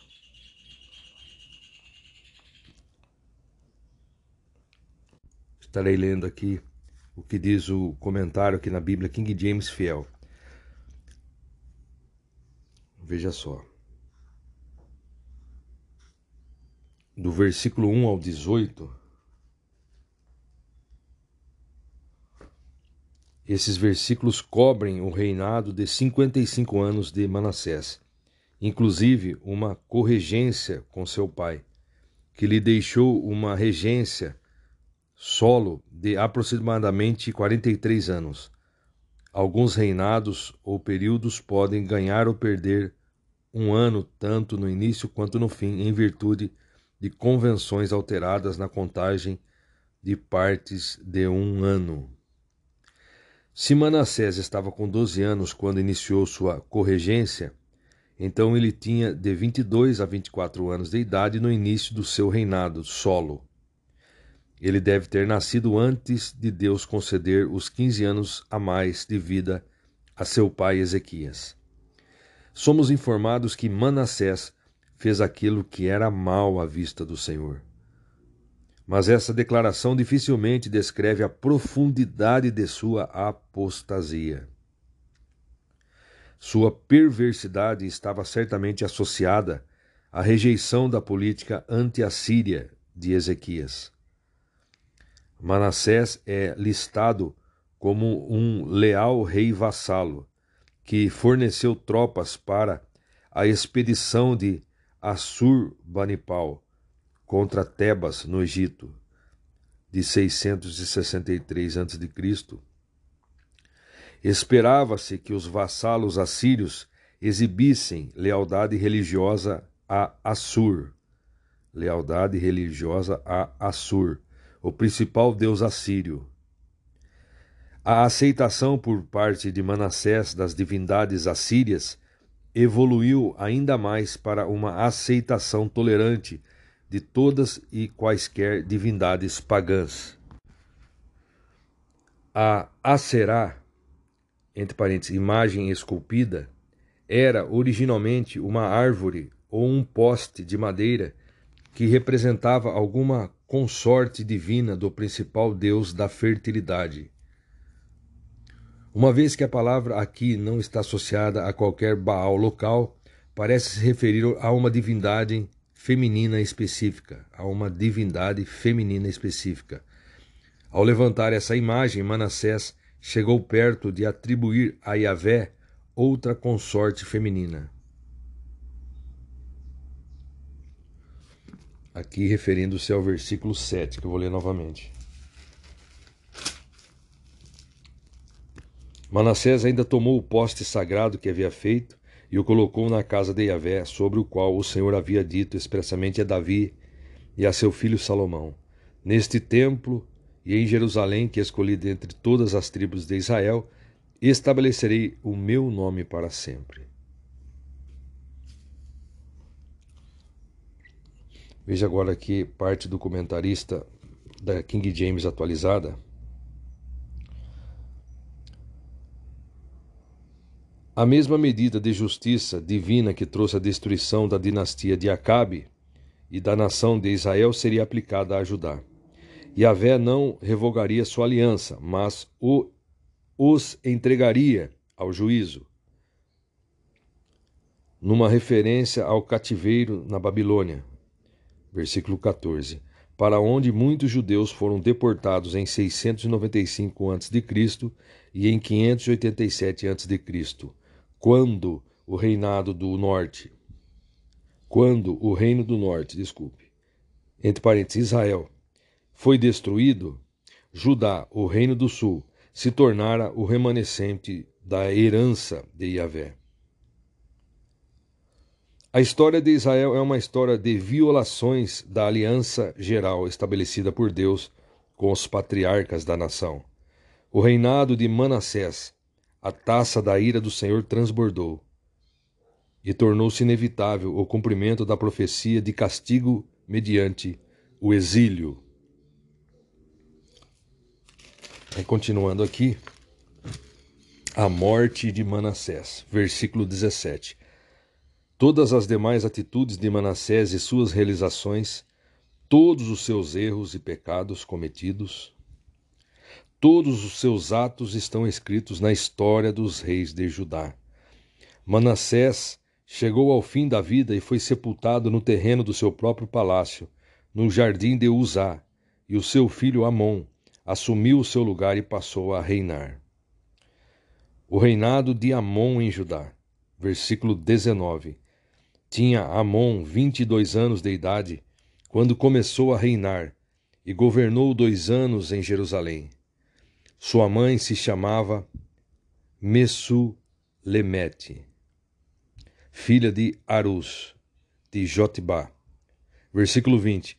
Como seu pai Manassés Como seu pai Manassés, o rei Amon cometeu muitos pecados, atitudes e práticas que desgostaram sobremodo a Yahvé, o Senhor Deus. Ele imitou o mau procedimento do seu pai e também adorou e serviu os ídolos que seu pai havia cultuado. Versículo 22. Amon desprezou a Yahvé, o Senhor, Deus de seus antepassados, e não seguiu o caminho do Eterno. Entre mentes, os próprios oficiais de Amon conspiraram contra ele e o assassinaram em seu palácio. Versículo 24. Em seguida, o povo da terra matou todos os que haviam se revoltado contra o rei Amon e proclamou Josias, seu filho, rei em seu lugar. Versículo 25. Quanto às demais realizações de Amon, todos os seus atos estão escritos no livro das crônicas dos reis de Judá. Versículo 26. Amon foi sepultado no túmulo da família real, no jardim de Uzá, e seu filho Josias foi seu sucessor. Segundo livro dos Reis, capítulo 22. Josias, filho bom de um rei mau. Filho bom de um rei mau. No capítulo anterior nós vimos o filho mau, né, Manassés é mau, de um rei bom. Agora nós veremos Josias, filho bom de um rei mau. Josias tinha oito anos quando começou a reinar e governou trinta e um anos em Jerusalém. Sua mãe se chamava Gedida, filha de Adaías, de Boscate. Ele praticou o que era correto e agradável aos olhos de Yahvé, o Senhor, e procurou agir em tudo de acordo com os princípios de Davi seu antepassado, sem se desviar para a direita nem para a esquerda. Josias, o rei, repara o templo. Versículo 3. No décimo oitavo ano do seu reinado, o rei Josias mandou o escrivão e secretário pessoal Safã, filho de Azalias e neto de Messulão, à casa de Yahvé, mediante a seguinte ordem: sobe a Wilquias, o sumo sacerdote, para que confira o dinheiro que se tem trazido para o templo do Senhor, o qual os guardas da entrada têm recebido das mãos do povo. Versículo 5: Que todas as pessoas entreguem sua prata exclusivamente nas mãos dos homens nomeados para supervisionar a reforma do templo, a fim de que possam pagar todos os trabalhadores que efetuam a obra de restauro no templo do Senhor. Veja aqui, a última reforma do templo tinha sido feita no ano 813 a.C., no reinado de Joás. O último rei e homem de Deus, Ezequias, morrera 65 anos antes da reforma implementada por Josias, o que ajuda a explicar o estado de negligência, o estado de negligência da casa de Iavé e o esquecimento da Torá, o livro da lei. É possível que o livro encontrado seja apenas uma parte do Pentateuco, entre parênteses, Deuteronômio. Contudo, o que causou tanta emoção ao rei foi a expressa condenação à idolatria, um pecado que havia assumido terrível proporção nacional. Esse episódio serve bem para demonstrar o real efeito da palavra de Deus num coração arrependido. Afinal, é por meio da lei que vem o, plano, o pleno conhecimento do pecado. Afinal, é por meio da lei que vem o pleno conhecimento do pecado. Romanos 3:20. Está escrito: "Portanto, ninguém será declarado justo diante dele confiando na obediência à lei. Pois é precisamente por meio da lei que chegamos à irrefutável conclusão de que somos todos pecadores." A lei mostra o pecado. É. é por meio da lei que vem o pleno conhecimento do pecado, do que é pecado. Voltando aqui, as ações do rei evidenciam um verdadeiro arrependimento, o qual, antes de tudo, faz rasgar o coração e não as vestes. Comparar a reação de Josias com a de Jeoaquim diante das palavras de Sefer, rolo, entre parênteses, livro, escrito por Jeremias. Jeremias 36, 24. Continuando. Versículo 6. Então nós lemos né, o versículo 5, a fim de que possam pagar todos os trabalhadores que efetuam a obra de restauro no templo do Senhor. Versículo 6: Os carpinteiros, construtores e os pedreiros, e que comprem madeira e pedras lavradas com arte para restaurar a casa. Entretanto, eles não precisavam prestar contas de toda a prata que lhes foi entregue em confiança, pois todos agiam com absoluta honestidade. Wilquias acha o livro da Torá. Versículo 8. Então o sumo sacerdote Wilquias compartilhou com o escrivão Safã. Encontrei o livro da Torá, da lei, na casa de Yahvé, o Eterno. E Wilquias entregou o livro a Safã e ele o leu. Versículo 9. Mais tarde, o escrivão Safã apresentou-se ao rei e lhe relatou: Teus servos contaram toda a prata que foi achada no templo e a confiaram aos mestres, supervisores da obra e aos trabalhadores do templo do Senhor. Versículo 10. Safã, o escrivão e secretário, relatou ainda ao rei: O sacerdote Wilquias me entregou um livro, e Safã o leu diante do rei. Josias manda consultar a profetisa. Versículo 11: Assim que ouviu a leitura do livro da Torá, da lei, o rei levantou-se e, indignado, rasgou as suas vestes. Versículo 12: Então, imediatamente, deu a seguinte ordem ao sacerdote Wilquias, a Aicão, filho de Safã, a Aquibor, filho de Micaías, ao escrivão e seu secretário Safã, e ao oficial real Asaías. Versículo 13: Ide, consultai o Senhor por mim, pelo povo e por todo o Judá, acerca das palavras deste livro que foi achado, porque grande é o furor de Yahvé, que se acendeu contra nós, porquanto nossos antepassados não obedeceram às palavras deste livro para cumprirem tudo quanto está escrito a nosso respeito. A declaração da profetisa Ulda. A declaração da profetisa Ulda. Em seguida, o, o sacerdote Wilquias, Aicão, Aquibor, Safã e Asaías partiram e foram consultar a profetisa Ulda, esposa de Salom, filho de Tikvá e neto de Arás, responsável pelo guarda-roupa e as vestes sagradas do templo. Naquela ocasião, ela morava na parte baixa de Jerusalém, um bairro novo que ali se formara. Então a profetisa lhes comunicou: Assim diz o Senhor, o Deus de Israel: Dizei ao homem que vos enviou a minha presença: Eis que isto declara Iavé o Senhor. Eu trarei castigo sobre este lugar e seus moradores, de acordo com todas as palavras do livro que o rei de Judá leu.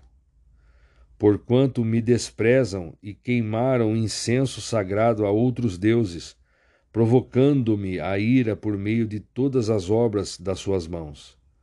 O meu furor se acendeu contra este lugar e não se extinguirá. Versículo 18: E direis mais ao rei de Judá: que vos mandou para consultar o Senhor. Assim diz Yahvé, o Senhor, Deus de Israel: Quanto às palavras que ouviste, porque teu coração se moveu e te humilhaste na presença do Senhor, assim que ouviste o que declarei contra este lugar e seus habitantes, isto é, que se transformariam em escombros, destruição e maldição, e indignado rasgaste as vestes, pranteando teu arrependimento diante da minha pessoa. Também eu te ouvi, diz Yahvé ao Senhor. Versículo 20: Por isso eu te recolherei para junto de teus antepassados e encontrarás descanso e paz em tua sepultura.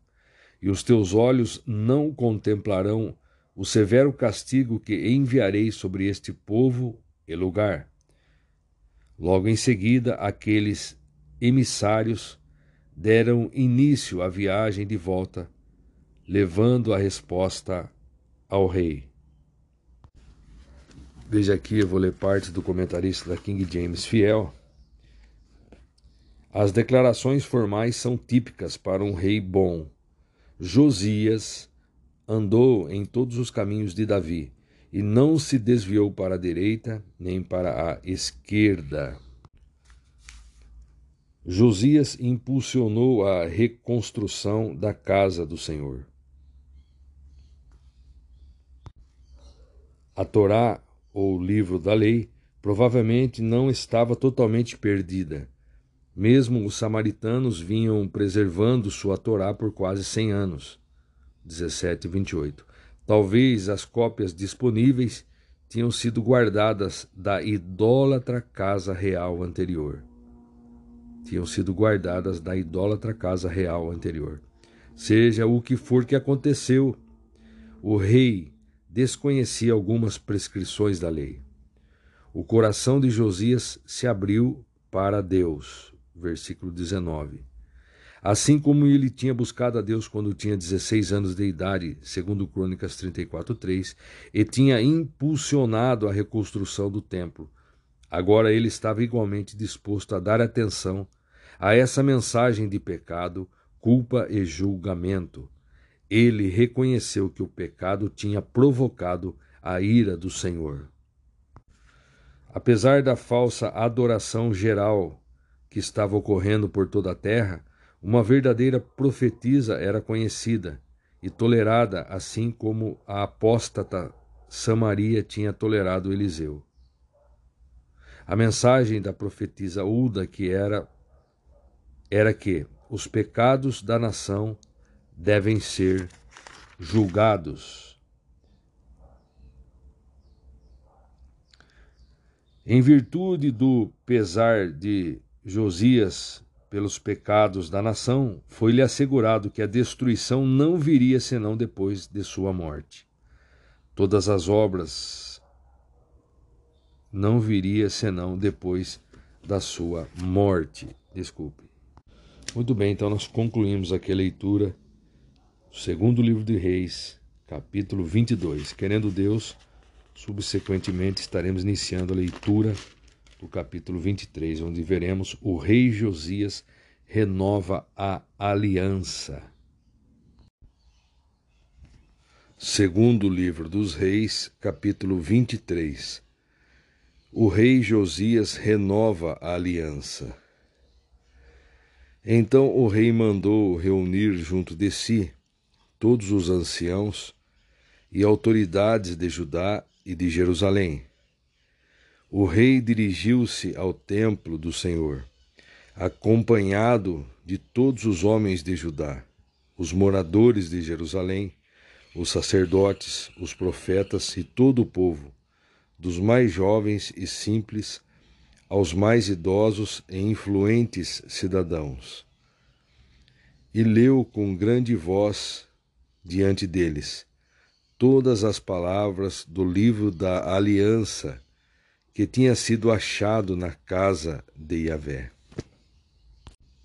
Porque nós olhamos aqui no, no capítulo anterior, versículo 8.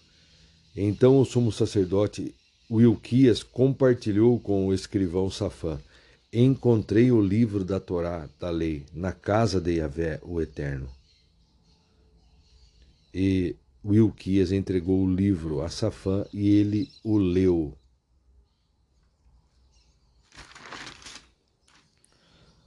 Voltando aqui, então nós lemos.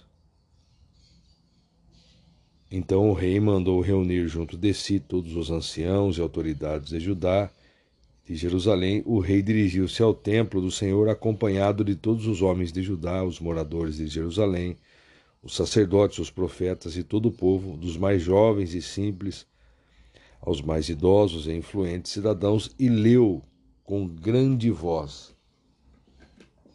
E leu com grande voz diante deles todas as palavras do livro da aliança que tinha sido achado, que tinha sido achado na casa de Yahvé.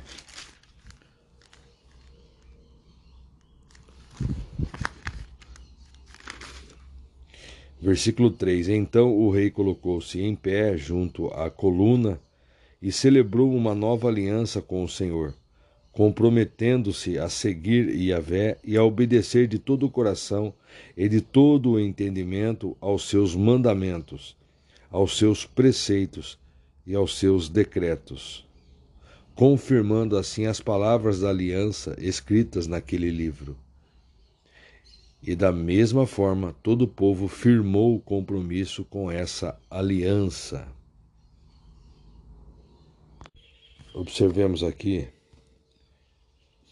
todas as obras de purificação desse capítulo começaram logo após a descoberta da lei, visto que, presumindo-se uma sequência lógica, essas obras culminaram na grande celebração da Páscoa ainda no 18º ano de Josias, segundo Reis 22, 3, 23, 23.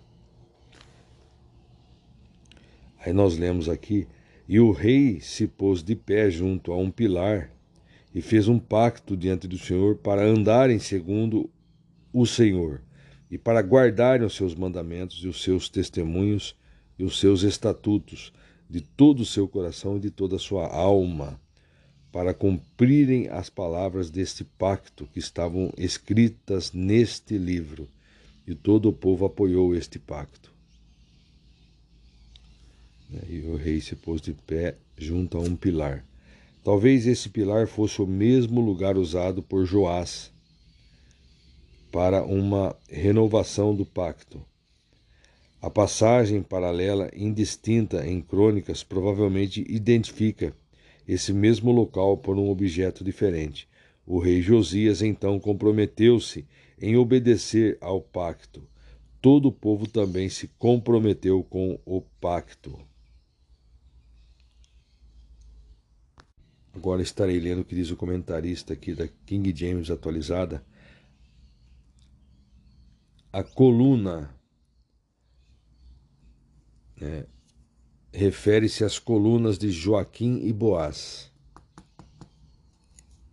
Na outra versão fala pilar, aqui fala coluna. Refere-se às colunas de Joaquim e Boaz, que representavam a presença soberana de Yahvé na terra, e sua futura e gloriosa vinda. 1 Reis 7, 21. A expressão visível do Salmo 73, 24 Tu me diriges de acordo com os teus desígnios, e no fim me acolherás em glória.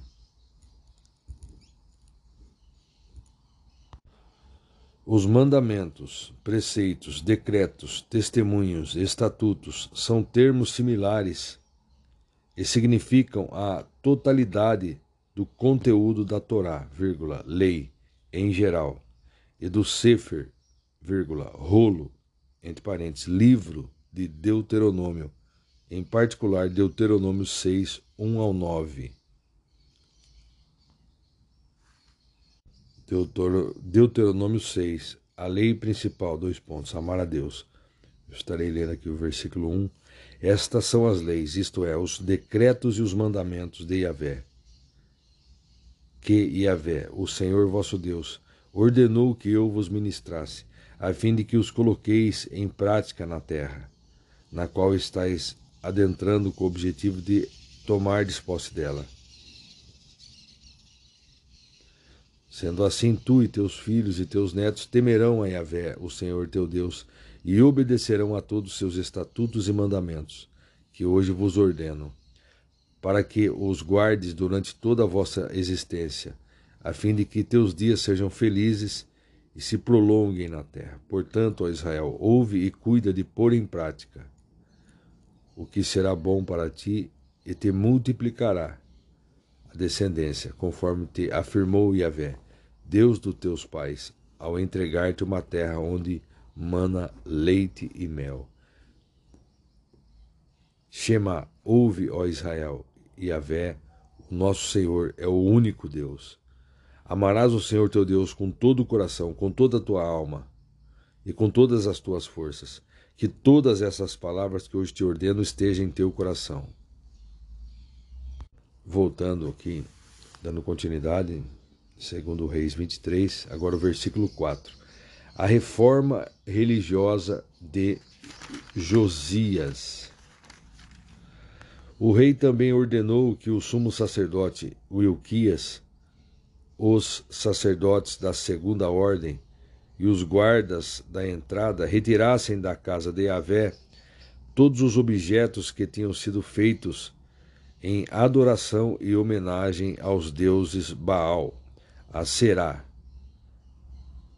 e a multidão de astros chamados de exércitos celestes, e os queimou fora de Jerusalém, nos campos de Cedron, e levou as cinzas deles para Betel. Destituiu todos os falsos sacerdotes, homens pagãos, que os próprios reis de Judá haviam nomeado para queimarem incenso sagrado sobre os altares idólatras das colinas nas cidades de Judá e ao redor de Jerusalém, como também os que queimavam incenso a Baal, ao Sol, à Lua, aos planetas e a todo exército do céu. Versículo 6: Também tirou da casa do Senhor o poste idólatra e sagrado que mandou levar para fora de Jerusalém até o vale de Cedron, no qual o queimou e o reduziu a cinzas que lançou sobre as sepulturas do povo. Versículo 7. Da mesma forma, derribou os aposentos dos prostitutos religiosos, conhecidos como sodomitas, e que ficavam nas dependências do templo do Senhor, local onde as mulheres trabalhavam tecendo as roupas usadas nos cultos de adoração à deusa Aserá. Josias ainda mandou trazer os sacerdotes das cidades de Judá, e desde Jeba até Berseba, desonrou os altares idólatras junto às portas, inclusive o altar da entrada da porta de Josué, o governador da cidade, que fica à esquerda da porta da cidade. Versículo 9. Embora os sacerdotes dos altares não servissem no altar de Yahvé em Jerusalém, comiam pães sem fermento junto com os sacerdotes, seus colegas. De igual modo, profanou Tofete, o lugar pagão de adoração que ficava no vale de Ben-Inon, e a destruição foi de tal ordem que ninguém mais conseguiu ficar, é, sacrificar ali seus filhos e filhas. A destruição foi de tal ordem que ninguém mas conseguiu sacrificar ali seus filhos e filhas, queimando-os em adoração ao deus Moloque, como era costume se fazer. Versículo 11: Exterminou todos os cavalos que os reis de Judá tinham consagrado ao deus Sol, e que ficava na entrada da casa de Yahvé, próximo da sala de um oficial chamado Natã Meleque Também queimou todas as carruagens dedicadas ao culto do sol. Versículo 12. Derrubou os altares que os seus antecessores haviam edificado no terraço, em cima do quarto superior de Acás. E os altares que Manassés havia construído nos dois pátios do templo do Senhor.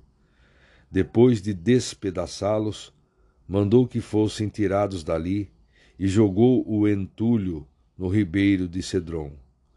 O rei desonrou também os altares das colinas, conhecidos como lugares altos, situados a leste de Jerusalém, ao sul do Monte das Oliveiras, também chamado de Monte da Destruição e Monte do Pecado, os quais Salomão, o próprio rei de Israel, tinha mandado construir em homenagem a Astarote, o abominável deus dos Sidônios.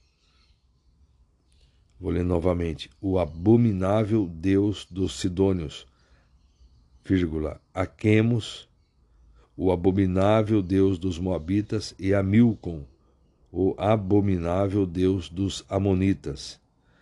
Versículo 14. Semelhantemente, o rei Josias mandou fazer em pedaços as colunas ao deus Baal e derrubou todos os postes ídolos consagrados à deusa Aserá e profanou os lugares onde estavam, enchendo-os com ossos humanos. Josias leva a reforma até o norte. Versículo 15.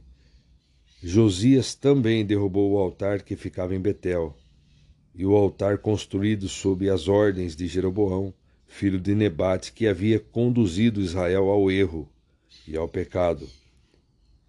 Ele queimou o altar, reduzindo-o a pó, e queimou o poste ídolo. Versículo 16. Contemplando ao seu redor, Josias observou as sepulturas que estavam ali no monte, mandou tirar delas os ossos, e os queimou sobre o altar pagão, e assim o contaminou. E assim o contaminou e o desonrou segundo a palavra de Yahvé, proclamada pelo homem de Deus, que predisse tudo quanto estava acontecendo. Versículo 17: Então o rei indagou: Que monumento é este que vejo? E os homens da cidade lhe contaram: É a sepultura do homem de Deus que veio de Judá e profetizou tudo quanto acabas de realizar contra este altar de Betel. Vou ler novamente. Versículo 17. Então o rei indagou: Que monumento é este que vejo? E os homens da cidade lhe contaram: É a sepultura do homem de Deus que veio de Judá e profetizou tudo quanto acabas de realizar contra este altar de Betel. Então Josias ordenou: Deixai-o como está, ninguém toque em seus ossos. E os homens da cidade deixaram seus ossos como estavam, juntamente com os do profeta que tinha vindo de Samaria. Versículo 19: Também tirou Josias todos os santuários dos altos que havia nas cidades de Samaria e que os reis de Israel tinham erguido para provocarem o Senhor a ira. Eles fez segundo todos os atos que tinha praticado em Betel. E Josias mandou executar todos os sacerdotes daqueles altares idólatras das colinas, onde também queimou ossos humanos. Logo em seguida, retornou a Jerusalém. A celebração da Páscoa. Versículo 21. Deu ordem o rei a todo o povo, anunciando: Celebrai o sacrifício de Pessah, vírgula, Páscoa a Yahvé, o Eterno, vosso Deus, exatamente como está escrito neste livro da aliança. Ora, não se celebrava a Páscoa desde quando os juízes julgavam sobre Israel, nem durante o tempo dos reis de Judá. Esta Páscoa foi celebrada a Yahvé, o Senhor, em Jerusalém, no décimo oitavo ano do reinado do rei Josias a lealdade do rei Josias. Versículo 24: Além de tudo, o rei Josias exterminou todos os médiums, pessoas que se dedicavam a consultar espíritos desencarnados, os ídolos da família e tantos outros ídolos, cultos e expressões místicas pagãs que campeavam em Judá e em Jerusalém naquela época. E o rei agiu dessa maneira e com esse rigor em cumprimento às exigências da Torá, a lei, escritas no livro que o sacerdote Wilquias havia descoberto na casa de Yahvé, o templo do Senhor. Versículo 25: Nem antes, nem depois do rei Josias, houve um governador como, como ele, que se voltasse para Yahvé, o Senhor, de todo o coração, de toda a alma e com todas as suas forças, em conformidade com tudo o que ensina a Torá, a lei de Moisés. Versículo 26: Contudo, o Senhor não desistiu do furor de seu santo e grande juízo contra Judá por causa de todas as provocações com que Manassés o havia insultado. Versículo 27: Então determinou o Senhor: Eis que eu também expulsarei Judá da minha presença, assim como expulsei e rejeitei esta cidade de Jerusalém, que escolhi para meu deleite como também o templo do qual eu prometi. O meu nome permanecerá ali para sempre. A morte do rei Josias. Versículo 28. O restante da história do rei Josias, tudo o que fez, não está porventura escrito nos livros dos registros históricos dos reis de Judá? Durante o reinado de Josias, o faraó Neco, rei do Egito, tentou ajudar o rei da Assíria e avançou até o rio Eufrates. Então o rei Josias marchou para combatê-lo, mas o faraó Neco conseguiu matá-lo assim que o avistou no campo de batalha em Megido. Versículo 30. Seus oficiais transportaram o morto em seu carro real de guerra de Megido até Jerusalém, e o sepultaram no seu jazigo de família.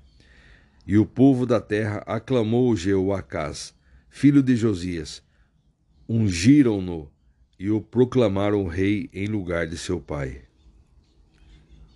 O reinado e deposição de Jeoacás.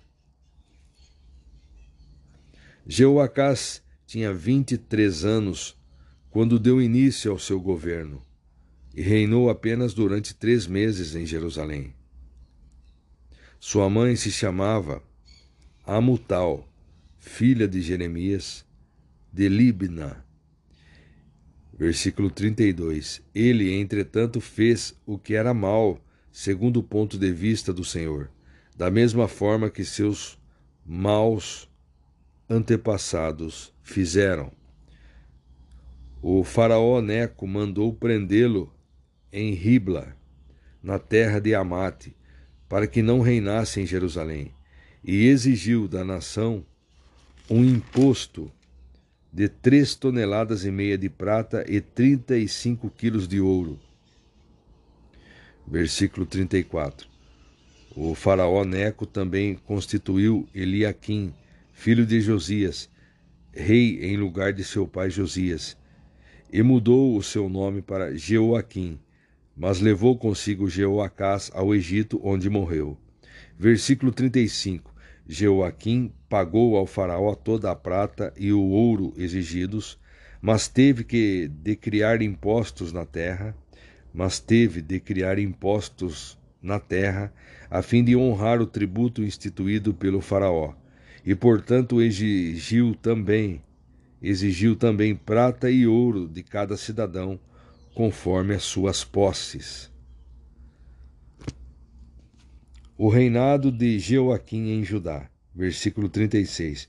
Jeoaquim tinha vinte e cinco anos quando começou a reinar e governou onze anos em Jerusalém. Sua mãe chamava-se Zebida, filha de Pedaías, da cidade de Ruma Mas ele também fez o que era mal diante dos olhos do Senhor, conforme tudo o que seus antepassados haviam feito. Muito bem, nós concluímos aqui a leitura de segundo livro dos Reis, capítulo 23.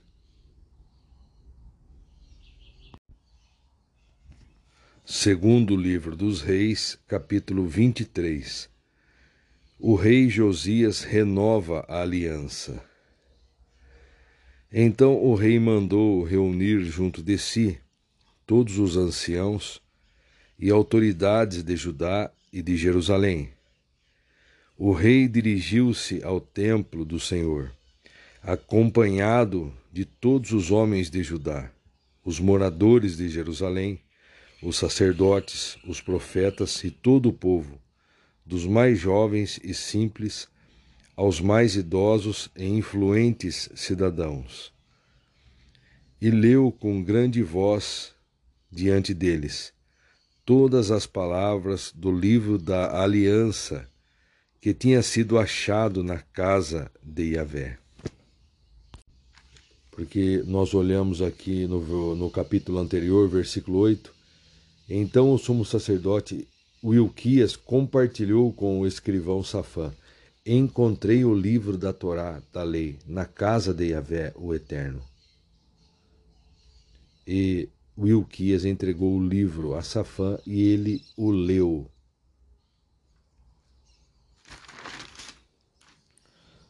Voltando aqui, então nós lemos. Então o rei mandou reunir junto de si todos os anciãos e autoridades de Judá de Jerusalém, o rei dirigiu-se ao templo do Senhor acompanhado de todos os homens de Judá, os moradores de Jerusalém, os sacerdotes, os profetas e todo o povo, dos mais jovens e simples aos mais idosos e influentes cidadãos, e leu com grande voz. E leu com grande voz diante deles todas as palavras do livro da aliança que tinha sido achado que tinha sido achado na casa de Yahvé.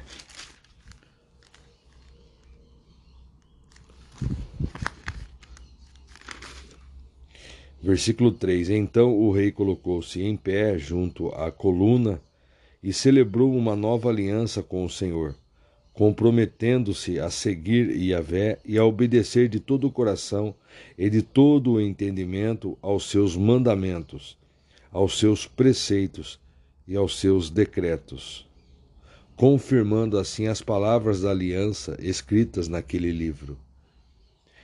E da mesma forma, todo o povo firmou o compromisso com essa aliança. Observemos aqui todas as obras de purificação desse capítulo começaram logo após a descoberta da lei visto que, presumindo-se uma sequência lógica, essas obras culminaram na grande celebração da Páscoa, ainda no 18º ano de Josias, segundo Reis 22, 3, 23, 23. Aí nós lemos aqui, e o rei se pôs de pé junto a um pilar e fez um pacto diante do Senhor para andarem segundo o Senhor e para guardarem os seus mandamentos e os seus testemunhos e os seus estatutos de todo o seu coração e de toda a sua alma, para cumprirem as palavras deste pacto que estavam escritas neste livro. E todo o povo apoiou este pacto. E o rei se pôs de pé junto a um pilar. Talvez esse pilar fosse o mesmo lugar usado por Joás para uma renovação do pacto. A passagem paralela indistinta em crônicas provavelmente identifica esse mesmo local por um objeto diferente. O rei Josias então comprometeu-se em obedecer ao pacto. Todo o povo também se comprometeu com o pacto. Agora estarei lendo o que diz o comentarista aqui da King James atualizada a coluna né, refere-se às colunas de Joaquim e Boaz. Na outra versão fala pilar, aqui fala coluna. Refere-se às colunas de Joaquim e Boaz, que representavam a presença soberana de Yahvé na terra, e sua futura e gloriosa vinda. 1 Reis 7, 21. A expressão visível do Salmo 73, 24. Tu me diriges de acordo com os teus desígnios, e no fim me acolherás em glória.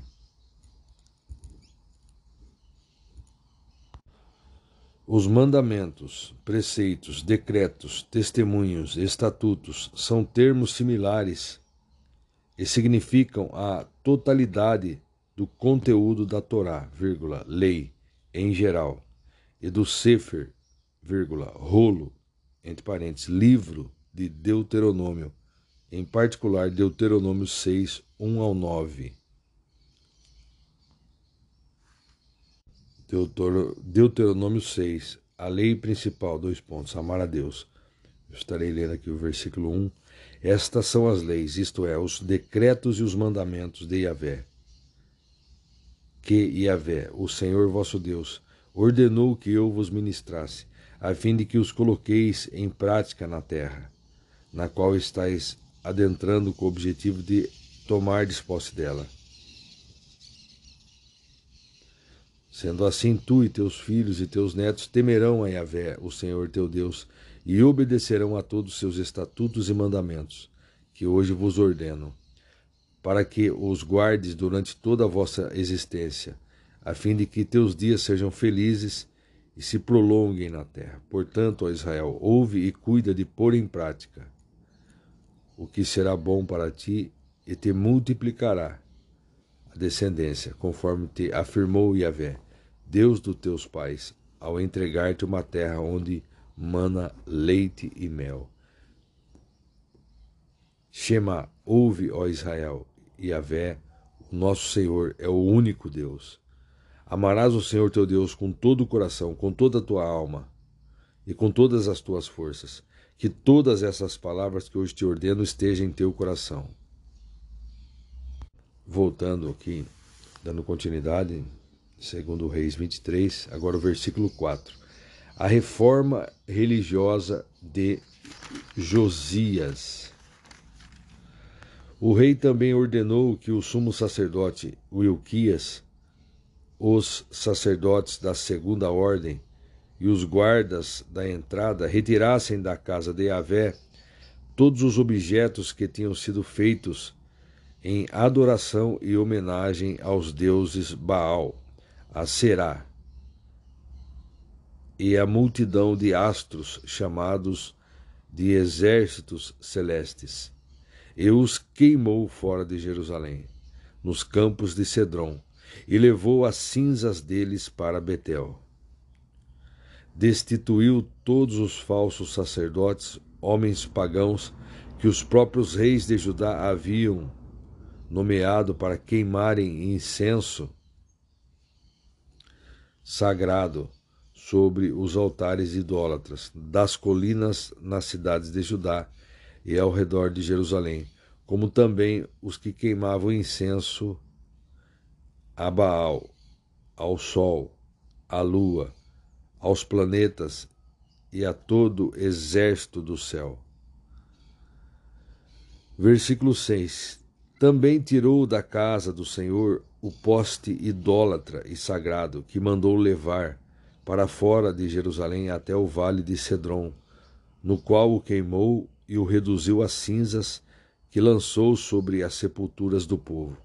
Versículo 7. Da mesma forma, derribou os aposentos dos prostitutos religiosos, conhecidos como sodomitas, e que ficavam nas dependências do templo do Senhor local onde as mulheres trabalhavam tecendo as roupas usadas nos cultos de adoração à deusa Aserá.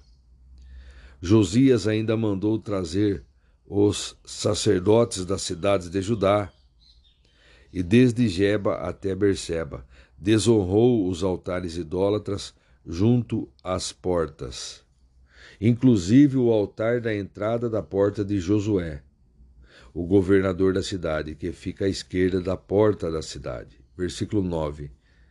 Embora os sacerdotes dos altares não servissem no altar de Yahvé em Jerusalém, comiam pães sem fermento junto com os sacerdotes, seus colegas. De igual modo, profanou Tofete, o lugar pagão de adoração que ficava no vale de Ben-Inom, e a destruição foi de tal ordem que ninguém mais conseguiu ficar, é, sacrificar ali seus filhos e filhas. A destruição foi de tal ordem que ninguém mais conseguiu sacrificar ali seus filhos e filhas, queimando-os em adoração ao deus Moloque, como era costume se fazer. Versículo 11: Exterminou todos os cavalos que os reis de Judá tinham, consagrado ao deus Sol, e que ficava na entrada da casa de Yahvé próximo da sala de um oficial chamado Natan Meleque. Também queimou todas as carruagens dedicadas ao culto do sol. Versículo 12. Derrubou os altares que os seus antecessores haviam edificado no terraço, em cima do quarto superior de Acás e os altares que Manassés havia construído nos dois pátios do templo do Senhor. Depois de despedaçá-los, mandou que fossem tirados dali e jogou o entulho no ribeiro de Cedron. O rei desonrou também os altares das colinas, conhecidos como lugares altos, situados a leste de Jerusalém, ao sul do Monte das Oliveiras, também chamado de Monte da Destruição e Monte do Pecado, os quais Salomão, o próprio rei de Israel, tinha mandado construir em homenagem a Astarote, o abominável deus dos Sidônios. Vou ler novamente. O abominável deus dos Sidônios, vírgula, Aquemos, o abominável Deus dos Moabitas, e a Milcom, o abominável Deus dos Amonitas. Versículo 14. Semelhantemente, o rei Josias mandou fazer em pedaços as colunas ao deus Baal e derrubou todos os postes ídolos consagrados à deusa Aserá e profanou os lugares onde estavam, enchendo-os com ossos humanos. Josias leva a reforma até o norte. Versículo 15. Josias também derrubou o altar que ficava em Betel, e o altar construído sob as ordens de Jeroboão, filho de Nebate, que havia conduzido Israel ao erro e ao pecado. Ele queimou o altar, reduzindo-o a pó, e queimou o poste ídolo versículo 16. Contemplando ao seu redor, Josias observou as sepulturas que estavam ali no monte, mandou tirar delas os ossos e os queimou sobre o altar pagão, e assim o contaminou. E assim o contaminou e o desonrou, segundo a palavra de Yahvé, proclamada pelo homem de Deus, que predisse tudo quanto estava acontecendo. Versículo 17: Então o rei indagou: Que monumento é este que vejo? E os homens da cidade lhe contaram: É a sepultura do homem de Deus que veio de Judá e profetizou tudo quanto acabas de realizar contra este altar de Betel. Vou ler novamente. Versículo 17: Então o rei indagou: que monumento é este que vejo? E os homens da cidade lhe contaram: É a sepultura do homem de Deus que veio de Judá e profetizou tudo quanto acabas de realizar contra este altar de Betel. Então Josias ordenou: Deixai-o como está, ninguém toque em seus ossos. E os homens da cidade deixaram seus ossos como estavam juntamente com os do profeta que tinha vindo de Samaria. Versículo 19: Também tirou Josias todos os santuários dos altos que havia nas cidades de Samaria e que os reis de Israel tinham erguido para provocarem o Senhor a ira. Eles fez segundo todos os atos que tinha praticado em Betel. E Josias mandou executar todos os sacerdotes daqueles altares idólatras das colinas, onde também queimou ossos humanos Logo em seguida, retornou a Jerusalém. A celebração da Páscoa. Versículo 21. Deu ordem o rei a todo o povo, anunciando: Celebrai o sacrifício de Pessar, vírgula, Páscoa, a Yahvé, o Eterno, vosso Deus, exatamente como está escrito neste livro da aliança. Ora, não se celebrava a Páscoa desde quando os juízes julgavam sobre Israel, nem durante o tempo dos reis de Judá. Esta Páscoa foi celebrada a Yahvé, o Senhor, em Jerusalém, no décimo oitavo ano do reinado do rei Josias. A lealdade do rei Josias. Versículo 24. Além de tudo, o rei Josias exterminou todos os médiums, pessoas que se dedicavam a consultar espíritos desencarnados, os ídolos da família e tantos outros ídolos, cultos e expressões místicas pagãs que campeavam em Judá e em Jerusalém naquela época. E o rei agiu dessa maneira e com esse rigor em cumprimento às exigências da Torá, a lei escritas no livro que o sacerdote Wilquias havia descoberto na casa de Yahvé, o templo do Senhor. Versículo 25: Nem antes, nem depois do rei Josias, houve um governador como, como ele, que se voltasse para Yahvé, o Senhor, de todo o coração, de toda a alma e com todas as suas forças em conformidade com tudo o que ensina a Torá, a lei de Moisés. Versículo 26: Contudo, o Senhor não desistiu do furor de seu santo e grande juízo contra Judá por causa de todas as provocações com que Manassés o havia insultado. Versículo 27: Então determinou o Senhor: Eis que eu também expulsarei Judá da minha presença assim como expulsei e rejeitei esta cidade de Jerusalém, que escolhi para meu deleite, como também o templo do qual eu prometi. O meu nome permanecerá ali para sempre. A morte do rei Josias. Versículo 28. O restante da história do rei Josias, tudo o que fez, não está porventura escrito nos livros dos registros históricos dos reis de Judá? Durante o reinado de Josias, o faraó Neco, rei do Egito, tentou ajudar o rei da Assíria e avançou até o rio Eufrates. Então o rei Josias marchou para combatê-lo, mas o faraó Neco conseguiu matá-lo assim que o avistou no campo de batalha em Megido. Versículo 30. Seus oficiais transportaram o morto em seu carro real de guerra, de Megido até Jerusalém, e o sepultaram no seu jazigo de família. E o povo da terra aclamou Jeoacás, filho de Josias. Ungiram-no e o proclamaram rei em lugar de seu pai. O reinado e deposição de Jeoacás. Jeoacás tinha vinte e três anos quando deu início ao seu governo e reinou apenas durante três meses em Jerusalém.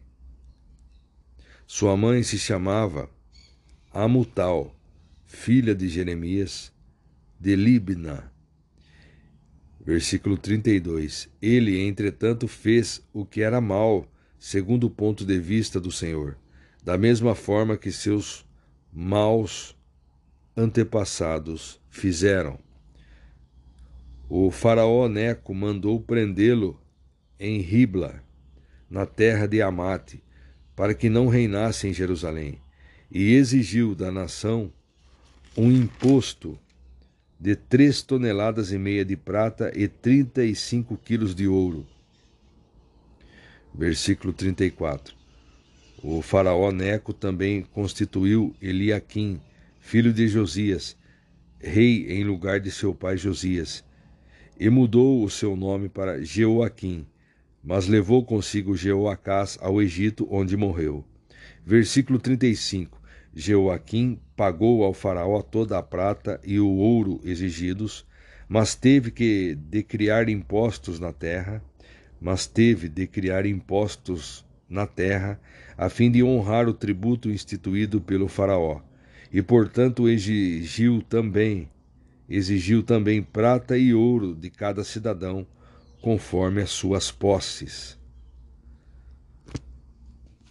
O reinado de Jeoaquim em Judá, versículo 36. Jeoaquim tinha vinte e cinco anos quando começou a reinar e governou onze anos em Jerusalém.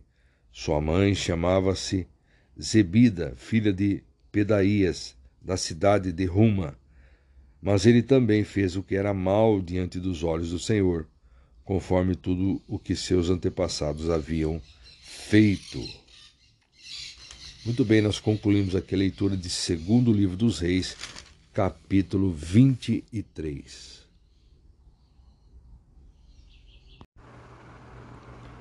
Segundo livro dos reis, capítulo 24. O reinado de Jeoaquim em Judá. Durante o governo de Jeoaquim, Nabucodonosor, rei da Babilônia, invadiu a nação e Jeoaquim foi obrigado a tornar-se seu vassalo por três anos. Ao final desse tempo, Jeoaquim arrependeu-se de sua decisão e rebelou-se contra Nabucodonosor. Veja aqui o que diz o comentarista da Bíblia King James Fiel. O contexto deste versículo foi a conquista babilônica de Carquemes, 605 a.C., que afastou o Egito da Síria e da Palestina. O objetivo do ataque babilônico foram os exércitos egípcios e Joaquim sujeitou-se pacificamente a Nabucodonosor. Mas, então, após três anos, Joaquim se rebelou porque o Egito temporariamente afastou os babilônios novamente para o norte, 601 a.C. Então Joaquim sujeitou-se pacificamente a Nabucodonosor, mas é, ele se arrependeu da decisão e rebelou Joaquim se rebelou porque o Egito temporariamente afastou os babilônicos novamente para o norte. Aí continuando, versículo 2. Então o Senhor mandou tropas dos, dos babilônicos, dos babilônios, dos sírios, dos moabitas e dos amonitas contra Jeoaquim e as enviou contra Judá com o objetivo de o aniquilarem, de acordo com tudo o que a palavra do Senhor já havia antecipado por intermédio de seus servos, os profetas. Em realidade, foi por ordem expressa do Senhor que todos esses fatos ocorreram contra Judá, para expulsá-lo da sua presença por causa de todas as maldades e pecados cometidos por Manassés, bem como devido ao sangue inocente que ele derramou em abundância bem como devido ao sangue inocente que ele derramou em abundância, porquanto inundou Jerusalém de sangue. Inundou Jerusalém de sangue sem culpa, e por isso o Senhor decidiu não perdoá-lo. Versículo 5: Os demais atos do rei e acontecimentos do governo de Jeoaquim e todas as suas realizações estão escritos no livro das crônicas dos reis de Judá. Jeoaquim adormeceu com seus antepassados. Seu filho, Joaquim, foi o seu sucessor. Joaquim foi o seu sucessor. O pai chamava Jeoaquim e o filho Joaquim. Versículo 7: O rei do Egito jamais se atreveu a enviar seus exércitos para além de suas próprias fronteiras além de suas próprias fronteiras. Pois o rei da Babilônia havia ocupado todo o território que outrora havia pertencido ao Egito, desde o rio Eufrates até a fronteira norte do Egito. O rei Joaquim é levado o rei Joaquim é levado cativo. Versículo 8. Joaquim tinha 18 anos de idade quando se tornou rei de Judá. Ele governou três meses em Jerusalém. A mãe dele se chamava Neusta, filha de Eunatã, da cidade de Jerusalém. Fez ele o que era intolerável pelo Senhor, praticando tudo quanto de mal praticou seu pai. Versículo 10: Naquela ocasião, os oficiais de Nabucodonosor, rei da Babilônia, marcharam até Jerusalém e a sitiaram. Versículo 11: Enquanto seus oficiais a cercavam, o próprio Nabucodonosor veio à cidade. Versículo 12: Então Joaquim, rei de Judá, sua mãe, seus conselheiros, seus nobres e seus servos de e seus servos se entregaram. Todos se renderam a ele. Assim, no oitavo ano do reinado do rei da Babilônia, Nabucodonosor, tomou Joaquim, o seu povo, e os levou como prisioneiros. Versículo 13: Conforme o Senhor havia previsto, o invasor retirou todos os tesouros da casa de Yahvé e do palácio real, destruindo todos os utensílios sagrados de ouro que Salomão, rei de Israel, mandara moldar para uso no templo do Senhor. Versículo 14: Conduziu para o exílio toda Jerusalém, todos os anciãos, líderes e homens de combate, todos os artistas, artesãos e artífices. Era um total de dez mil pessoas, só restaram os mais pobres e doentes. Versículo 15: Nabucodonosor levou prisioneiro Joaquim para a Babilônia. Também levou de Jerusalém para a Babilônia as esposas do rei, sua mãe, seus oficiais, conselheiros e todas as autoridades do país. Versículo 15: Nabucodonosor levou prisioneiro Joaquim para a Babilônia. Também levou de Jerusalém para a Babilônia as esposas do rei, sua mãe, seus oficiais, conselheiros e todas as autoridades do país. O rei da Babilônia também levou cativo para a Babilônia toda a força militar de Judá, composta de sete mil homens preparados para a guerra, homens fortes e treinados, além de mil artífices e artesãos, homens treinados para a guerra homens preparados para a guerra, fortes e treinados, além de mil artífices e artesãos. Versículo 17: Obrigou Matanias, tio de Joaquim, reinar em seu lugar, e mudou o seu nome para Zedequias. E mudou o seu nome para Zedequias. Veja aqui o que diz o comentarista. Os babilônios, como instru instrumentos nas mãos de Deus, retribuiu esse recuo, é, encorajando os outros vassalos né, locais mencionados aqui a acaçoarem Judá. Como na condenação de Judá no tempo de Manassés, o escritor de Segundo Reis fez uma retrospectiva mais longa para esclarecer o juízo de Deus sobre o pecado. Ele associou o juízo de Deus e sua, letra maiúscula, sua, intenção de remover os hebreus da sua vista aos pecados de Manassés. O pecado daquele tempo foi a continuação de um caráter nacional pecaminoso que já tinha sido estabelecido e julgado. Os babilônios contra-atacaram e em seguida se aproximaram de Jerusalém. Jeoaquim morreu logo antes ou durante o cerco babilônico. Sua rebelião foi desonrada. A ausência de qualquer declaração formal a respeito do sepultamento de Jeoaquim pode confirmar a predição de Jeremias a respeito das circunstâncias vergonhosas de sua morte. Jeremias 22, 18, 19.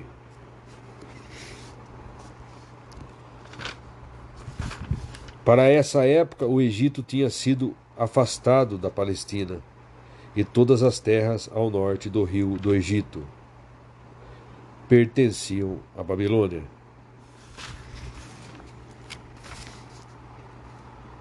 Após um breve cerco, Joaquim e todos os seus alto-oficiais se renderam, se renderam a Nabucodonosor da Babilônia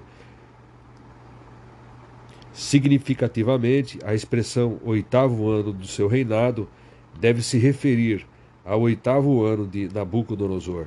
Essa mudança para uma datação pagã dos eventos marcou o iminente fim de Judá.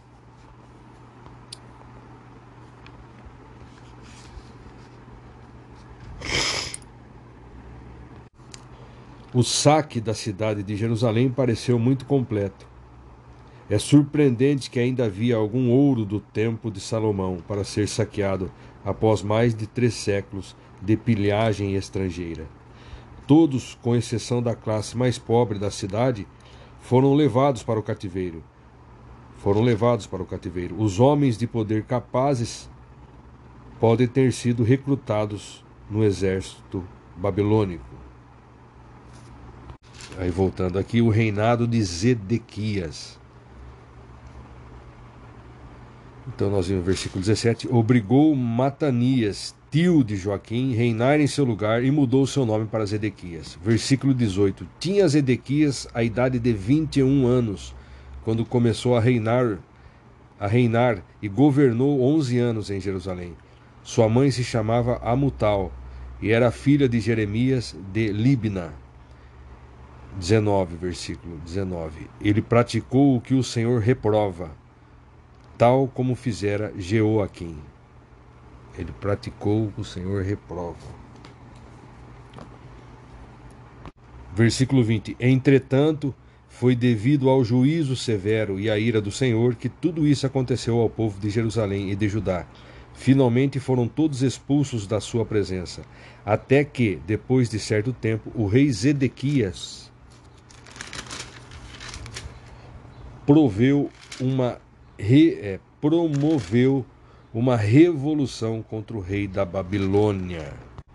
Veja só, as declarações formais do início e de avaliação de Zedequias são rotineiras para um rei incrédulo e ímpio. No entanto, os motivos para a fraca avaliação de Zedequias são anteriores à impiedade do presente rei. Deus já estava irado e o juízo era inevitável. Agora na King James atualizada, vamos ler o que diz o comentarista. Os egípcios estabeleceram em Carquemes por apenas quatro anos. Estabeleceram-se em Carquemes por apenas quatro anos. No ano 605 a.C., Nabucodonosor, cujo nome é a transliteração grego-aramaica do babilônico, que significa ó Nabu, protege meu filho, abre parênteses. Nabu era um deus caldeu, fecha parênteses. Era filho de Nabopolassar e o rei mais poderoso do império neo-babilônico, 612 a 539 a.C., cujo reinado durou de 605 a 562. Deuteronômio 1 ao 4. Em 605 a.C., Nabucodonosor, príncipe herdeiro, derrotou o faraó Neco e os egípcios na batalha de Carquemes e uma vez mais em Amate. Essas vitórias militares representavam grandes mudanças na estrutura geopolítica do poder mundial da época a leste do Mediterrâneo. E Nabucodonosor, como comandante do exército babilônico, passou a conquistar todas as cidades da região dos Ati, incluindo, abre parênteses, segundo registros arqueológicos caldeus, fecha parênteses, incluindo a cidade de Judá. Daniel estava entre os reféns de Judá sequestrados nessa ocasião. Daniel 1:1. No início do mês de setembro de 605 a.C., de 600 a.C., Nabucodonosor assumiu o trono da Babilônia na ocasião da morte de seu pai. No ano seguinte voltou ao oeste e recolheu tributos de todos os reis da região dos Ati, incluído o rei Jeoaquim.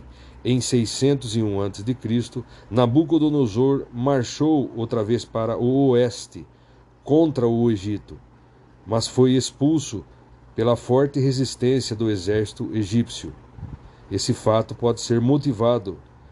Esse fato pode ter motivado Jeoaquim a rebelar-se, ainda que o profeta Jeremias o tivesse aconselhado diferente. Jeremias 27, 9 ao 11. Muito bem, nós concluímos a leitura aqui de 2 Reis, capítulo 24. Segundo livro dos Reis, capítulo 25. A queda de Jerusalém em 586 a.C. Aconteceu que, no nono ano do reinado de Zedequias, no dia 10 do décimo mês, Nabucodonosor, rei da Babilônia, atacou Jerusalém com todo o seu exército e a sitiou. Construiu rampas de ataque ao redor de toda a cidade. Assim, Jerusalém foi mantida sob forte cerco militar e inimigo até o décimo primeiro ano do reinado de Zedequias.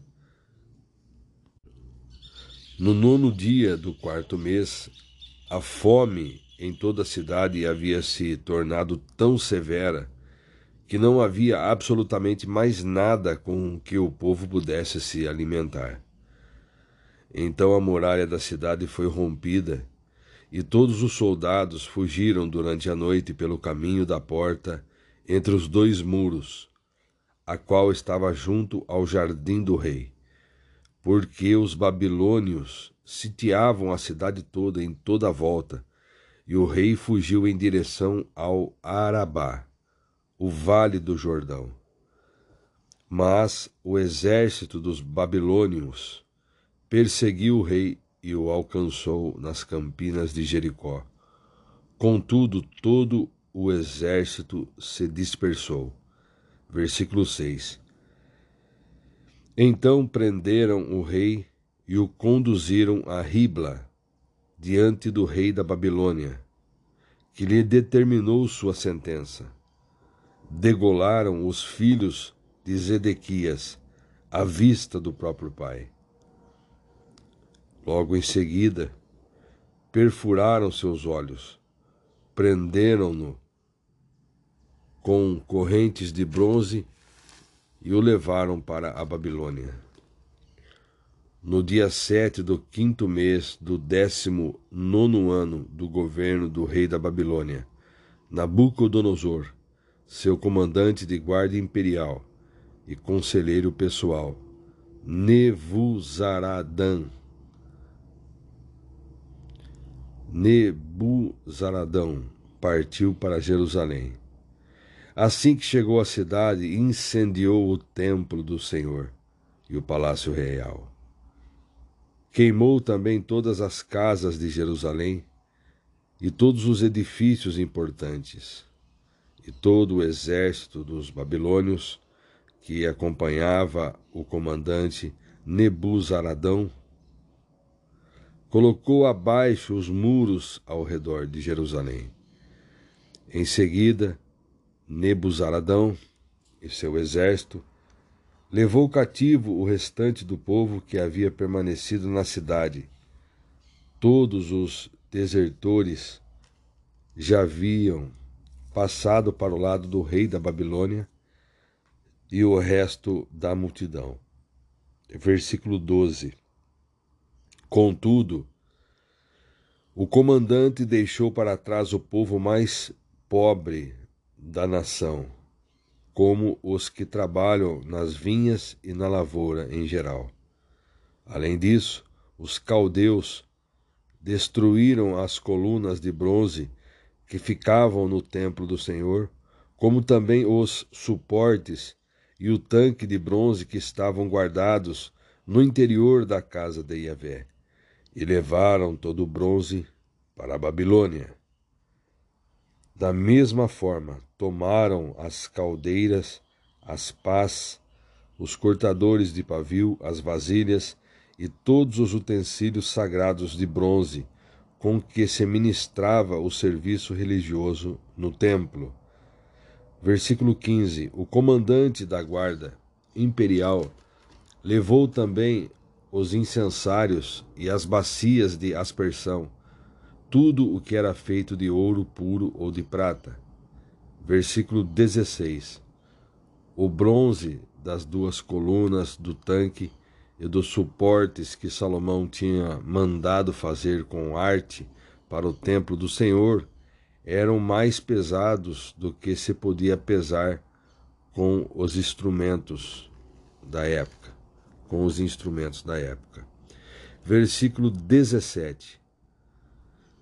A altura de uma coluna era de 8 metros e 10 centímetros. O capitel de bronze no alto de cada coluna tinha um metro e trinta e cinco centímetros de altura e era decorado com uma fileira de romãs de bronze ao redor versículo 18. O comandante da guarda levou também Seraías, o chefe dos sacerdotes, Sofonias, o vice-sacerdote, e os três guardas do portão de entrada. Versículo 19. Levou um oficial da cidade, responsável pelos soldados de batalha, e cinco oficiais do rei, que ainda permaneciam na cidade, como também o secretário do Exército, principal líder e coordenador do sistema de alistamento militar no país, e mais sessenta homens do povo. O comandante Nebuzaradão conduziu todos os cativos, conduziu todos os cativos à presença do rei da Babilônia em Ribla, Versículo 21. E o rei da Babilônia, em Ribla, determinou a execução sumária de todos os prisioneiros de Jerusalém. Assim, Judá foi para o exílio, para longe de sua terra. Gedalias e o remanescente de Judá. Versículo 22. Nabucodonosor, rei da Babilônia, nomeou Gedalias, filho de Alcã e neto de Safã, como governador dos pobres e doentes que haviam sido deixados em Judá. Versículo 23. Quando Ismael, filho de Netanias, Joanã, filho de Cariá, Seraías, filho de Tenumete, filho de Tanumete, da cidade de Netofa, e Jazanias, de Maacá, todos os líderes do exército, souberam que o rei da Babilônia havia constituído Gedalias como governador em Judá. Eles e seus soldados foram falar com Gedalias em Mispá Versículo 24: E Gedalias assumiu um compromisso mediante juramento diante dessas pessoas, declarando: não temais servir aos babilônios. Permanecei na terra e servi ao rei da Babilônia, e tudo vos correrá bem. Versículo 25: Entretanto, no sétimo mês, Ismael, filho de Netanias e neto de Elisama, que tinha sangue real, foi com dez homens e assassinou Gedalias e os judeus e os babilônios que estavam em Mispá. Versículo 26. Então todo o povo, desde as crianças até os idosos, inclusive os líderes do exército, fugiram para o Egito com grande medo dos caldeus. Joaquim é libertado da prisão. Versículo 27. No trigésimo sétimo ano do exílio babilônico de Joaquim, o rei de Judá, no ano em que Evil Merodade, também chamado de Amel Marduk, foi proclamado rei da Babilônia, e ele decidiu perdoar Joaquim. E ele decidiu perdoar Joaquim e libertá-lo da prisão. E libertá-lo da prisão. No vigésimo sétimo dia do décimo segundo mês. Versículo 28. Ele tratou o rei Joaquim com misericórdia e dignidade e concedeu-lhe o lugar mais honrado entre os outros reis que estavam com ele na Babilônia e por esse motivo, Joaquim teve o direito de trocar suas roupas de prisioneiro e passou a fazer suas refeições à mesa real todos os dias da sua vida. Versículo 30. E seu sustento diário foi garantido constantemente pelo rei caldeu, dia após dia, enquanto viveu. Muito bem, eu concluí a leitura do segundo livro de Reis, o último capítulo, capítulo 25, e agora estarei lendo o que diz aqui no, no rodapé o comentarista. Em outubro de 586 a.C., o governador Gedalias foi assassinado, assassinado, e o caos provocado por sua morte está registrado em Jeremias 40, 13 e 43, 7. Em 22 de março de 561 a.C., Evil Marodac, cujo nome caldeu era Amel Marduk, ou seja, homem de Marduk, abre parênteses, sendo Marduk uma divindade adorada pelos babilônios, fecha parênteses, foi proclamado rei da Babilônia. E, como um dos seus primeiros atos reais, mandou libertar Joaquim da prisão, o último herdeiro legítimo do trono de Judá. O livro dos reis termina, portanto, com o último representante do rei Davi vivendo em honra e saúde. O julgamento do exílio não destruíra o povo de Israel. E a promessa de Deus a respeito da casa de Davi continua firme, segundo Samuel 7, 14 e 16. A linhagem real continuou, segundo a descrição que aparece em Mateus 1, 11, 16, até chegar ao verdadeiro Rei do povo de Deus. Verdadeiro com letra maiúscula. O Rei dos Reis. O resplendor da glória de Yahvé. Aquele que sustenta todo o universo por meio da Sua palavra. A imagem perfeita de Elohim, Deus, o Espírito Santo, o primogênito de toda a criação, no qual reside a plenitude de tudo o que há em todo o universo, visível e invisível. Nosso Senhor e Salvador, Jesus Cristo, o Messias, o Eterno.